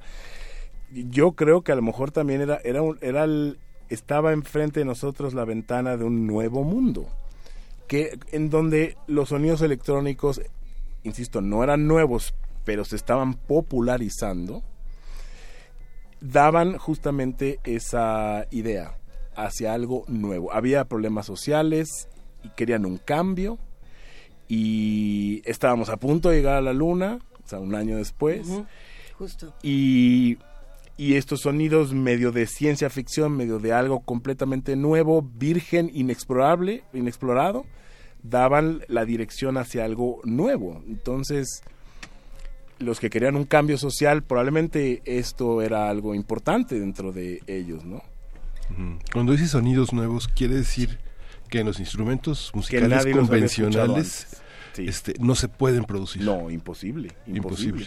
Incluso pues, durante el siglo XX se ven muchos intentos de, de pégale al chelo aquí, ahora ráspale con una moneda, ahora el, el, el- arco al revés. Bueno, eso ya desde el siglo XIX. Desde el siglo XIX habían intentos de, eh, de efectos con instrumentos, también de efectos acústicos, por ejemplo, desplazar a un par de trompetas fuera del escenario para como lo hizo Mahler para crear un efecto de distancia acústica ya estaban buscando eh, un sonido bueno nuevo variado etcétera pero llega un punto en que estos instrumentos pues son hermosos pero no se inventaron o sea tienen su límite se inventaron para algo y hasta ahí llegaron no y ahí es donde la música electrónica toma dice aquí quieren un universo nuevo de, de sonidos aquí están ahí sí ya.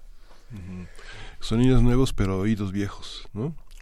Bueno, sí, eso, es, eso ya es otro rollo, ¿no? Eh, en efecto, hay mucha gente que lo ha rechazado. Yo por eso me gusta poner el ejemplo del piano, ¿no? Imagínense, el piano les parece natural, pues no tiene nada de natural. El piano fue un invento. Sí. Un, Aunque un gran también, aunque- invento. aunque también es una consecuencia el piano, ¿no?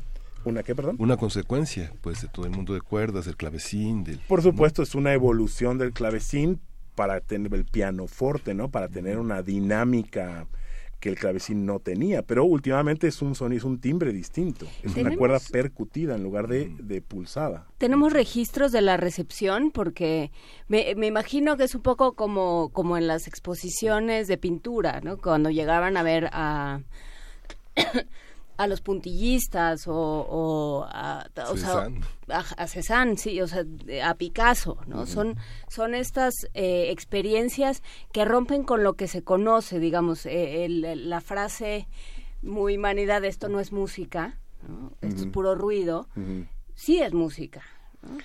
Sí, o sea, de- depende cómo lo veas. A mí no me molesta que alguien diga esto no es música y que quieran llamarle de otra manera. Bueno, depende qué, ¿no? Lo que escuchamos de, de, de Doug McKechnie, de Loops, y, y muy armónico, por cierto, era bastante armónico al oído, pues digamos que eso entraría dentro de lo que, dentro de lo que la gente considera normalmente música. No sé si ya se escuchó lo de Pierre Henry. Queremos escucharlo justo a continuación, porque no nos Bueno, cuentas es un que poco? ahí vamos a escuchar otra cosa completamente. Esto es, es, es sampleo de sonido, grabación, edición, etcétera. Eh, un poco loco, digo, a mí ya no me parece tan loco, pero estoy seguro que a alguien no acostumbrado le va a parecer loquísimo. Pero desde luego no hay ritmo, no hay melodía, entonces ¿qué va, qué va a interpretar la gente? Eso no es música. Yo, hay, los músicos electroacústicos se ofenderían y dirían, no, por supuesto que es música, porque es sonido organizado a través del tiempo. Tiene un principio, una mitad y un final. Es música. A mí no me molesta no llamarle música, le podemos llamar arte sonoro de concierto. Eso sí, de concierto, porque no es un arte de instalación. Sí, normalmente son piezas que empiezan, se desarrollan, terminan, están diseñadas para que uno se siente, se calle y las escuche. Entonces, en ese ¿Tienen sentido lo podemos llamar música, no. ¿No? no. Bueno, algunas pueden llevarla pero no, a, a menos que interactúen con un instrumento tradicional, normalmente no hay partitura ni para qué. En todo caso, para la recreación de cómo se hicieron esos sonidos, ¿no? Si alguien los quiere recrear, bueno, cómo se hicieron, esa sería la partitura. Pero de la interpretación, pues para qué si lo toca una computadora, ¿no? A ver, vamos a escucharlo. Venga.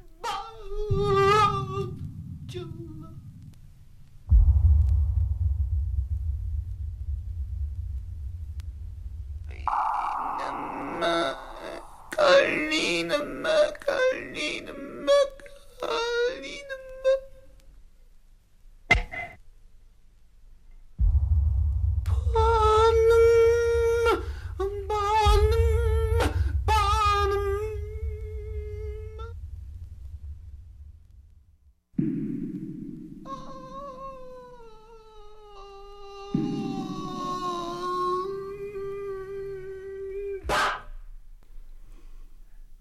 Parece una voz, ¿no? Lo es, sí. Lo es, es una voz eh, procesada, estirada, no sé exactamente cómo lo hizo, pero es algo que, bueno, es que a mí me pareció importante precisamente dar un panorama de qué es lo que estaba sucediendo en esos tiempos. Insisto, en esos momentos estaba por un lado la experimentación sonora, electroacústica, por otro lado la electrónica con el Moog, como escuchamos, por otro lado, por supuesto, el rock. Entonces había de todo y creo que era importante crear un panorama general. Eh, eh, tenemos por un lado a Pierre Henry, que es lo que estamos escuchando. Es lo que acabamos de escuchar, sí. Y por otro lado tenemos a Pierre Schaffer. Y son los Sí. dos amiguitos que se les ocurrió hacer música concreta. Sí. Eh, ¿qué, ¿Por qué la música concreta, o más bien, qué quería la música concreta a diferencia de todos los otros géneros que tenía alrededor?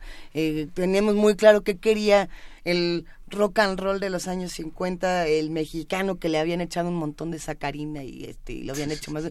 ¿Qué, ¿Qué quería? ¿Qué estaba buscando la música concreta? Pues yo creo que descubrir un discurso, un lenguaje dentro de un mundo, un universo sonoro que antes no era manipulable. Por ejemplo, Pierre Henry tiene cantidad de... De hecho, esta era un... Ya no me acuerdo cuál escuchamos, no, escuchamos la segunda, que mm, tiene muchas variaciones sobre el picaporte rechinando de una puerta, por ejemplo, ¿no? Eh, ¿Por qué? Porque es algo que no era, no era controlable antes o no era fácilmente controlable excepto con la haber, habiéndolo capturado, grabándolo y reordenándolo en el orden exacto y velocidad exacta que uno quería como un imaginador. Y la búsqueda era simplemente tratar de ver qué existía, qué posible lenguaje existía en la manipulación de ese universo sonoro que hasta ese momento no era manipulable. Yo creo, o sea, si, si hay alguna otra visión este, social, no creo, no, no particularmente. Eh, alguna visión cosmológica, pues podría ser, pero no creo, era, era una exploración hacia, hacia una estética.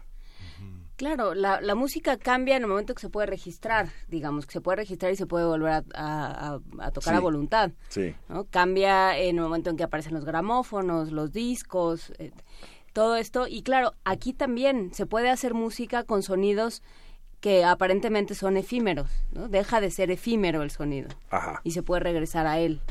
exacto. Bueno, es- ajá.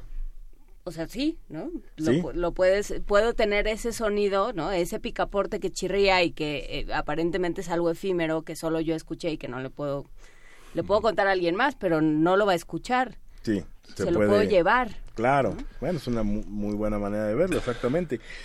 También está lo que, bueno, a mí me gusta explicar muchas veces, que es, hablando de que me preguntaban qué se buscaba, bueno, qué tipo de, o sea, qué tipo de exploración, hasta dónde podemos llegar en la percepción humana. El surrealismo, yo le digo surrealismo, yo no sé si alguien va a ponerle ese, ese nombre técnico eventualmente a la música, espero que alguien lo haga porque yo así lo veo, pero en fin, no me interesa a mí crear términos, pero claramente hay un surrealismo en lo que es la música grabada. Es decir, podemos escuchar distintos espacios acústicos al mismo tiempo.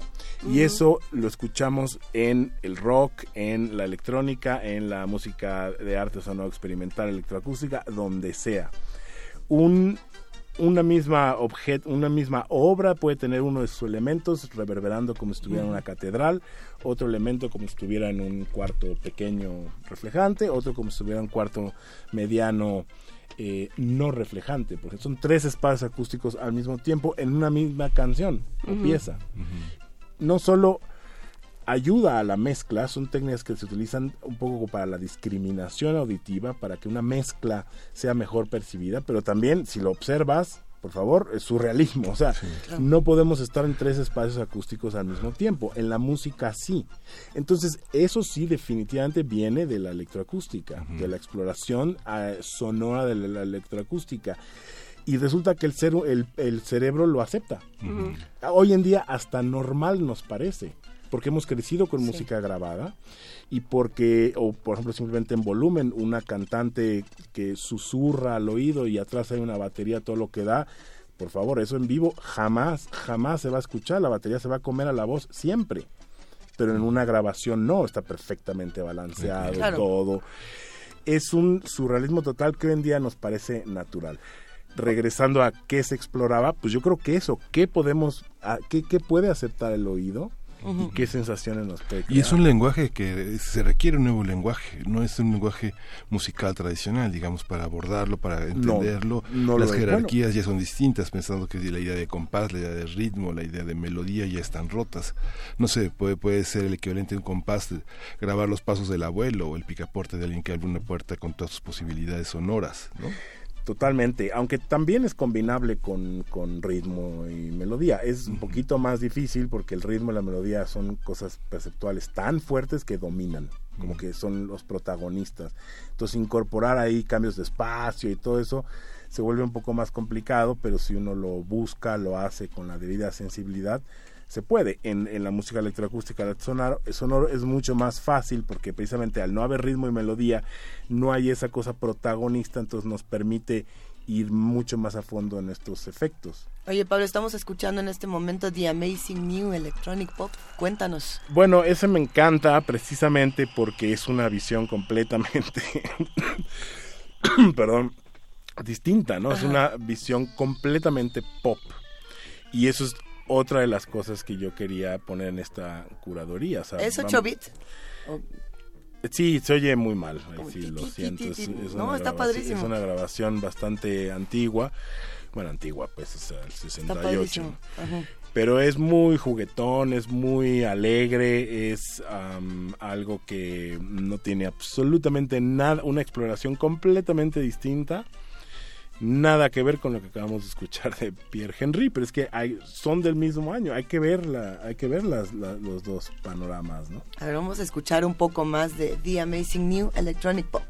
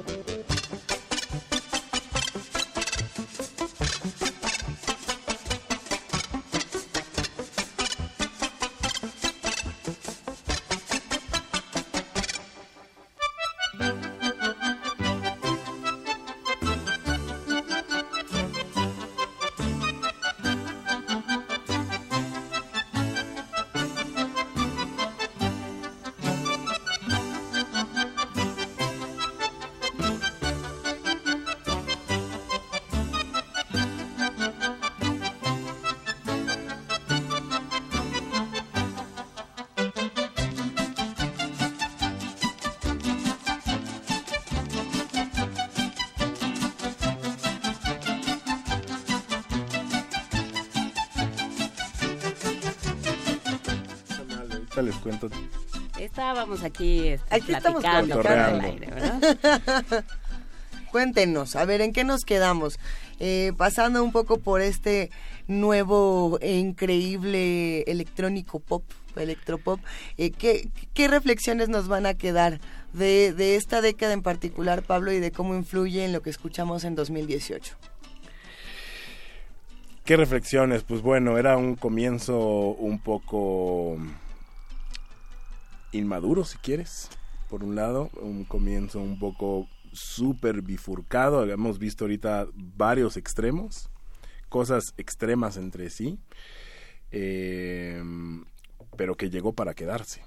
Y que hoy en día, bueno, para mí es simplemente inaceptable no incorporar la música electrónica dentro de el repertorio, o sea, es totalmente aceptable, necesario y hay que ir todavía más lejos, ¿no? Y lo que no. vino después lo incorporó Joe Garbage, por ejemplo, de Led Zeppelin.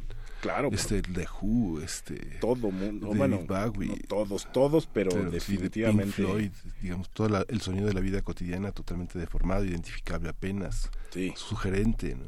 Total. Que ahí es donde entra eh, lo que hablábamos de, de cómo dialogan eh, este tipo de música hecha con computadoras con la música hecha con instrumentos que tú llamaste tradicionales, ¿no? Digamos, eh, Sí, David acústicos. Bowie eh, tiene estas, eh, o sea, van y vienen de, de los instrumentos tradicionales, de los instrumentos Byrne. de cuerdas, con caja de resonancia, con todo eso que estamos acostumbrados a ver, con este tipo de, de proyectos también eh, solo con computadoras, ¿no? Van y vienen. Totalmente, sí, van y vienen. Sí, no, los, sea, los instrumentos tradicionales, pues ahí, ahí siguen y son una belleza y, y ya está, ¿no? Pero pues la música electrónica hable un mundo, es que si uno lo, lo, lo analiza como tal, es, es probablemente mucho más grande la contribución de la música electrónica de lo que ahorita nos estamos dando cuenta. Y tal vez es la creación del paisaje psíquico, no sé, uno llega a ciudades que huelen como ninguna otra y también ciudades que suenan como ninguna otra, ¿no? También hay- Claro. hay, paisajes sonoros Paisajes que, que sonoros, equivalen al sonido de las 7 de la mañana en X ciudad del mundo, ¿no? Claro. No, y que, no sé, pensando que ojalá y dentro de no mucho la, lo- los motores de combustión interna dejen de existir, que ya buena falta nos hace para, eh, para evitar la contaminación, etcétera, pues llegará un punto en que eso fue historia y que nadie se va a, a- nadie va a conocer cómo sonaba una ciudad con coches de, de combustión interna, ¿no? con un escándalo ahí. Espero que llegue el momento en que eso sea historia. Entonces van a ser coches silenciosos, eléctricos, veto a saber. Y alguien lo tiene que haber grabado para que quede para la posteridad, ¿no? para que en el futuro...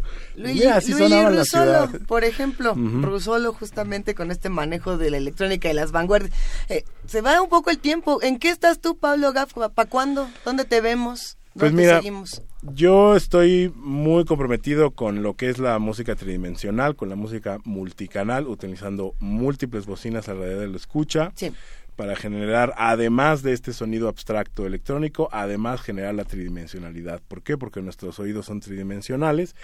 Es natural escuchar el sonido de manera tridimensional, pues ¿por qué no realmente incorporarlo en el discurso musical?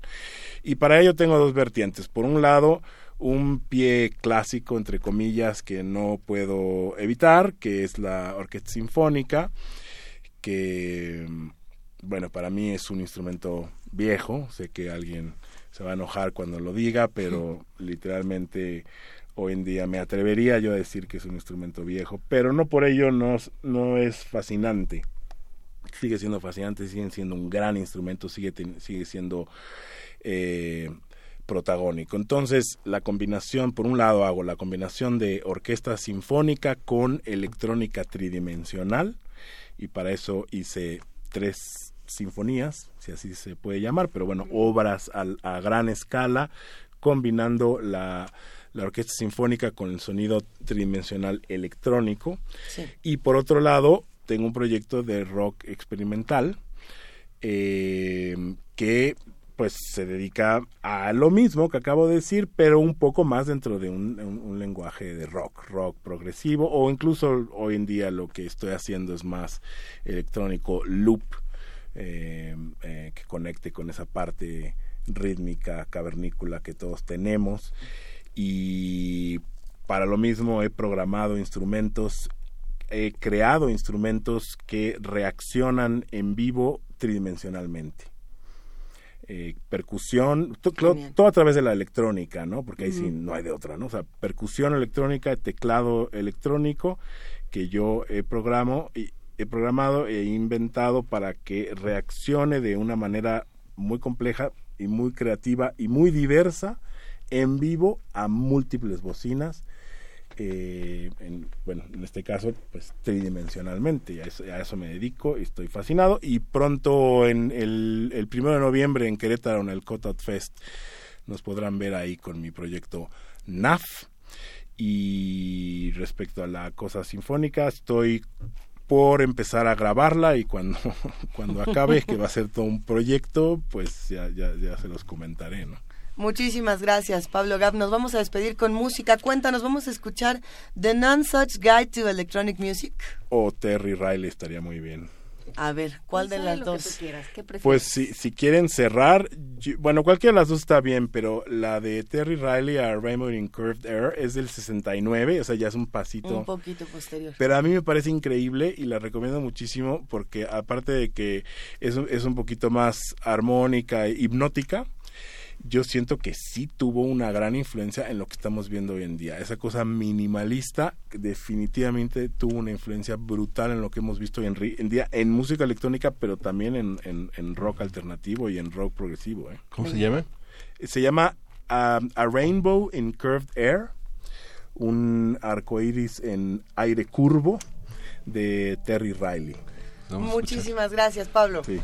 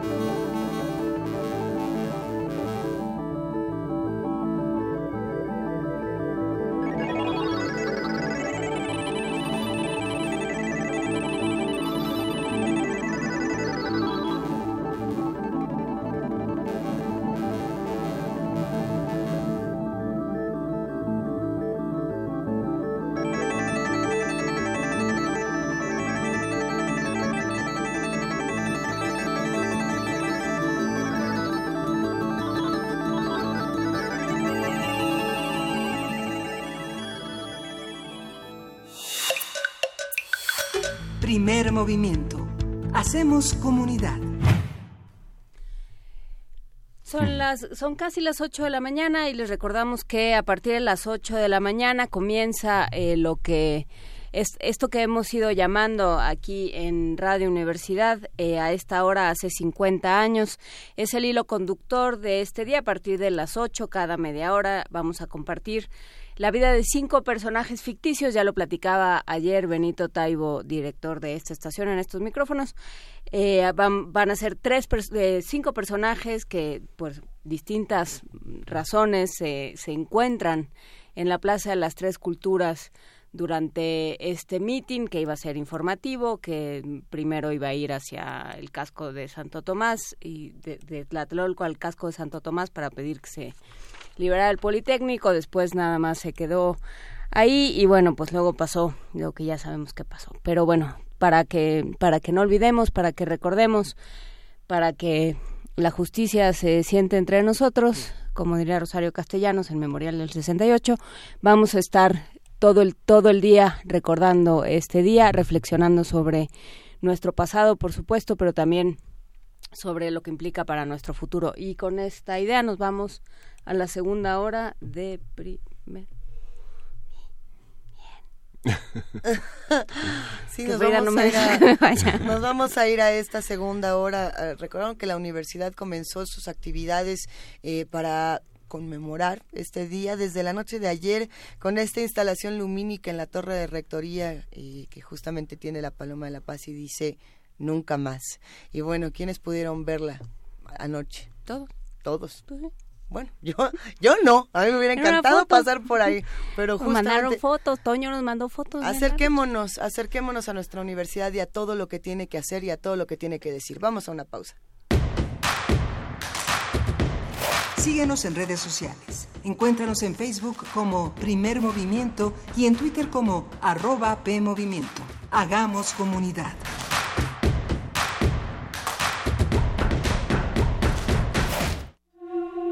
M68. Ciudadanías en movimiento. A 50 años del 2 de octubre. Radio UNAM no olvida.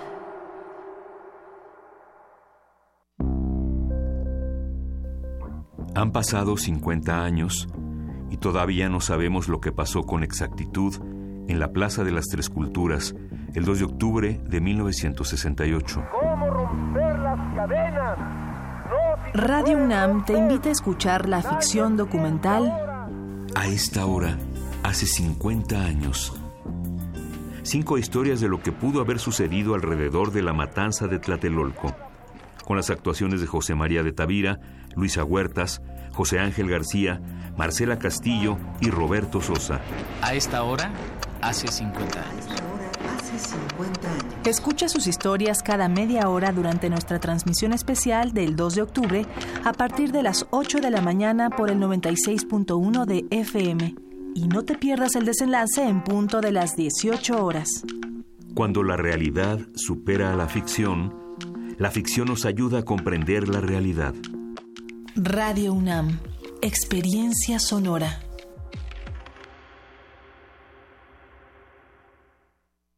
Vamos, Paco, si alcanzamos. Ponte de puntita, Sofía. Nosotros les ayudamos. Súbanse por aquí. ¿Listo? Probando, probando. Uno, dos, tres. Ok, listo. Ahora sí, ¿me escuchan? Mis amigos y yo los queremos invitar a la consulta infantil juvenil 2018. Si tienes entre 6 y 17 años, participa. Pídele a tus papás que te lleven del 17 al 25 de noviembre a parques, escuelas y módulos del INE. Porque mi país me importa. Vamos todas y todos a participar. INE. La muestra Vientos de Fusang, México y China en el siglo XX que se exhibe en el Museo Moral Diego Rivera es una ventana a la profunda relación e influencia recíproca entre artistas mexicanos y chinos. Está integrada por más de 50 piezas entre obra gráfica, pintura, dibujo, mural, documentos y material audiovisual procedentes de colecciones de China, Canadá, Estados Unidos y México. Vientos de Fusang, México y China en el siglo XX se puede visitar en el Museo Moral Diego Rivera. Pueden masacrar a los estudiantes y al pueblo, pero nunca, nunca podrán doblegarnos. ¿Qué música escuchaban los alumnos del movimiento estudiantil? ¿Cómo era la ciudad? ¿Quién vivía en ella? ¿Cómo se pensaba? Radio UNAM te invita a escuchar su transmisión especial a 50 años del 2 de octubre. Todo un día de transmisión dedicado a recrear la vida social y política de nuestro país en el contexto de la represión estudiantil en la Plaza de las Tres Culturas. Escucha el combate musical entre los éxitos en inglés y las canciones de los exponentes nacionales. Mediodía Fabuloso será una guía para contextualizar la vida cultural en octubre de 1968 y al mismo tiempo sigue cada media hora la vida de cinco personajes que representan una posibilidad y quizá una certeza del 2 de octubre, para terminar con una recreación ficticia testimonial durante una transmisión de Radio Universidad. Además, Primer Movimiento, Prisma RU y Resistencia Modulada adaptarán su programación para conmemorar este día. Martes 2 de octubre por el 96.1 de FM. A 50 años del movimiento estudiantil. Perpetuar la memoria para que el olvido no nos alcance. Radio UNAM. Experiencia sonora. A esta hora. Hace 50 años. A esta hora.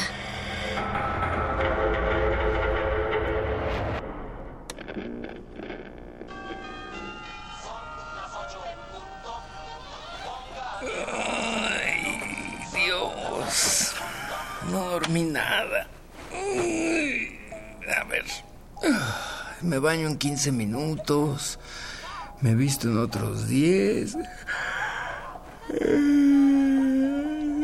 Desayuno en otros 10. 30 minutos hasta Tlatelolco. Mejor.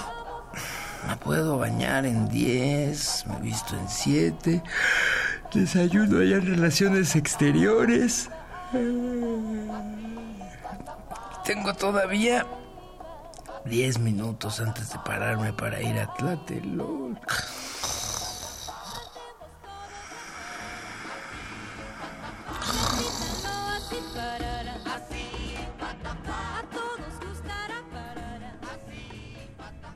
Apúrate, Luisito, que no te van a dejar entrar. Ay, este niño. Hay que arrearlo todos los días. Me llamo Martina Fernández. Tengo un marido, dos hijos, un suegro que no puede moverse de su silla de ruedas, un montón de sueños y unas cuantas pesadillas. Vivo en la Ciudad de México, en el país del mismo nombre. Vi un vestido en el centro que me encantaría comprarme. Luis, ¿me voy contigo o sin ti? ¿Hiciste la tarea? Ay, sí, sí, la hicimos, lo de biología. Hoy es 2 de octubre de 1968. See the tree, how big it's grown. But friend, it hasn't been too long. It wasn't big. Ya voy, ya voy, carajo. Ya salí del baño, ya está libre. Tengo que ir a recoger película al centro. De ahí me voy al aeropuerto. ¿Ya se despertaría Manuel? ¿A qué hora llegaría? Ay, las asambleas de la facultad. Se me hace que se van de fiesta.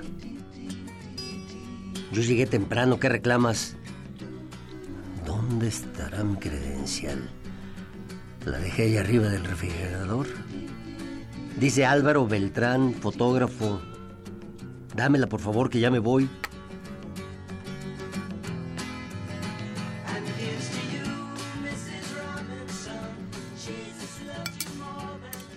Es que no lo puedo creer. Alcira es una chingona. ¿Quién lo diría? Alcira Soust, la poeta uruguaya. Bueno, Mima, la de filosofía que es amiga de Berta y sabe todo. ¿Cómo ves, Simón? Aguantó dos semanas encerrada en un baño tomando agua de ahí. ¿Sabes qué hizo mientras los puercos entraban a la universidad? Ella puso en los altavoces de la facultad los poemas de León Felipe, para ver si los marranos volvían en sí y dejaban de macanearnos. Culeros. Es que todo está tan revuelto. No entiendo a los de arriba. ¿Qué no nos ven? Somos estudiantes, no asesinos.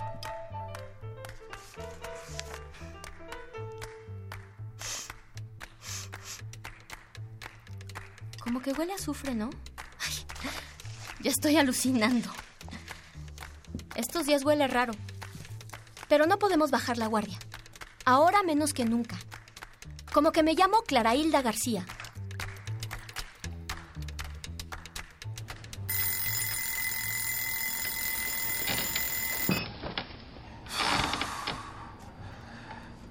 Horas de sueño y así desde hace una semana.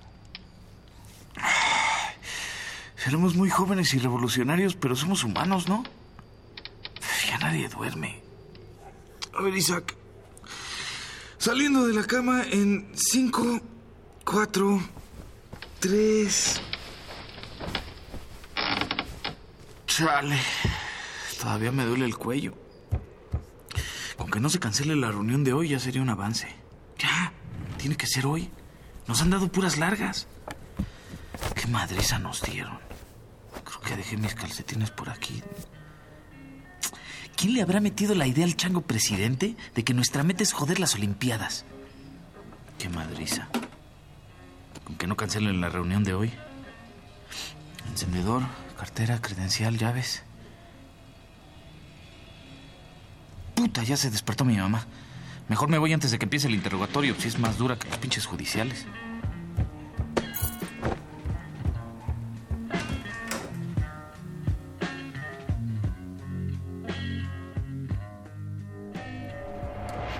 A esta hora. Hace 50 años. A esta hora.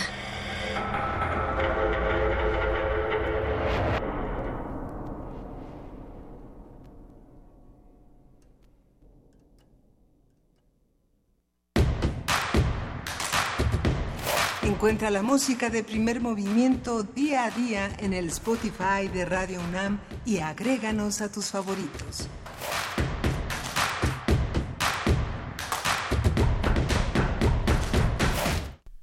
A esta hora hace 50 años, pero el miércoles, Luisa. Justamente así, así comienza esta transmisión especial de 1968 a través de Radio UNAM, con estas cápsulas que estarán sonando, si no me equivoco, cada 30 minutos para que vayamos recordando y también eh, ambientando un poco la situación. Juana Inés, ¿a qué hora vas a estar tú? Cuéntanoslo todo. Yo a partir de las 6 de la tarde, me parece. Ya grabamos, fue una experiencia salvaje, pero sí. Salvaje en el de mejor de los sentidos. Pues sí, por, por el trabajo con, con los actores, que bueno, pues sí, te, te hace estar ahí de Sí. alguna manera porque ese es justamente su trabajo, ¿no? ¿Qué, qué voces estamos escuchando? ¿Qué voces fueron las que escuchamos en esta en esta cápsula? Decían que estaba Está Roberto, Roberto Sosa, Sosa. Luisa Huertas, Gabriel Pingarrón. eh, eh, Roberto Sosa es el, el, el personaje que va a trabajar a Tlatelolco, eh, se llama Carlos Ferrara. Marina Fernández vive en, en la unidad en Tlatelolco, es por supuesto la actriz Luisa Huertas. Eh, la Chema este, de. José María de Tavira, que es eh, uno de los estudiantes. Eh, Gabriel Pingarrón es un reportero que justamente cubre este, este meeting. Y me está faltando el nombre de la estudiante Marcela. Marcela es el nombre de la actriz. En un momento más les en un contamos. momento. Clara Hilda se llama la estudiante, Marcela es la actriz. En cualquier momento va a venir Castillo. Muchísimas gracias.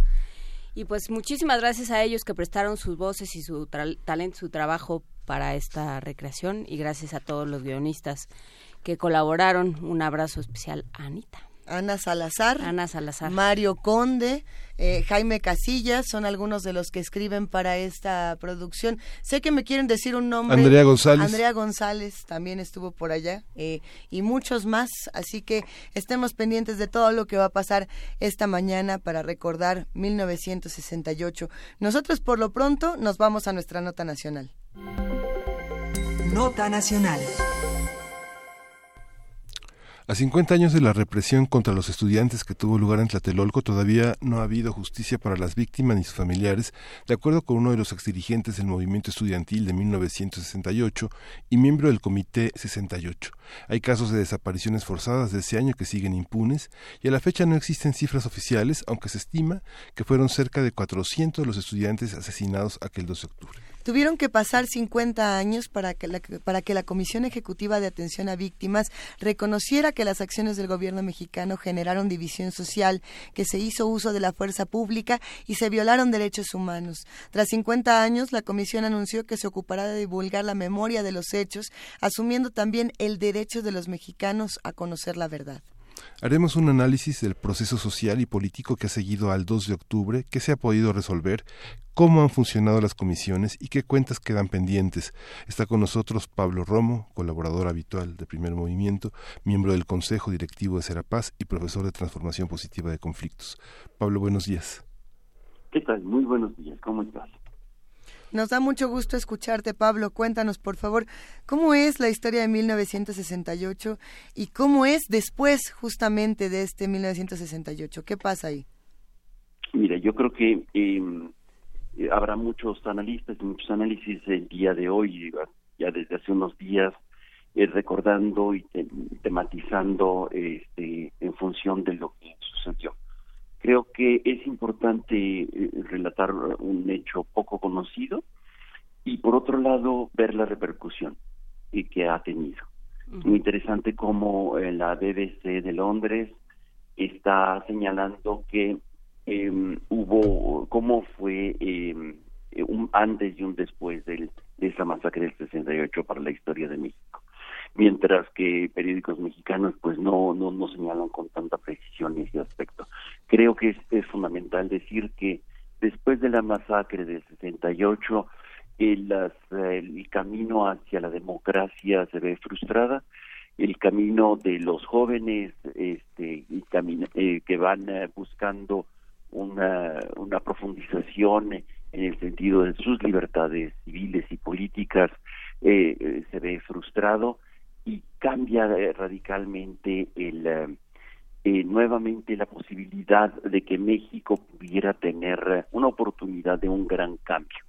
Así como en tiempos de calles que se decía calles y pórtese bien después de este del 68 nuevamente el terror. Muchas familias sienten que son vigiladas aunque no lo sean y seguramente muchas otras habrán sido y, la, la, muerte, los asesinatos este, que, que, se cometieron por parte del Estado Mayor Presidencial en contra de los estudiantes es, eh, es un hecho que eh, dificulta la verdad, eh, la verdad y la narración de, de la verdad en este país.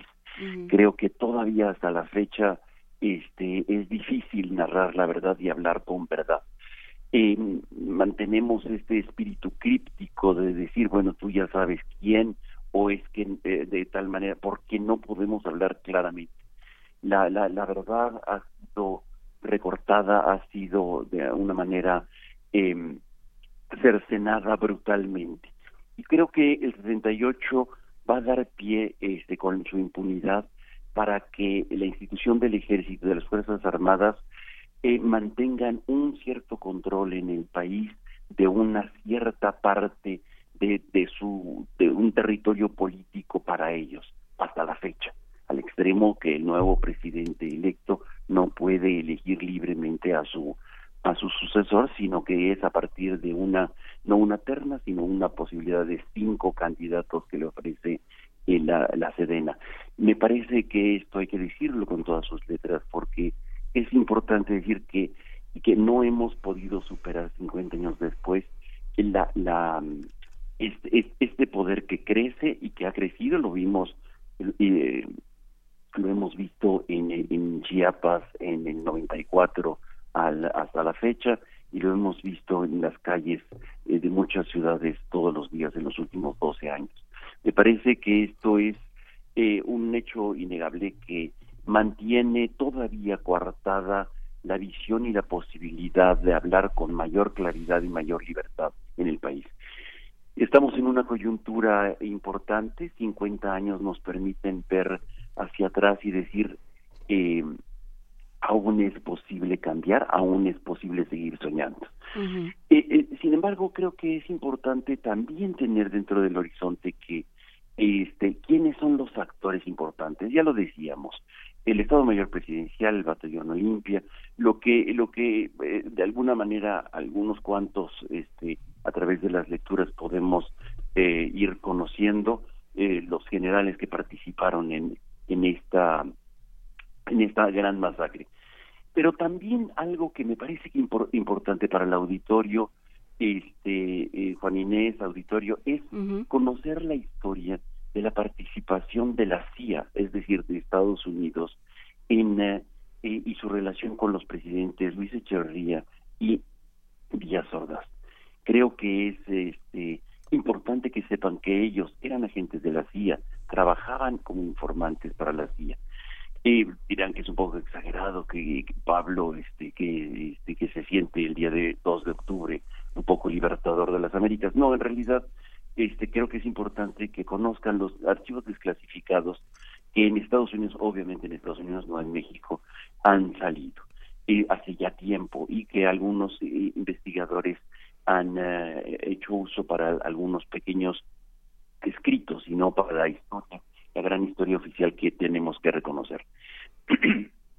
El 18 de octubre del 2006 fueron publicados estos documentos desclasificados gracias a la presión que ha hecho eh, eh, una organización que se llama The National Security Archive, que son los archivos eh, de seguridad nacional, que van desclasificando información muy importante este em, con una investigadora que se llama Kate Doyle.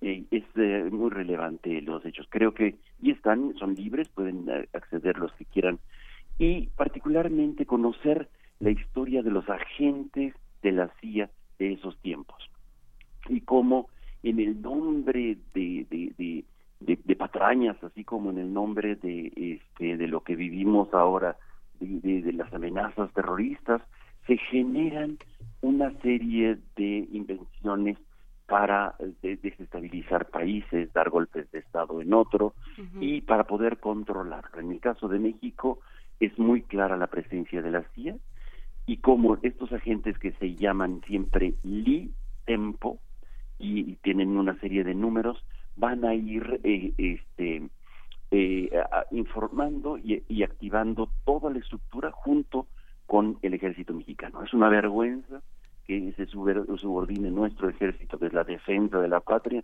a los intereses de la CIA eh, y en este caso perfectamente documentados por los archivos desclasificados.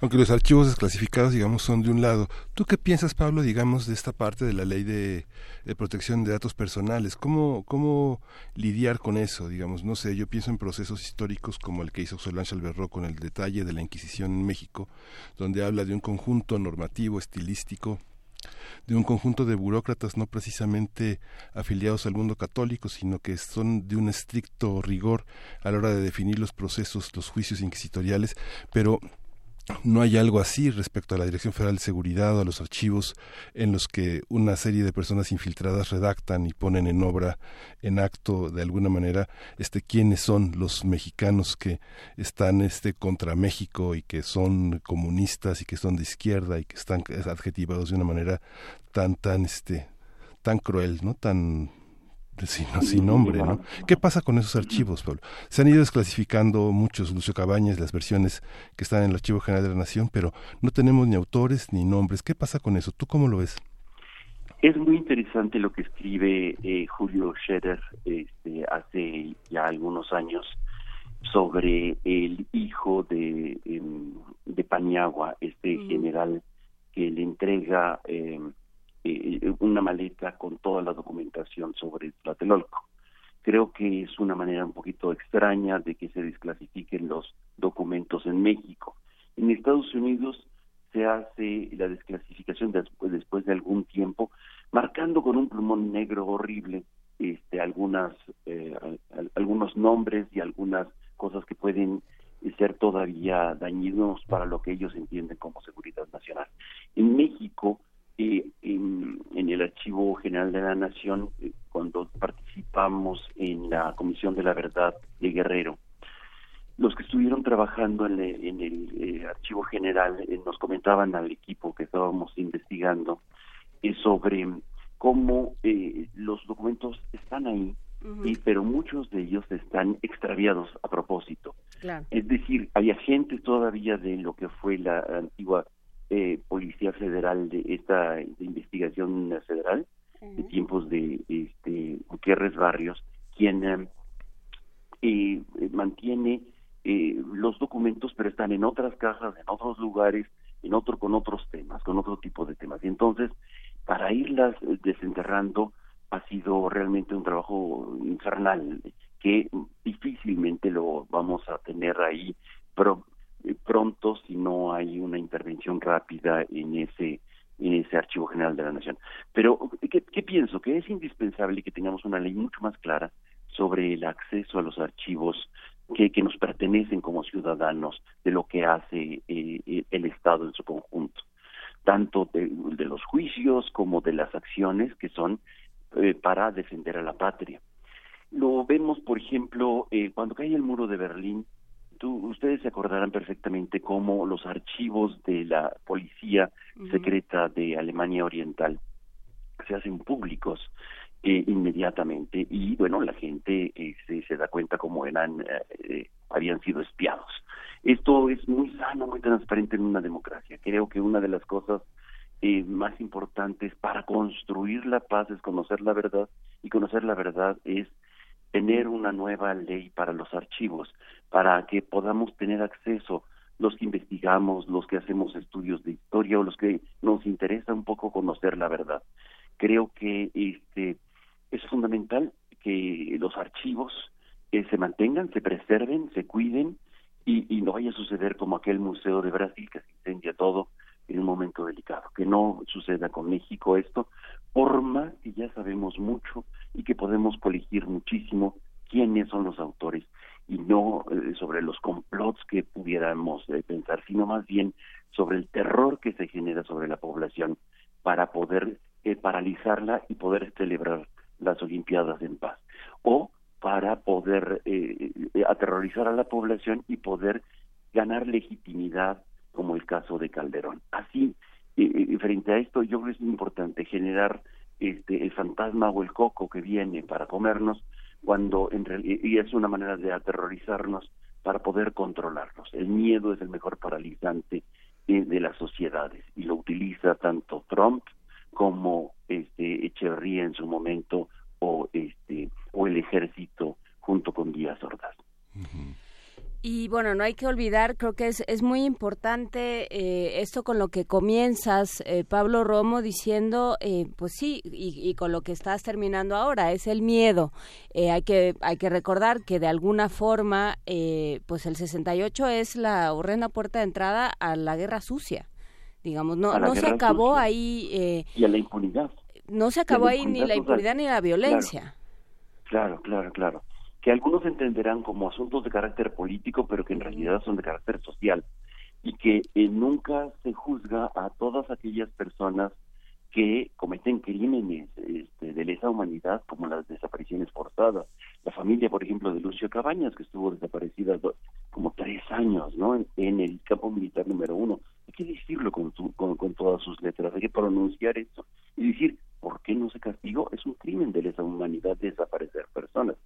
Este, y así como eso eh, empieza a partir del 68, insistiría yo, en, en, este acto terrorífico de un control político y social de, de, una sociedad que quiere la libertad, que quiere la democracia, que quiere comunicarse con, con transparencia, que quiere exigirle a sus autoridades este eh, pues eh, justicia, ¿verdad?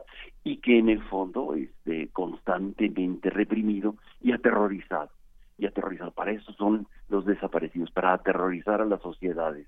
Para eso son las guerras, para aterrorizar a las sociedades, paralizarlas y decir, bueno, estamos mejor ahora en el silencio de, de las tumbas. Creo que 50 años después nos dan la oportunidad de desentrañar este, la verdad y por eso insistiría yo tanto en que nuestro auditorio pudiera tener acceso en internet se puede buscar este eh, como, como nuestros presidentes, como nuestro secretario de gobernación, por ejemplo, Fernando Gutiérrez Barrios, fue eh, parte de la CIA, eh, participaba y, está documentado, en fin. Entonces, ¿cómo, para que no nos creen una historia de, este, de, de, bondades y de bienes, sobre todo cuando ayer este, está contento los tres presidentes con el tratado comercial.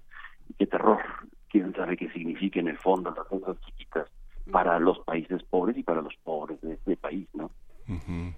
Esa apertura de archivos este, en, México que este, condenó severamente a, Elena Carro y, la Stasi, la apertura destruyó gran parte del tejido social, ¿no? Pero bueno, tenemos que irnos a un corte. Nos vale eso. Sí, sí. Efectivamente. Y ve, por ejemplo, el documento de la CEAP, todavía con mucho temor, este, utiliza palabras que que podrían ser más directas, mucho más claras, como decir la participación del ejército, la participación de las Fuerzas Armadas, y habla así con eh, en unas eh, telarañas un poco de velos, eh, de, un juego de velos, porque me parece que todavía en el fondo, este, eh, hasta, o sea, el documento que salió hace ocho días, este, tiene un temor muy grande de revelar la verdad. Creo que este, necesitamos hablar con más claridad, con mayor verdad, este, no solamente en los archivos, sino en todos los espacios sobre lo que está sucediendo y quiénes son los responsables. Sí, pues hasta aquí nos quedamos, Pablo. Vamos a, vamos a continuar con esta programación que Radio UNAM le ofrece a todos nuestros radioescuchas, recreando este ambiente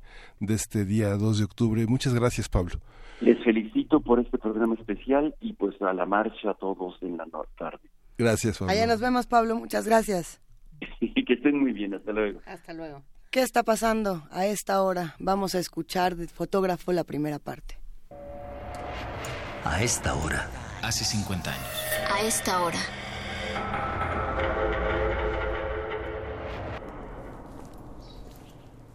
No sé con exactitud qué hora es. Espero que me lo digan las campanas de catedral o tal vez las de la iglesia de Santo Domingo. Pero estoy casi seguro de que vengo tarde que debe verme con placencia alrededor de las ocho y media. Nunca había venido tan temprano a recoger película, pero hoy voy a tener que correr y correr entre asignación y asignación. A las 10 hay que estar en el aeropuerto fotografiar la llegada de unos pinches atletas polacos y luego los de la delegación italiana. Bueno, por lo menos han de venir algunas muchachas guapas. A las 12.30 Armenta tiene una de sus entrevistas. Por la zona rosa hay que fotografiar al presidente de la Cámara de Industria de no sé qué madres. Parece necesito llevar película color porque es para el suplemento del domingo. Otro chango que va a decir babosadas sobre los estudiantes. Con esto de las manifestaciones y los desmanes, me han pasado todas las asignaciones sencillas, bautizos, bodas, entrevistas a funcionarios que no quieren decir nada, empresarios despechados, estrellitas de cine que platican chismes, pendejadas de la Olimpiada. Los temas buenos los tiene Quirarte. Mítines, manifestaciones, enfrentamientos. Chamaco idiota.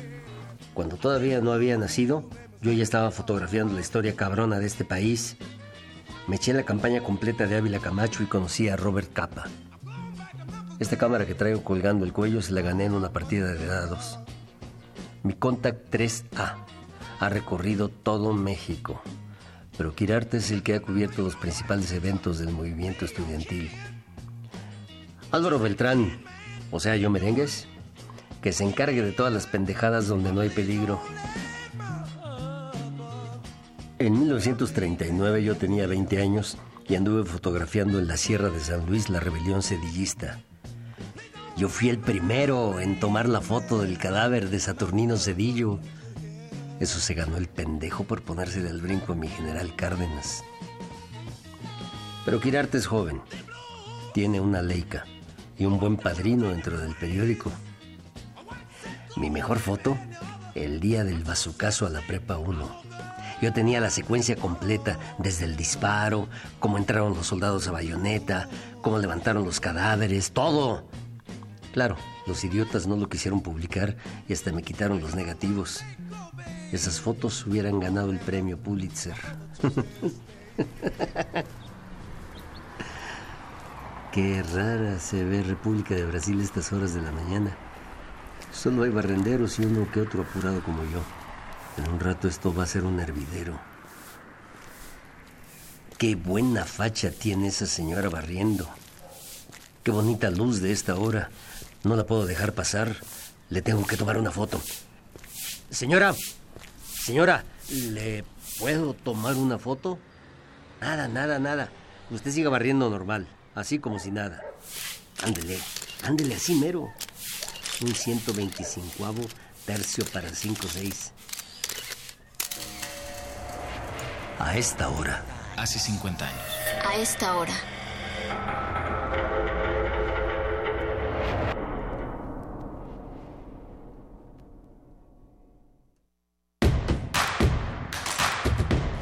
Síguenos en redes sociales. Encuéntranos en Facebook como Primer Movimiento y en Twitter como arroba PMovimiento. Hagamos comunidad.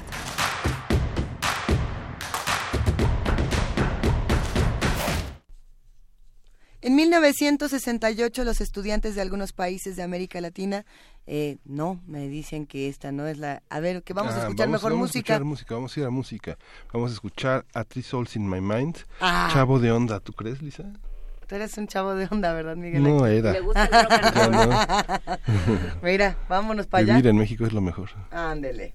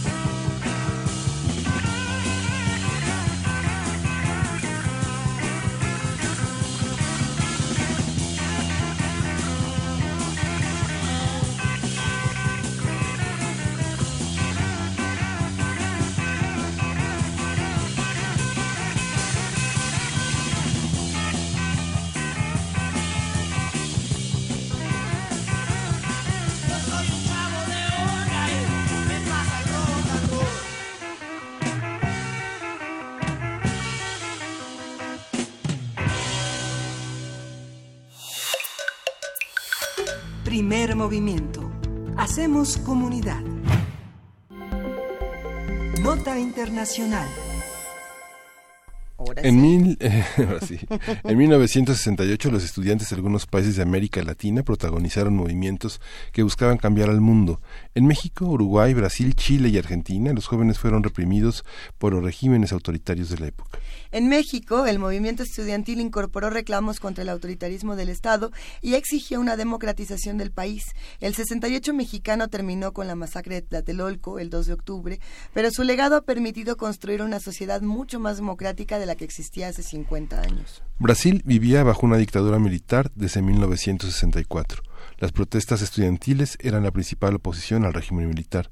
En 1968 las protestas contra la dictadura y las políticas educativas fueron reprimidas con violencia. Argentina también vivió bajo una dictadura militar desde 1966. Las protestas estudiantiles en la ciudad de Córdoba culminaron en 1969 con el llamado Cordobazo, cuando los militares reprimieron una movilización popular. Esta protesta provocó más movilizaciones que debilitaron la imagen del régimen militar. Vamos a conversar sobre los movimientos sociales de los años 60 y 70. ¿Qué se quedó en América Latina? ¿Qué nos falta? ¿Cómo nos organizamos? ¿Cuál es la red de influencias entre todos estos temas? Está con nosotros la doctora Eugenia Alier Montaño y es investigadora del Instituto de Investigaciones Sociales de la UNAM. Bienvenida nuevamente. Miguel Ángel, Luisa, Juan Inés, muchas gracias por la invitación. Es un placer estar con ustedes. Eugenia, tenem- tenemos muchas preguntas, eh, pero pensar eh, rápidamente en esta introducción que acabamos de compartir, ¿realmente podemos hablar de, de sociedades más democráticas 50 años después pensando en América Latina? Sí, yo creo que son diferentes. Eh, creo que no tenemos la democracia que quisiéramos, pero en cierto sentido sí somos más democráticos que en el 68. O sea, creo que sí hay que como que contextualizar. ¿m? Vamos. Eh, nos falta mucho por lograr todo lo que queremos, pero definitivamente no vivimos como en aquel entonces, ¿no? Por ejemplo, los medios de comunicación, siempre insisto en eso. Tenemos medios de comunicación que hoy, por ejemplo, están abordando el 68, en donde podemos más o menos hablar de ciertas cosas, podemos cuestionar al gobierno. En el 68 no pasó nada de eso. Em, fue un gobierno muy autoritario que reprimió al- a los estudiantes y a la población simplemente por exigir ser escuchados y por exigir respeto eh, a la Constitución y a las garantías individuales. Entonces creo que sí hay diferencias. No tenemos lo que queremos, eso es un hecho, pero estamos mejor.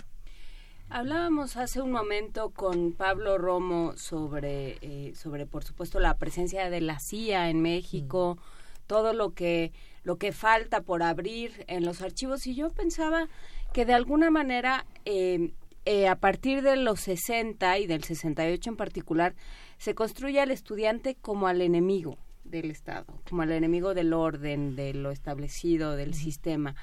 Y eso es algo que mm, seguimos que seguimos viviendo um, este hace algunos años, hace cuatro años pensando en Ayotzinapa y por supuesto hace dos meses, ¿no? Entonces, ¿cómo, cómo eh, quedan los estudiantes después del 68 en América Latina, Eugenia? ¿Qué, Sí. qué simbolizan? Sí, Juana Inés, yo creo que mm, sí, sí y no, ¿no? Eh, ¿Qué simbolizan? Yo creo que los estudiantes hace 50 años y hoy simbolizan el futuro de un país, el futuro de la sociedad. Em, también un alumno hace poco me decía, y se lo agradezco, ¿no? Me decía, no somos solo el futuro, somos también el presente. Y le decías, sí, por supuesto son también el presente, pero cuando todos nosotros nos hayamos ido, ellos seguirán aquí, son el futuro. Eh, y creo que por eso el 68 ha sido tan importante, porque la represión fue contra eh, ese grupo de jóvenes que representaban el futuro vital del país, que estaban en un movimiento legal. Y eso sí los hizo distinto, pero en México llevamos por lo menos 60 años de violencia de Estado y de distintos tipos de violencia. Eh, antes del 68, la violencia iba dirigida particularmente contra campesinos.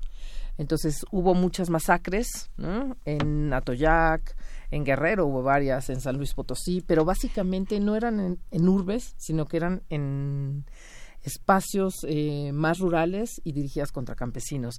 68 y 71 van a ser efectivamente, Juan Inés, como eh, donde el enemigo central va a ser el estudiante. Pero a partir de los años 70 vuelve a cambiar el enemigo, ¿no? O se amplía el enemigo y van a ser también todos los movimientos armados y sociales que hay en el país, ¿no? Va a ser todo, se va a desatar la guerra sucia y finalmente a partir de fines de los años 80 se va a dirigir también contra otro nuevo enemigo que es el opositor político legal, ¿no? Hay más de 500 desaparecidos o asesinados de los del PRD, Y entonces como que en realidad en cada momento hay un enemigo diferente. Y creo que hoy lo que vivimos desde el 2006 es una violencia generalizada que no es una violencia, sino son múltiples violencias. Incluso lo que ocurre contra los estudiantes tampoco tenemos del todo claro, por ejemplo, Ayotzinapa, pues segui- sigue siendo un tema pendiente, ¿no? Realmente, ¿qué pasó en Ayotzinapa? ¿Fue contra ellos porque eran estudiantes o fue contra ellos porque estaban en el camión equivocado, ¿no? Con la droga equivocada. Ah, por aquí no- nos están mandando algunas preguntas que, que se antojan para esta conversación. Una de ellas es qué ocurría con las revoluciones feministas en los años 60 en América Latina.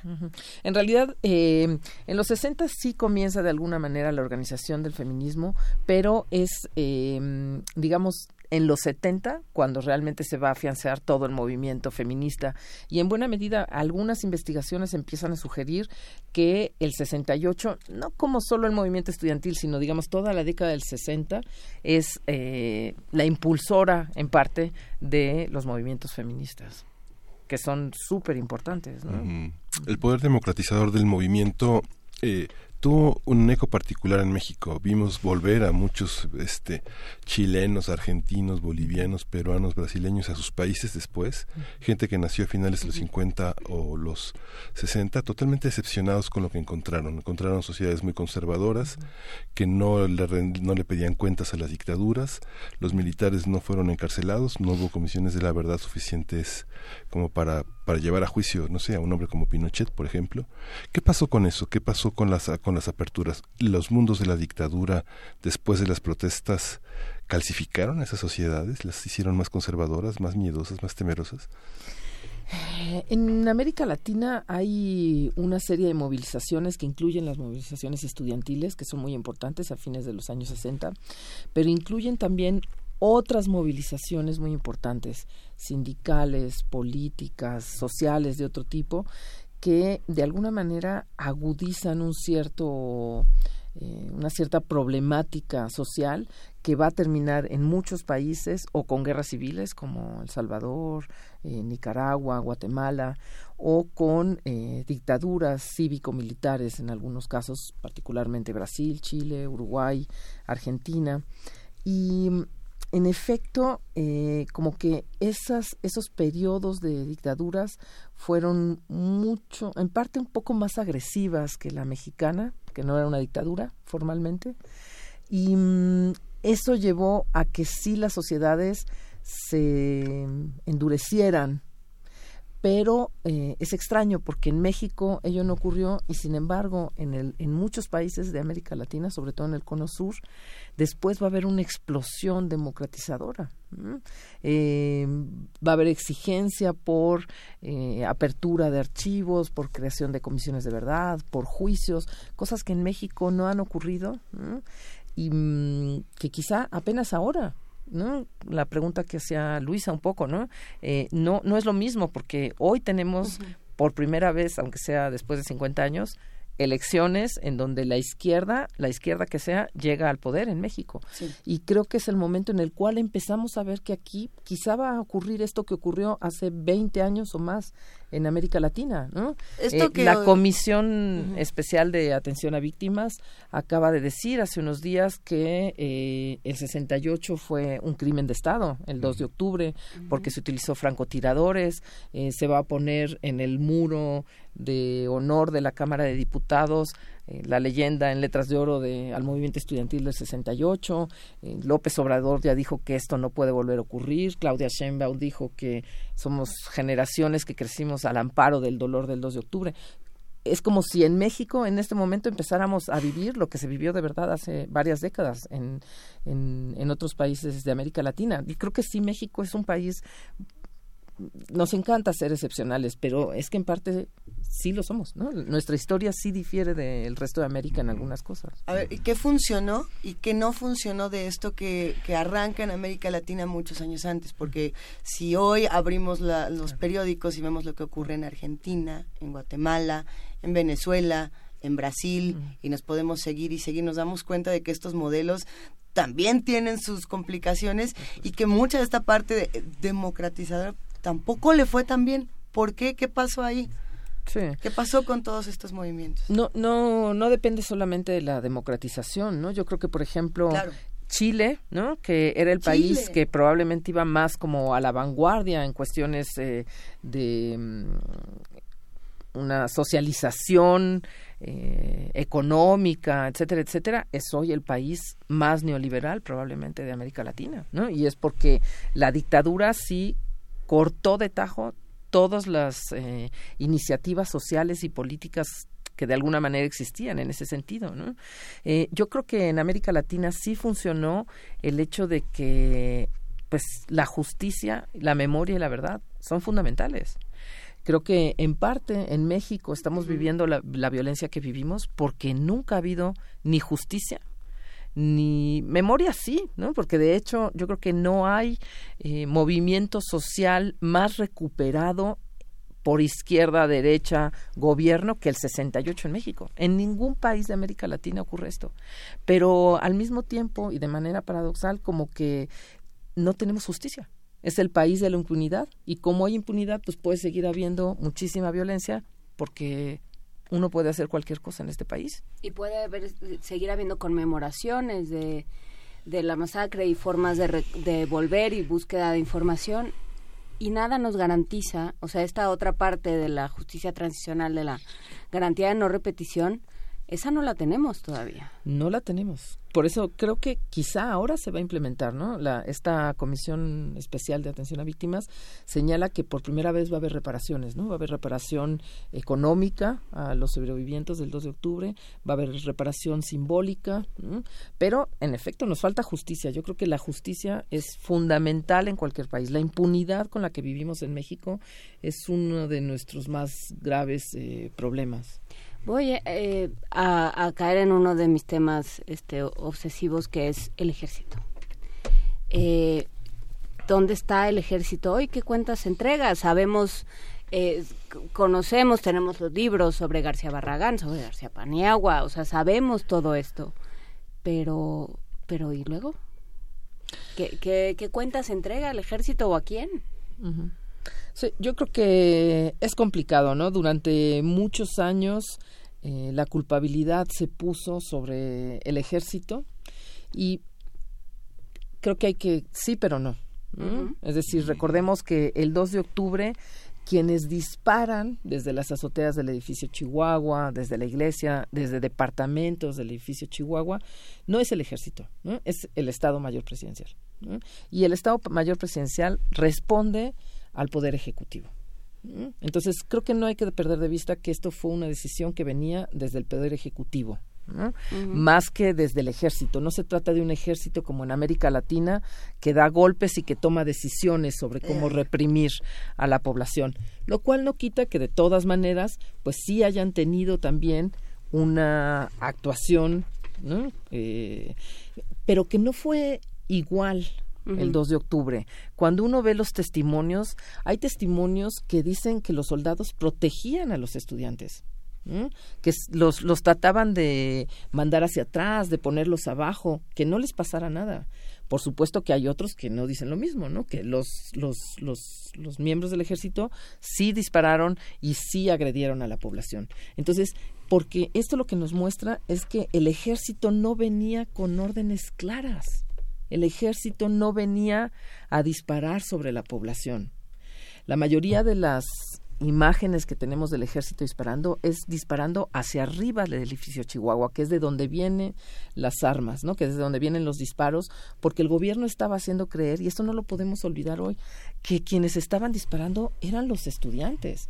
Claro, a 50 años parece que se nos está olvidando, pero el, el, el gobierno lo que intentó fue hacer creer que los estudiantes eran violentos, estaban armados y estaban disparando en contra del ejército. Y no, hoy por supuesto sabemos que no fue así, pero también sabemos que el ejército en realidad llegó a defenderse. Ahora, que si los mandos altos lo sabían, es muy probable que sí. Que García Barragán lo supiera. Él dice que no, pero tenemos te- se pueden tener dudas al respecto. Entonces, yo creo que sí hay que pedirle cuentas al ejército, pero también tomando en cuenta como estas circunstancias que hacen otra vez del caso mexicano Claro. algo algo diferente y particular. Eugenia, ¿cómo recuerda América Latina, cómo recuerda México su historia? Empezamos este programa hablando justamente de la nota de ayer, ¿no? Si se quitaban o no se quitaban las placas del metro, eh, qué pasaba con esos fragmentos de nuestra historia, con esos eh, puntos tan importantes, si era un acto, entre comillas, de paz o no lo era, eh, si eran buenas intenciones o no lo eran. Esto en América Latina me imagino en ocasiones habrá ocurrido también. Hay quienes intentan olvidar pedazos de su historia para, algunos dirían para que se repitan, otros dirían para nada más curarnos con abracitos. Cuéntanos. Mira, eh, el caso que más conozco es el uruguayo y ahí en realidad no se han retirado los nombres de los represores. Lo que se ha hecho es poner nuevos nombres de, eh, digamos, de las víctimas, de los luchadores sociales. Y normalmente, por ejemplo, una política que comenzó el Frente Amplio, el Encuentro Progresista en Montevideo, fue poner nombres de desaparecidos, nombres de asesinados, pero solamente en nuevas calles no cambiar el nombre de las calles, porque si no pasa lo que pasó en la Ciudad de México en los años 70 cuando pusieron el nombre de los ejes viales y nadie sabía lo que era el eje 8 sur, ¿no? Este, entonces creo que es un momento importante en México, de verdad, es, es un, un cambio. Ha habido también en Nuevo León, en Baja California y en Chihuahua, se organizaron grupos de académicos y de militantes para exigir que todas las calles que llevan el nombre de Gustavo Díaz Ordaz sean renombradas, Nombradas. ¿no? Como 2 de octubre de 1968 y cosas así. ¿no? Creo que las placas y la nomenclatura en las calles de una ciudad son las marcas de nuestra historia, la conformación Aunque de sean una identidad. Son cicatrices. La mayoría de las veces son cicatrices. Eh, lo que pasa es que como y, y conforman nuestra identidad. Como toda identidad va cambiando. Entonces, hoy el gobierno de la Ciudad de México pues ha decidido que esa ya no es la historia que quiere recuperar y han quedado literalmente cicatrices en el metro abiertas, ¿no? Hasta que se decida qué es lo que se va a hacer, porque solamente se retiró, pero no había todavía la propuesta de qué se va a poner. Yo creo que sería un- una buena eh, cuestión como discutir con la ciudadanía, qué es lo que la ciudadanía quiere poner ahí y con diciendo qué y recordando qué, porque finalmente la ciudad somos todos y todos creamos esta identidad, ¿no? No, no tenemos que permitir que sea solamente el gobierno quien decida qué pone o qué no pone, ¿no? Más allá de si estamos de acuerdo en que el nombre de Díaz Ordaz no debe ser recordado, ¿no? Además, sabemos que esto, por ejemplo, el grupo Hijos México, ¿no? Hijos por la Identidad y la Justicia, ha estado luchando desde hace muchos años, 15 años, y uno de sus trabajos ha sido el renombramiento de calles. Se van a colonias populares, hablan con la población, discuten con la población y cambian y ponen nuevos nombres a todas estas calles Luis Echeverría, porque hoy se quitó Díaz Ordaz, pero ¿y qué va a pasar con Echeverría? ¿No?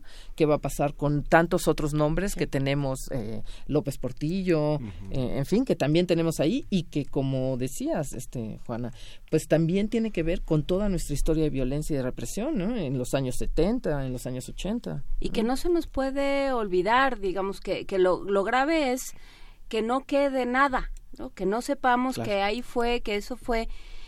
eh, el 68 ha sido en buena medida eh, tan importante y tan y está tan presente porque se ha registrado mucho, porque se ha guardado memoria, lo hablábamos el jueves con con Alberto Betancourt, porque quienes estuvieron escribieron crónicas, poesía, eh, música, o sea, realmente está presente. Entonces, de pronto, empezar a quitar esos, esos recuerdos ¿no? de cómo era, ¿no? de cómo era un régimen presidencial con ese poder ¿no? y con esa, y con esa soberbia, pues se nos puede empezar a olvidar y, y corremos y corre mucho peligro una sociedad que, que olvida.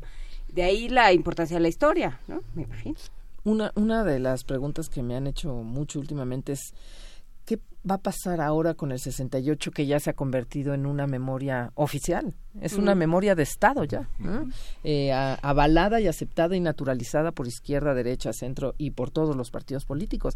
De verdad, recordemos que la votación que se hizo en la Cámara de Diputados fue cero votos en contra, cero, vo- cero abstenciones y todos a favor de que el muro de honor del Palacio Legislativo lleve la leyenda al movimiento estudiantil. Entonces, ¿va a perder su fuerza vital? ¿Va a dejar de ser una memoria cuestionadora, eh, en algún sentido militante y alternativa? ¿Y qué va a pasar con el movimiento estudiantil de ayer y el de dentro de cinco minutos? Así es. Tenemos Así es. eh, gradaciones, hay buenos y hay malos. Sí, claro. Esas son preguntas que se Muchas quedar. preguntas. Muchísimas gracias, Eugenia Leir Montaño del In- Instituto de Investigaciones Sociales Así de la es. UNAM. Muchísimas gracias por estar No, gracias a ustedes por invitarme. Pues seguimos aquí en Primer Movimiento, los invitamos a que nos escriban, a que nos cuenten todos estos, eh, no solamente a que nos digan qué les parece, a que a- tratemos de hacer entre todos un ejercicio de memoria a los que les tocó hace 50 años y están por ahí, escríbanos, si no, ¿qué están haciendo ahora? ¿Cómo Ujú. lo ven?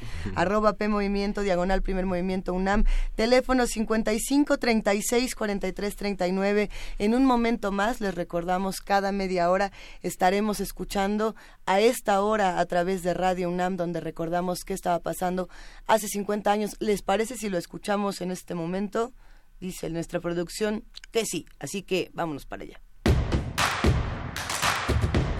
Queremos escucharte.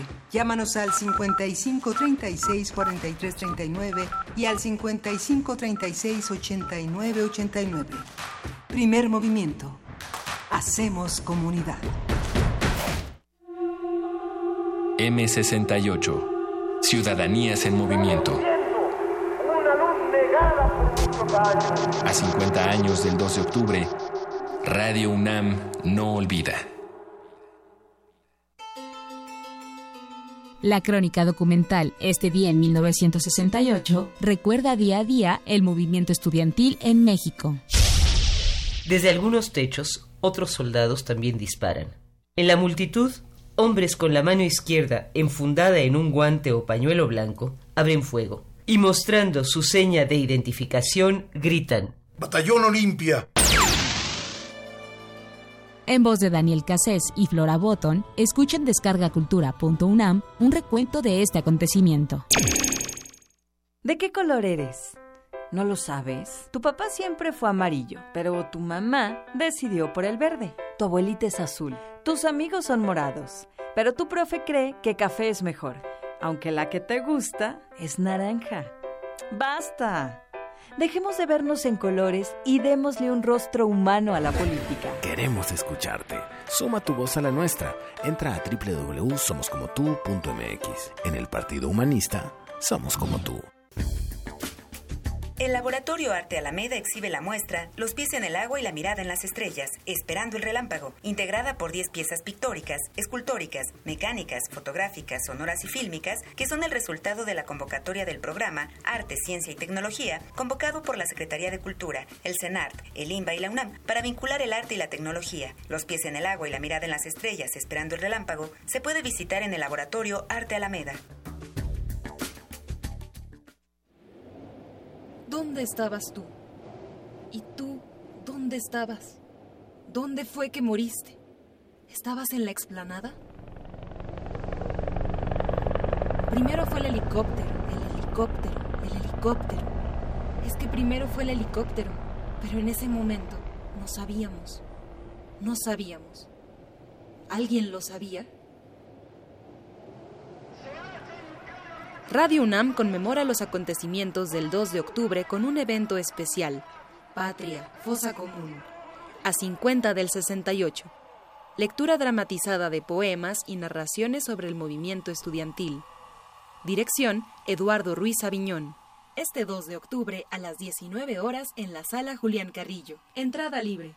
Transmisión por el 96.1 de FM y el 860 de AM. Radio UNAM. Experiencia sonora. A esta hora. Hace 50 años. A esta hora.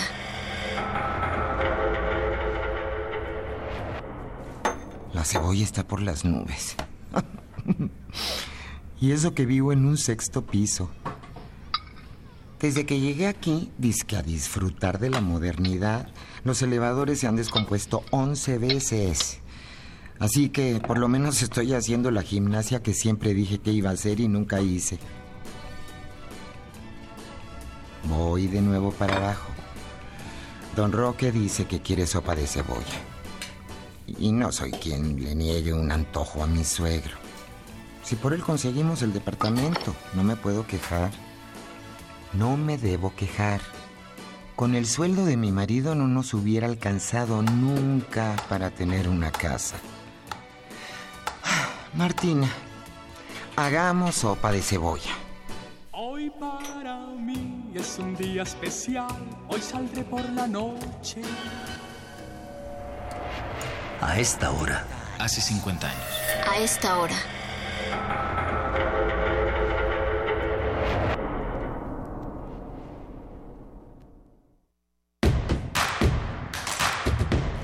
Queremos escucharte. Llámanos al 55 36 43 39 y al 55 36 89 89.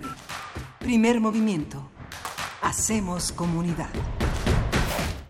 Y a ese teléfono que les acaba de dar Tessa Uribe, 55 36 43 39, se van a ir los dos siguientes paquetes de libros, Miguel Ángel. Que me Sí, Amalia Fernández, coordinadora de invitados, ha guardado amorosamente, como dice eh, Inés de esa, toda una bibliografía que ha llegado a lo largo del año sobre el movimiento del 68 Ajá. y está el paquete 1 que con que incluye una novela de una novelita sobre el 68 de Mario Murguía. Se llama Relato de un reo inocente a 50 años del movimiento estudiantil.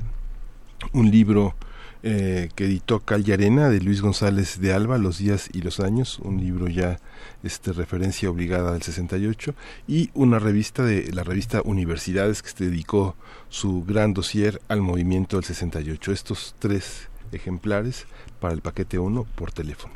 Y el paquete 2, ¿qué tiene, querido Miguel Ángel? ¿Qué vamos a leer? El paquete 2 justamente tiene un, una compilación, una coordinación que hizo Eugenia Alier Montaño, que acaba de estar co- con nosotros, y Emilio Krenzel, que son las luchas por la memoria en América Latina, una historia reciente y violencia política, que publica Memoria en, la, en su colección de la, de la UNAM, en coedición con Bonilla Artigas y el Instituto de Investigaciones Sociales, con El largo camino a la democracia 1968, un libro de Gilberto Guevara Niebla, y la revista Universidades con su dossier de 1968. El Todo que- por teléfono. El que llame primero, elige. Así. Paquete 1 o paquete 2. Dice, yo quiero el primero y el que llame después, pues se lleva el segundo. Así será. Eh, sí, que estos libros nos sirvan para, para reflexionar, para hacer un ejercicio de memoria, un ejercicio crítico, y no nada más para volver lo que estábamos diciendo, el dolor en un producto. El, el dolor no es un producto, es real. Así que, ¿qué hacemos con eso? Es muy real y si no se hace justicia y si no se reflexiona, vuelve a suceder. No, no permitamos que se quede en productos, que se quede en producto mediático, literario, narrativo, etcétera. Eh, tenemos mucho más que compartir con ustedes. ¿Nos acompañan a Poesía Necesaria? Vámonos para allá. Vámonos. Ah, no hay cortinilla. A ver, entonces la poesía necesaria es así como va. Eh, la poesía necesaria el día de hoy le- nos la comparte Descarga Cultura. Pueden visitarlo en www.descarga.descargacultura.unam.mx y ahí tenemos voces de los autores. Miguel Ángel. Sí, justamente la que vamos a escuchar hoy es el poeta y ensayista Adolfo Castañón, que se llama Recuerdos de Coyoacán. Escuchémoslo.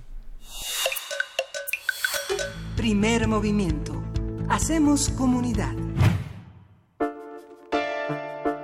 Es hora de Poesía Necesaria.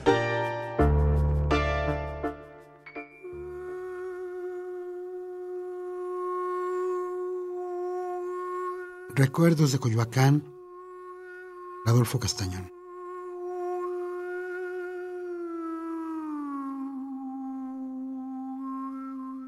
Era otro y soy el mismo.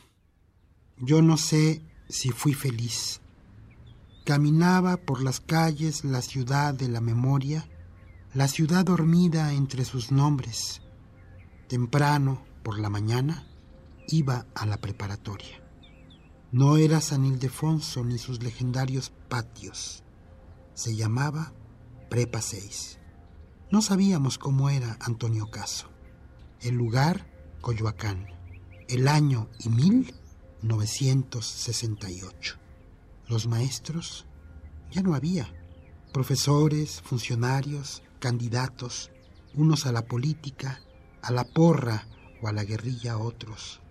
Periodistas asalariados, ortodoxos y heterodoxos, cucúrbitas e hipérbolos del templo de la corbata. Yo no sé si fui feliz, solo sé que me desvelaba, ni era otro, ni soy el mismo, era el que ya se iba.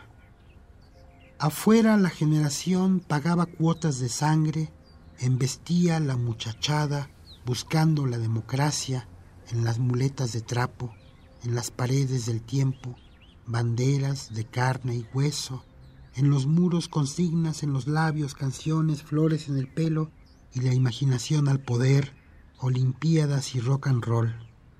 A lo lejos arrojaban fumarolas las pirámides, digo, los volcanes. Por las tardes, deslumbradas las ventanas ensayaban indecisos castillos de sol.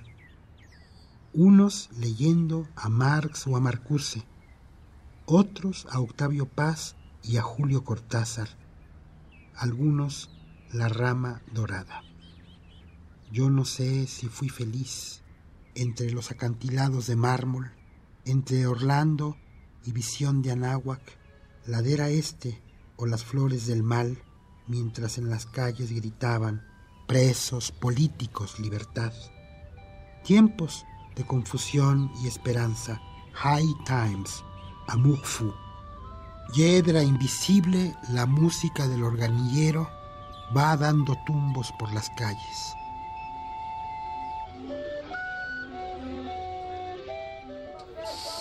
Estación Pino Suárez.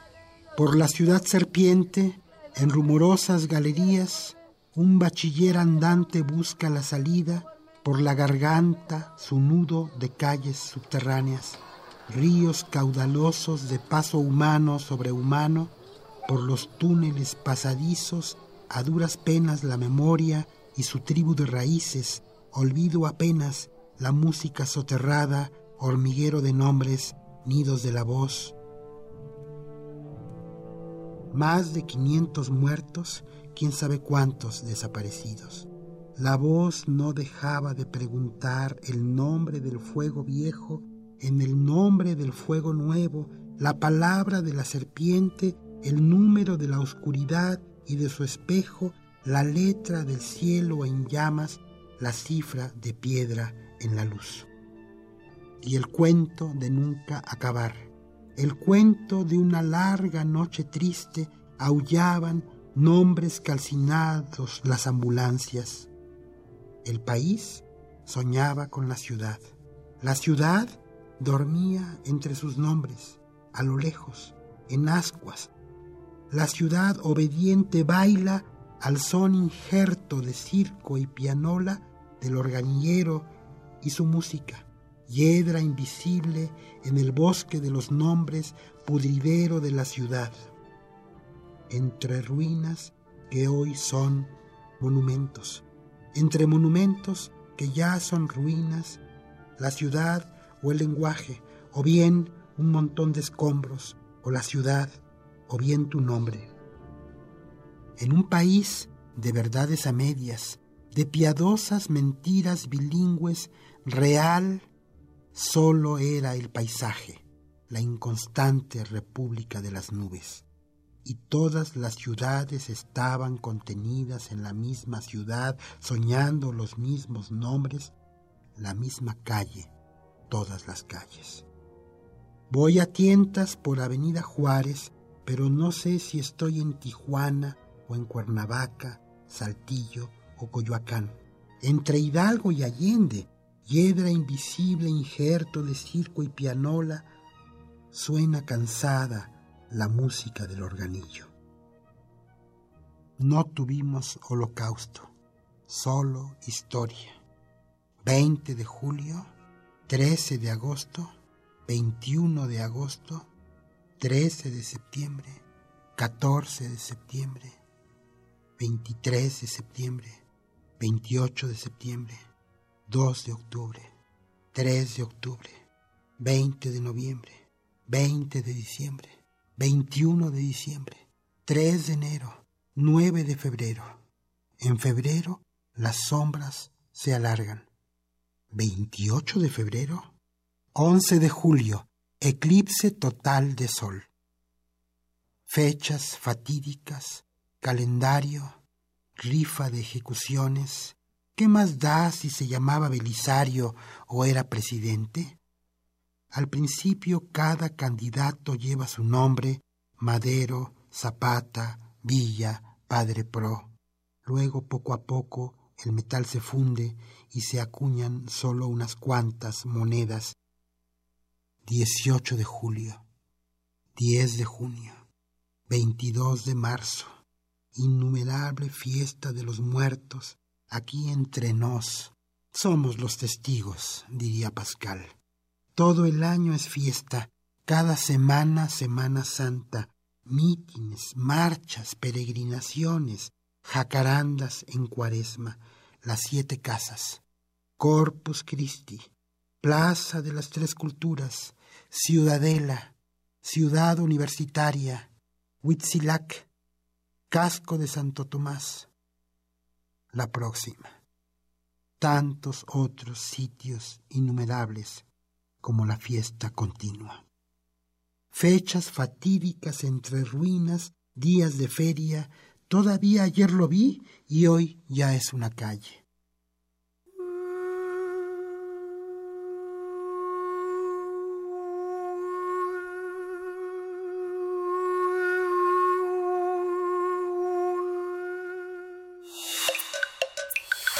Primer movimiento. Hacemos comunidad. La mesa del día. El primero de septiembre de 1968, Gustavo Díaz Ordaz invocó al artículo 89 de la Constitución, que faculta al presidente de la República hacer uso del ejército para enfrentar al movimiento estudiantil, al que descalificó y acusó de ser una conspiración para sembrar desorden y confusión y encono. En su fracción sexta, dicho artículo señala que el presidente tiene la facultad de preservar la seguridad nacional en los términos de la ley respectiva y disponer de la totalidad de la Fuerza Armada Permanente, o sea, del Ejército, de la Armada y de la Fuerza Aérea para la seguridad interior y defensa exterior de la Federación. Hace algunos días, Andrés Manuel López Obrador, presidente electo, afirmó que su gobierno nunca utilizará al ejército para reprimir al pueblo. En la Plaza de las Tres Culturas anunció la creación de una Guardia Civil a nivel nacional con el apoyo del Ejército, la Marina y la Policía Federal. El próximo presidente de México dijo, vamos a hacer un planteamiento a los soldados y a los marinos para darle un giro a la labor del ejército, que ya no se ocupe de las tareas que hasta ahora tienen encomendadas, que la defensa nacional la podemos hacer, si se necesita, todos, como ha sido siempre en la historia de México, si nos invaden, si nos agreden otros países, todos a defender la patria. A 50 años de la matanza hablaremos sobre las Fuerzas Armadas y su posición frente al poder presidencial. Está con nosotros Humberto Guerrero, es coordinador de derechos humanos y lucha contra la impunidad en fundar este centro de análisis e investigación. Bienvenido, Humberto Guerrero, gracias por estar. ¿Qué tal? Muy buenos días, muchas gracias por el espacio. Es, es una conversación interesante 50 años después. Eh, 50 años después, ¿quién tiene el poder, Humberto? En nuestro país, por lo menos. Eh, vaya, es una pregunta eh, complicada, difícil, eh, pero yo lo que te podría decir es que el poder del ejército tiene parte de ese poder, más bien el ejército tiene parte de ese poder, y que es un poder que es independiente de colores, partidos, personajes, ¿no? Yo creo que los, las señales que ha mandado el, el futuro gobierno con algunas declaraciones, eh, pues dan muestra de que eh, se reconoce que ese poder existe, ¿no? Ujú. creo que cuando Andrés Manuel López Obrador, el futuro presidente, declara que él respetará los usos y costumbres de las Fuerzas Armadas para la designación del secretario de la Defensa, pues da muestras claras de que reconoce que, que ahí está ese poder, ¿no? Y que a 50 años del 68, si bien hay circunstancias que han cambiado, ciertos contextos que son distintos, eh, pero pues ese poder se mantiene casi intacto, ¿no? Eh, ha habido algunas batallas muy arduas, muy fuertes para tratar de desmontar un poco de ese poder de facto de las Fuerzas Armadas, como la, la, batalla por el fuero militar, por ejemplo, ¿no? Esta posibilidad de que los militares sean investigados y procesados en sus propios tribunales, por su propia procuraduría, eh, pero que han sido conquistas a, a base de, a punta de sentencias, ¿no? Nacionales e, de e- e internacionales y de muertos, por supuesto, ¿no? Eh, entonces, vaya, eh, a a 50 años yo lo resumiría en que el tema de, del poder del ejército es un tema pendiente, ¿no? Eh, ¿Qué hacer con eso? Eh, es como el, el- el elefante en la sala, ¿no? Eh, pues que ahí está, se sabe, eh, pero eh, no se toman medidas concretas. Y cuando digo no se toman medidas concretas, por ejemplo, yo no sé cuándo en este país va a empezar la discusión sobre que el responsable de las Fuerzas Armadas sea un civil, por ejemplo, ¿no? Lo cual ocurre en otros países del mundo donde para hacer realidad la idea de que las Fuerzas Armadas deben estar subordinadas al, al poder civil, pues es un civil el que está al frente, ¿no? Pero eso es una discusión que parece todavía bastante lejos, ¿no? En en este principio país. sería así, digamos, el comandante en jefe de las Fuerzas Armadas es el, es Presidente. el presidente. Sí, es un civil. Sí, pero en, en algunos países lo que ocurre es que el secretario de defensa. ¿no? Em, es un civil también, ¿no? Eh, y, y finalmente em, eh, las fuerzas armadas se subordinan a, a las a las directrices de desde ese poder civil, ¿no? Pero es una discusión que todavía no no se da aquí y por el contrario, digamos, nuestro país está en una etapa eh, donde se ha pretendido legalizar, formalizar, normalizar, pues esto que es muy cercano a un estado de excepción, ¿no? Es decir, el, el, utilizar a las Fuerzas Armadas bajo el argumento de que hay una situación excepcional que amenaza eh, la seguridad interna, eh, pues se volvió la normalidad en este país y, y, y a finales del año pasado, pues quizá mucha gente recuerde que se aprobó una, una ley, ¿no? una llamada Ley de Seguridad Interior, pues que lo que pretende es eso, ¿no? normalizar la situación en la que hemos venido viviendo pues desde 2006, ¿no? Em, eh, cuando se declara la famosa guerra contra el crimen organizado, que después se dijo que ya no era guerra, ¿no? que era combate, eh, y pues este, se, se aprueba esta ley que eh, pues a pesar de los fraseos y de los eufemismos que de pronto utiliza, pues básicamente lo que plantea es que Es quítate que ahí te voy. exacto, ¿no? Es que en algunos supuestos la seguridad pública de este país puede quedar en manos de las fuerzas armadas, ¿no? Y ahí también con un juego de los conceptos bastante confuso, ¿no? Que si la seguridad nacional, que si la seguridad interna, que si la seguridad exterior, ¿no? Eh, y pues la discusión está en la pendiente en la Suprema Corte de Justicia de la Nación, ¿no? Eh, eh, un grupo amplio de organizaciones de derechos humanos, la propia Comisión Nacional de los Derechos Humanos, algunos eh, municipios incluso eh, impugnaron esta ley bajo ba- con distintos recursos, con acciones de inconstitucionalidad, con controversias constitucionales, pues porque se considera que eh, la ley en sí misma es contraria a la lógica democrática Mm. de nuestra Constitución a partir de la reforma en derechos humanos de 2011, ¿no?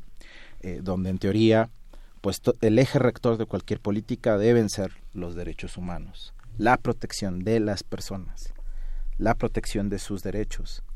La ley de seguridad interior, si uno lee, digamos, la, los, los, em, la exposición de motivos, su lógica, su lógica es la de protección de instituciones, ¿no? Eh, incluso quienes la defendieron, ¿no? Por parte de, eh, tanto en el Congreso como en el Ejecutivo, alegaban que su finalidad era la protección de instituciones. La protección de instituciones es una lógica pues de esa vieja doctrina de seguridad nacional justo acuñada eh, en los 60, ¿no? Eh, para justificar, digamos, toda, toda una oleada, ¿no? De eh, masacres, represiones, de violaciones a los derechos humanos, ¿no? Es bajo el argumento de que hay que preservar el orden, que hay que preservar la paz, que hay que preservar las, las instituciones, ¿no? esta, esta disolución del Estado Mayor eh, ¿Cómo, ¿Cómo, la ves? Hay una parte que lo que lo crea en 1913 es un atentado contra un golpe de Estado a Madero y ese es el origen simbólico. Aunque hoy es un poco una oficina que organiza eventos presidenciales, digamos, es como una oficina de relaciones públicas con uniforme militar. Organizan actividades sociales, actividades deportivas, de capacitación, los eventos de la señora del presidente, así lo, así lo, así está etiquetado dentro de las funciones del organigrama de, la, de, la, este, de, la, señora del presidente. así, así, lo, así lo ven. ¿Qué, ¿Qué pasa con eso? Pues mira, eh, parte de los, de los argumentos que el propio Andrés Manuel, digamos, utilizó eh, para la disolución del Estado Mayor está justo también un efecto simbólico, ¿no? Eh, por lo, el, lo que él menciona es, bueno, y en efecto ocurrió, es que el Estado Mayor Presidencial justo también fue partícipe en, en distintos actos de represión, incluyendo el propio 68, ¿no? Y pues que, pues si bien, digamos, él lo que dice, si bien respeta, digamos, a la, institución y no generaliza, pero pues para él también es simbólico el no hacer uso del, del Estado eh, Mayor Presidencial. Eh, entonces, bueno, tiene, en efecto, puede tener ese, ese efecto simbólico, pero yo lo que creo es que eh, el, el, cambio eh, de raíz de ciertas eh, prácticas del ejército va más allá, digamos, de, este tipo de, de actos simbólicos. por ejemplo, yo creo que hay mucha expectativa sobre lo que va a suceder con la investigación como un caso eh, como Ayotzinapa, por ejemplo, ¿no? Y la participación del ejército. Eh, eh, digamos, avances concretos en ese tipo de casos o en otros, ¿no? donde hay muestras claras de protección, de impunidad hacia la institución del ejército, de las Fuerzas Armadas en general, pues va a ser clave para ver digamos, si es real la intención de cambiar la lógica, ¿no? Bajo la cual se ha utilizado el ejército en este país, que ha incluido su utilización como instrumento de represión, de control social y de terror, incluso en, en, la población. Digamos, la, la, guerra sucia durante los 70 en nuestro país, pues claramente utilizó al ejército para una política de terror, ¿no? de, de, terror de Estado. Eh, digamos, unos días después de que justo se anunciara la, la comisión de investigación para el caso Ayotzinapa, eh, pues un periódico de circulación nacional publica una nota, ¿no? De una entrevista con el, el director de la unidad jurídica de la, de la Sedena, ¿no? Pues donde él da su perspectiva sobre esa comisión de investigación, ¿no? Y que considera que, que no concuerda del todo con el planteamiento de la sentencia que ordenó crear esa comisión, em, pero que si esa comisión se, se, se, es compatible con las leyes mexicanas, que la, que la cumplirán. ¿no? O sea, pero a ver, el punto es que, uno, yo creo que en este sexenio, como en ningún otro, hemos visto directamente a las Fuerzas Armadas haciendo política. ¿No? O sea, salieron a defender la ley de seguridad interior. El secretario de la defensa hubo una temporada en que fue muy visible en actos públicos. Amenaza, levantándonos el dedito y diciendo, van a ver si no la prueban, ¿no? A, a ver ahora, ¿no? Si no, ¿qué quieren que hagamos? Eh, mandando mensajes en, en, días simbólicos como el Día del Maestro, por ejemplo. Yo me acuerdo que el Día del Maestro, el secretario de la Defensa eh, salió dando un discurso en una escuela y digamos fue fue nota en muchos medios no o sea los militares haciendo eh, política directamente algo el dedo, como dice la Inés para decir si no si nos acusan y no lo prueban aténganse a las consecuencias eh, entonces em, pues vaya ahí está el reto no eh, cómo hacerle frente no em, hay, hay repito, hay como diversas señales que de pronto son, son ambiguas, ¿no? Algunas en sentido positivo, es decir, que parece que quieren entrarle al tema, ¿no? Como esta declaración sobre, sobre la Guardia Civil, eh, pero a ver, hay, hay, que recordar que, por ejemplo, la Policía Federal, eh, digamos, aunque es una policía en teoría civil, en realidad es una policía militarizada, por ejemplo, ¿no? Sea, cu cuando se creó la Policía Federal, en realidad sus integrantes eran integrantes de las Fuerzas Armadas, ¿no? Que son trasladados a la Policía Federal. Eh, si algo similar ocurre, si algo similar es el planteamiento de esta Guardia Civil, la verdad es que no, no, no auguro que sea un cambio de fondo, ¿no? En, en la lógica se requiere eh, más bien el planteamiento desde sociedad civil ha sido un trabajo más fuerte justo hacia generar las capacidades en las policías, ¿no? Desde el nivel municipal, empezando por el municipal, el estatal y el federal, más que eh, iniciar el trabajo con las fuerzas armadas directamente. Y el planteamiento ha sido el retiro eh, de las fuerzas armadas de las tareas de seguridad, que sabemos que tiene que ser un retiro gradual, sí, pero tiene que haber un mensaje claro ya en el sentido de que es un retiro. Y eso es lo que todavía no vemos un paso claro al respecto eh, incluso en este incluso en este nuevo gobierno estamos hablando con Humberto Guerrero coordinador de derechos humanos y lucha contra la impunidad de Fundar Centro de Análisis e Investigación y vamos a hacer una pequeña pausa justamente para escuchar a esta hora la conmemoración que está haciendo Radio UNAM al 2 de octubre de 1968 esto es Burócrata justamente la primera parte escrita por Mario Conde. A esta hora hace 50 años. A esta hora.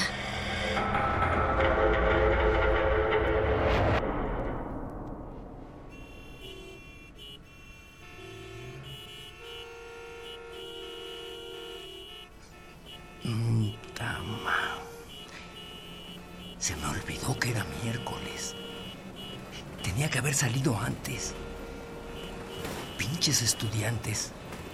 ¿Para qué tanto pancho? Están muy chamacos todavía, pero un día van a tener que salir a la vida y van a ver que sus gritos, sus greñas y sus grupos no sirven para nada, que estorban. ¿Por qué vienen acá? Si la universidad está más lejos. Aquí que nos dejen trabajar. Ya oigo al licenciado Urrutia. Me ha de estar esperando en la puerta el cabrón. Ferrara, ¿Ya quedaron los itinerarios? ¿Ya quedó lo de los italianos? ¿Qué pasó con el vuelo de Colombia? Ni ganas me van a quedar de ver las Olimpiadas después de esto. Bueno, si se hacen, porque estos cabrones...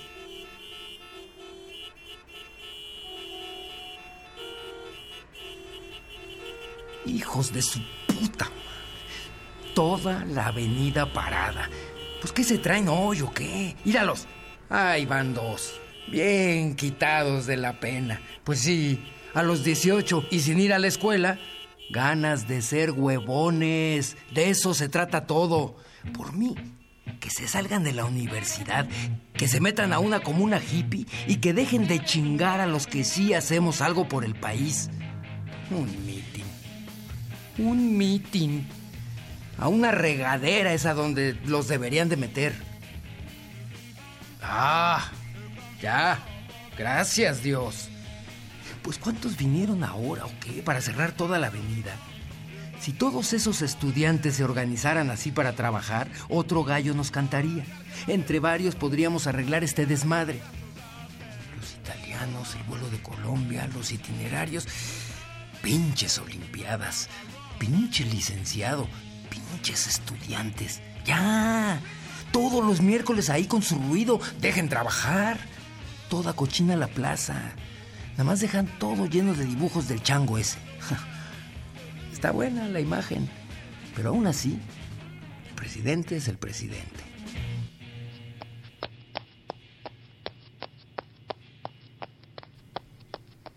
Ya, bendito, ya. Diez pisos nada más. Diez. Hacían falta tantos pisos para el edificio de relaciones exteriores. Nada más falta que otra vez los elevadores estén fallando. No, si es así, licenciado, es, es que son 10 pisos y los estudiantes...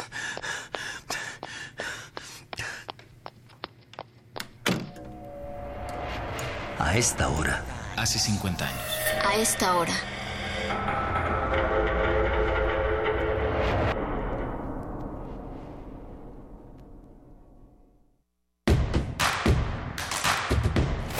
Encuentra la música de primer movimiento día a día en el Spotify de Radio UNAM y agréganos a tus favoritos.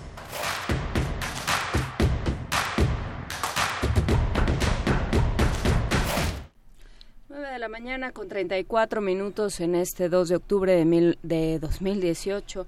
Eh, hay que recordar que cada media hora vamos a estar transmitiendo estas historias que, que, van, que confluyen a las seis de la tarde en la plaza de central de Tlatelolco, la plaza de las tres culturas.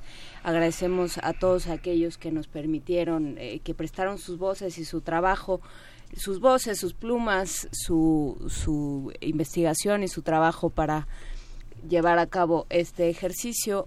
Eh, a esta hora hace 50 años. Y bueno, seguimos conversando con Humberto Guerrero de Fundar Centro de Análisis e investigación y justamente sobre este tema de quién tiene el poder, quién tenía el poder en 1968 y quién lo tiene hoy y cómo entendemos las instituciones, cómo entendemos a las Fuerzas Armadas, eh, a quién protegen y de qué. Y justamente hablábamos, Humberto, al principio de, de tu intervención, antes de esta pausa, hablábamos sobre cómo había esta lógica justamente de los 60 de la protección de instituciones, de ante todo hay que hay que proteger al país, hay que proteger al presidente, hay que proteger a, al Estado, al ejército. Y bueno, seguimos en esa lógica y esa lógica es la que nos lleva a pensar el ejército no se puede juzgar, no se puede juzgar por las mismas personas o por las mismas instituciones que juzgan a, a los hombres de a pie, digamos, a los castrenses. ¿Cómo, ¿Cómo nos quedamos? ¿Cómo entra esto en una lógica de no repetición, de justicia, de realmente conocer la verdad? Bueno, esta batalla por el, por el parar con esta práctica de que el ejército, digamos, se investigara y juzgara a sí mismo, ¿no? A través del, del foro militar y sobre todo en casos de, uh -huh. de graves violaciones a derechos humanos como las desapariciones, las ejecuciones, la tortura, la tortura sexual, pues digamos fue ha, ha sido un paso que, que fue una un, ha sido una lucha larga lenta como decíamos a punta de sentencias y de víctimas que van quedando en el camino. De esta lucha pero eh, todo ello pues aún sigue sin materializarse en decir que ahora tenemos la posibilidad real de llamar a cuentas a los militares ante ante la justicia ordinaria ¿no? Uh -huh. eh, digamos son todavía pocos los casos eh, donde se ha logrado esto, ¿no? Algunos emblemáticos está, por ejemplo, el de Valentina Rosendo Cantú, ¿no? Esta mujer uh -huh. indígena de, de, de, la sierra, eh, de, la, de la zona de la montaña de Guerrero, ¿no? Eh, que fue violada, agredida sexualmente por, por militares y que después de una larga batalla, ¿no? Incluso ante una corte internacional como la Corte Interamericana de Derechos Humanos, pues logró que algunos de los eh, autores, ¿no? De, los responsables em, de, la violación contra ella, pues fueran, fueran llamados a cuentas. Eh, pero, digamos, se cuentan con los dedos de una mano, ¿no? Los Casos así. Y que además en, en, ninguno de ellos se ha llamado a responsabilidad, a cuentas, pues eh, a los altos responsables, ¿no? a, las personas más, a las personas que ocupan los puestos de, de superioridad, ¿no? Eh, dentro de las de las fuerzas armadas, digamos, siempre han sido casos de eh, autores materiales, autores directos, cuando la violencia generada por las fuerzas armadas tanto en el contexto de la guerra sucia, ¿no? como ahora la violencia que se ha generado a partir de la, de la lucha contra el crimen organizado, pues ya tiene, eh, digamos, eh, claras manifestaciones de ser una violencia que obedece a un patrón, que obedece a la reiteración de cierta forma de actuar y que por tanto es razonable asumir que se genera digamos, eh, alguna especie de plan o política desde eh, los altos mandos. Un plano política que posiblemente no en todos los casos sea expresa, es decir, que claramente se den órdenes, aunque tenemos la, la famosa eh, orden de abatir en horas de oscuridad, ¿no? que develó el trabajo de, del Centro de Derechos Humanos Miguel Agustín Pro a partir del caso Tlatlaya, ¿no?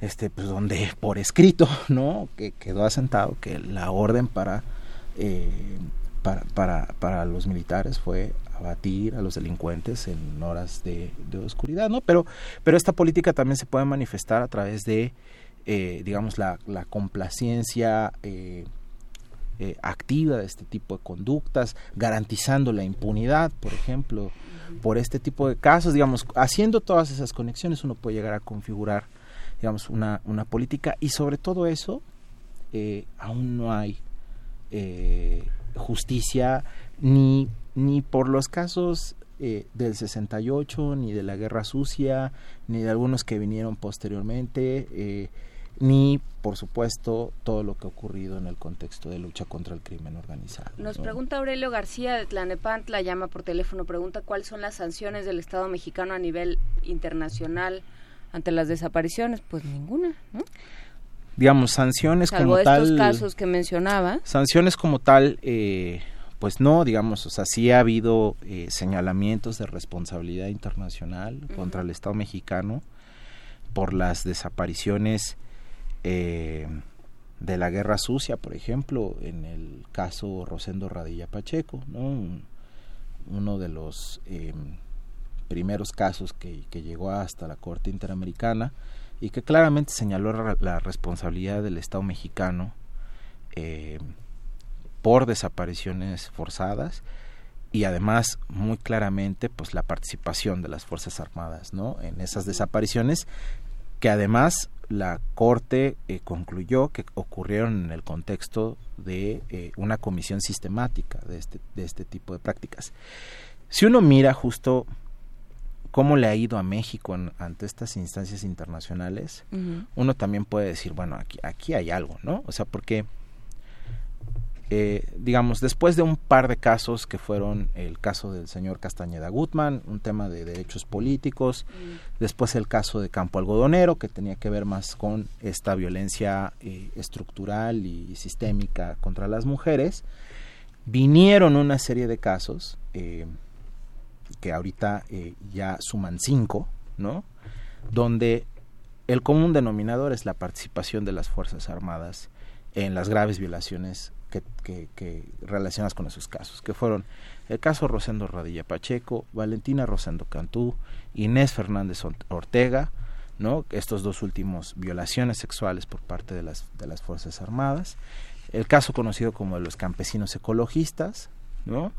Eh, personas que eh, se dedicaban a la defensa de su territorio, de, los bosques y que son detenidos, torturados por el, por el ejército mexicano y recientemente, digamos, un caso que, aunque aún no obtiene sentencia, pero que la obtendrá próximamente, que es el, el caso de los Alvarado, ¿no? que es un caso ya de desapariciones en el contexto actual, digamos, de lucha contra el crimen organizado.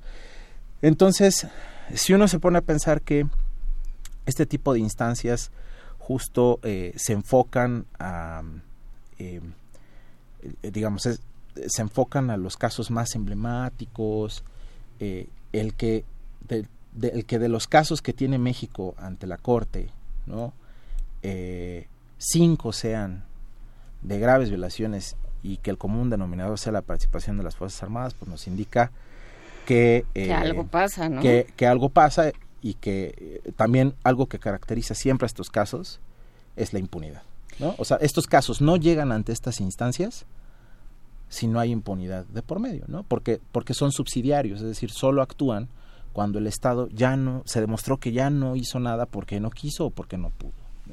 Y entonces, en ese sentido, cuando Andrés Manuel dice esto no va a volver a pasar, pues por supuesto que no queremos que vuelva a pasar, pero, es, pero ¿qué, se hace para que no vuelva a pasar? O sea, ¿qué, ¿qué nos garantiza? ¿Tenemos algo que nos garantice en este momento que no va a volver a pasar? Como tal, no. Y eh, por eso es que preocupa, por ejemplo, el discurso del perdón, ¿no? eh, y que es algo eh, que mm, las víctimas ya le han hecho saber, ¿no? Claramente uh -huh, a Andrés sí. Manuel. Yo creo que en el caso de las Fuerzas Armadas, claramente, pensar en el perdón eh, no nos garantiza para nada que esto no vuelva a pasar. Eh, obviamente no, no va a ser una tarea sencilla, ¿no? Pero si se quiere cumplir esa promesa de que cosas así, represiones así, la utilización de las Fuerzas Armadas en este tipo de casos vuelva a pasar, sí tiene que haber justicia, ¿no? Eh, señales simbólicas eh, de justicia en casos que involucren a las Fuerzas Armadas. ¿no? Esta imagen que se usa mucho de los criminales que mueren en su cama, este, que es eh, que es un lugar común, pero por desgracia es un lugar común porque porque sucede, ¿no? Si no llamas a cuentas, si no, ¿dónde murió Echeverría? ¿Dónde, eh, cómo, cómo pensamos que eso no puede ser? ¿Por qué estamos tan acostumbrados a que así sea? Uh -huh. Sí, justo hoy en la hoy en la mañana, digamos, de camino para acá, pues justo escuchaba una discusión sobre esta famosa frase de, bueno, pero al final la historia los juzgará. Sí, no. La verdad es que no. la verdad es que creo que eh, los niveles de impunidad eh, y de hartazgo por esa impunidad han llegado a tal nivel en este país que creo que no se puede seguir utilizando la frase de los juzgará la historia como un sucedáneo de justicia, honestamente.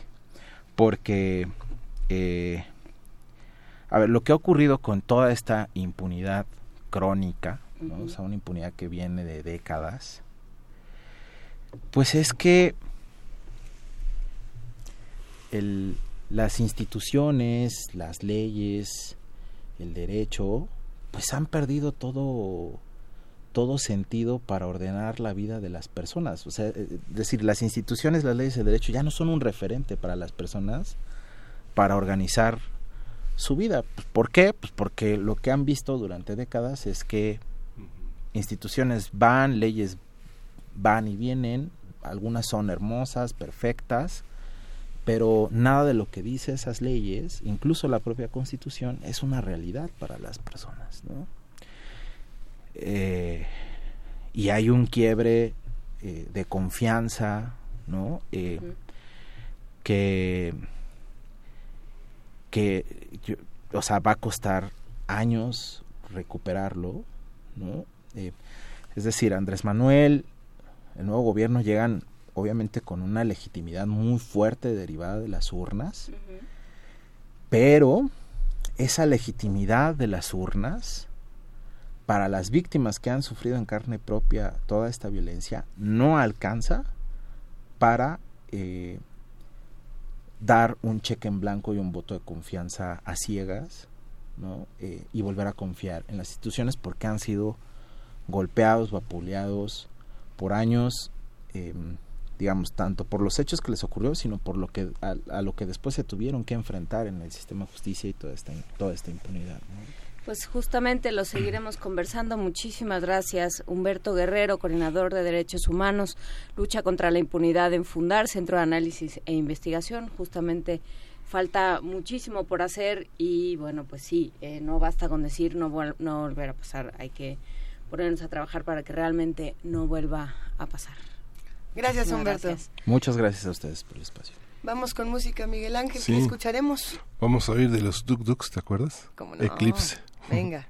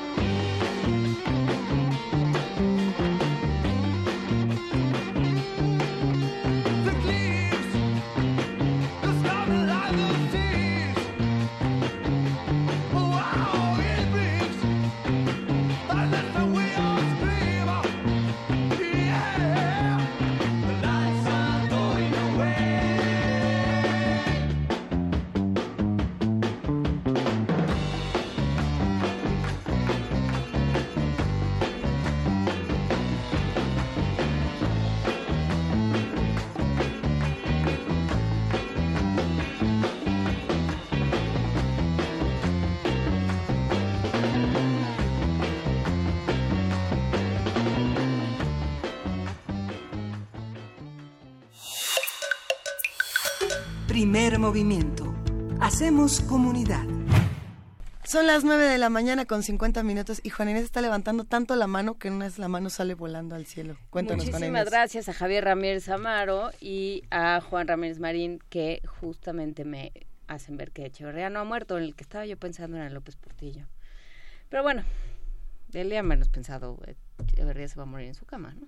Ah, justamente hace un par de días el programa Los Chamucos hizo un sketch al respecto para los que lo quieran ver en, en TV UNAM. Eh, estuvo bastante, bastante bueno el tema de dónde está Echeverría para los que quieran tomar esto también con otra de las herramientas para defendernos de los horrores, que son, bueno, el humor y la crítica. Eh, tenemos más el día de hoy. Antes de que finalice este programa, le damos la bienvenida a Carlos Corona, director de la obra La Hecatombe. ¿Cómo estás, Carlos? Hola, ¿qué tal? Muy bien, muchas gracias por la llamada. Que justamente la hecatombe tiene que ver con, con expresidentes que se encuentran, o me equivoco. Sí, exactamente. Tenemos eh, la acción que ocurre en, en, el preámbulo del noveno círculo del infierno, donde están los traidores de la patria, y tenemos a López Mateos y a Díaz Ordaz justamente esperando a que llegue Echeverría, ¿no? Y tengo que decir que yo también cuando leí la obra me tomé un segundo para pensar, sigue vivo, sigue vivo, sigue impune en su casa en San Jerónimo y sigue cobrando su pensión. Y, a partir del primero de diciembre no. ¿Perdón? Ya a partir del primero de diciembre no. Sí, bueno, eh, menos mal.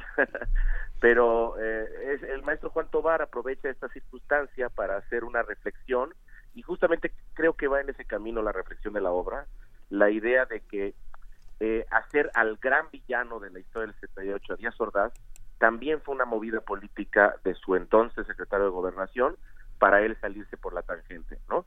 No se exime de ninguna culpa Díaz Ordaz, pero sí el, el gran manipulador de ese de esa matanza fue el secretario de Gobernación. Claro, ¿y, y cómo, cómo se plantea dentro de la obra? ¿Cómo, cómo decir esto desde el teatro?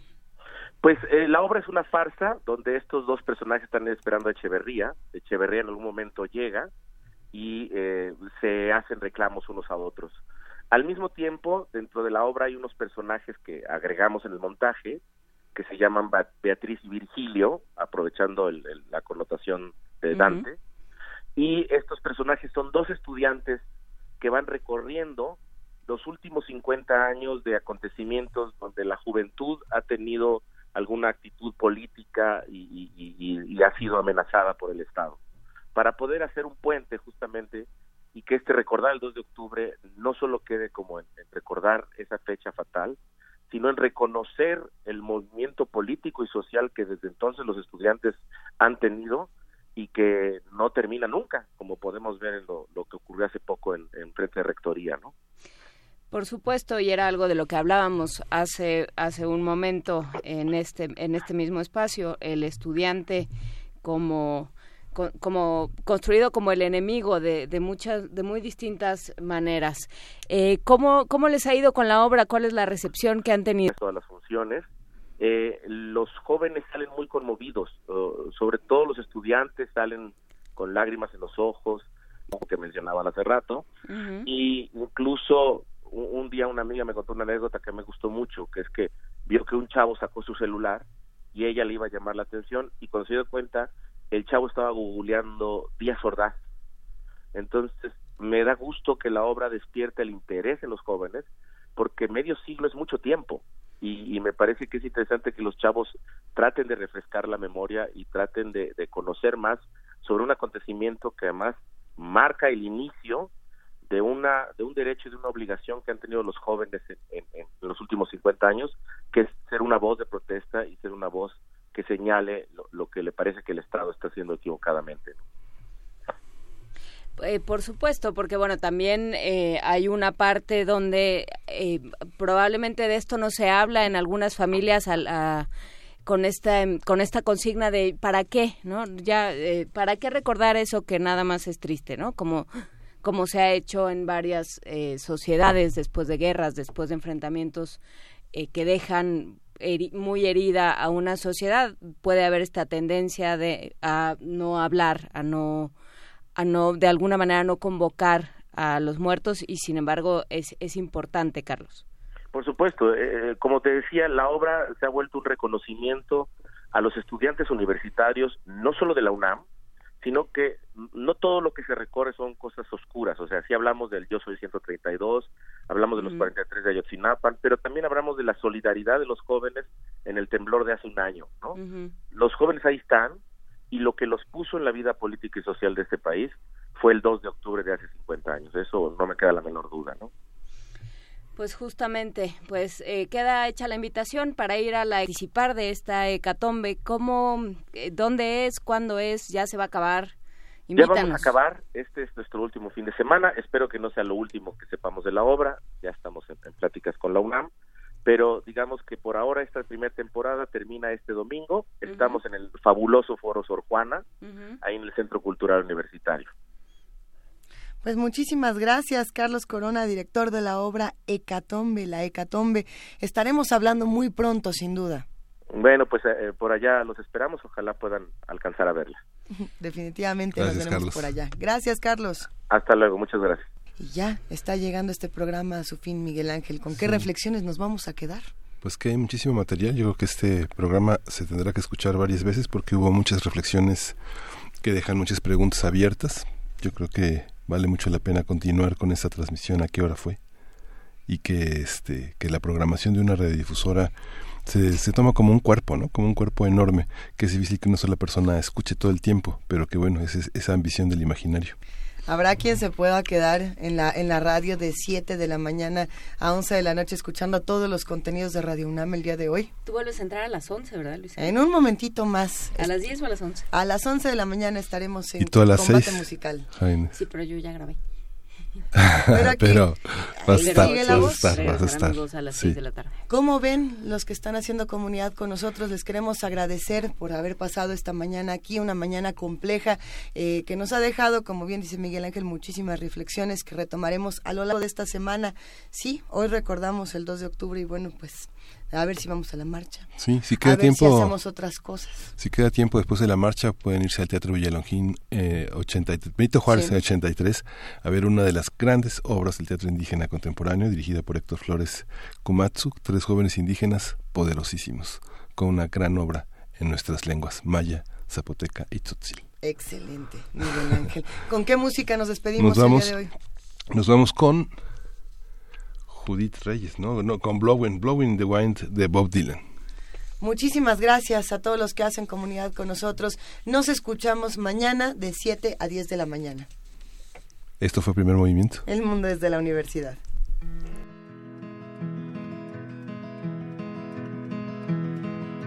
How many roads must a man walk down before you call him a man? How many seas must the white dove sail before she sleeps in the sand?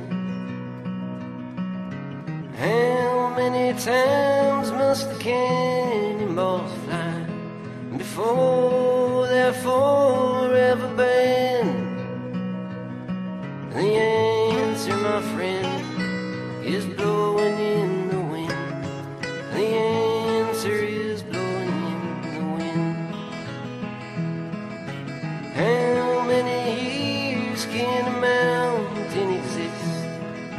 before it's washed to the sea? How many years can some people exist before they're allowed to be free? How many times can a man turn his head and pretend that he just doesn't see? The answer, my friend, is blowing in the wind. The answer is blowing in the wind. Radio UNAM presentó Primer Movimiento. El mundo desde la universidad.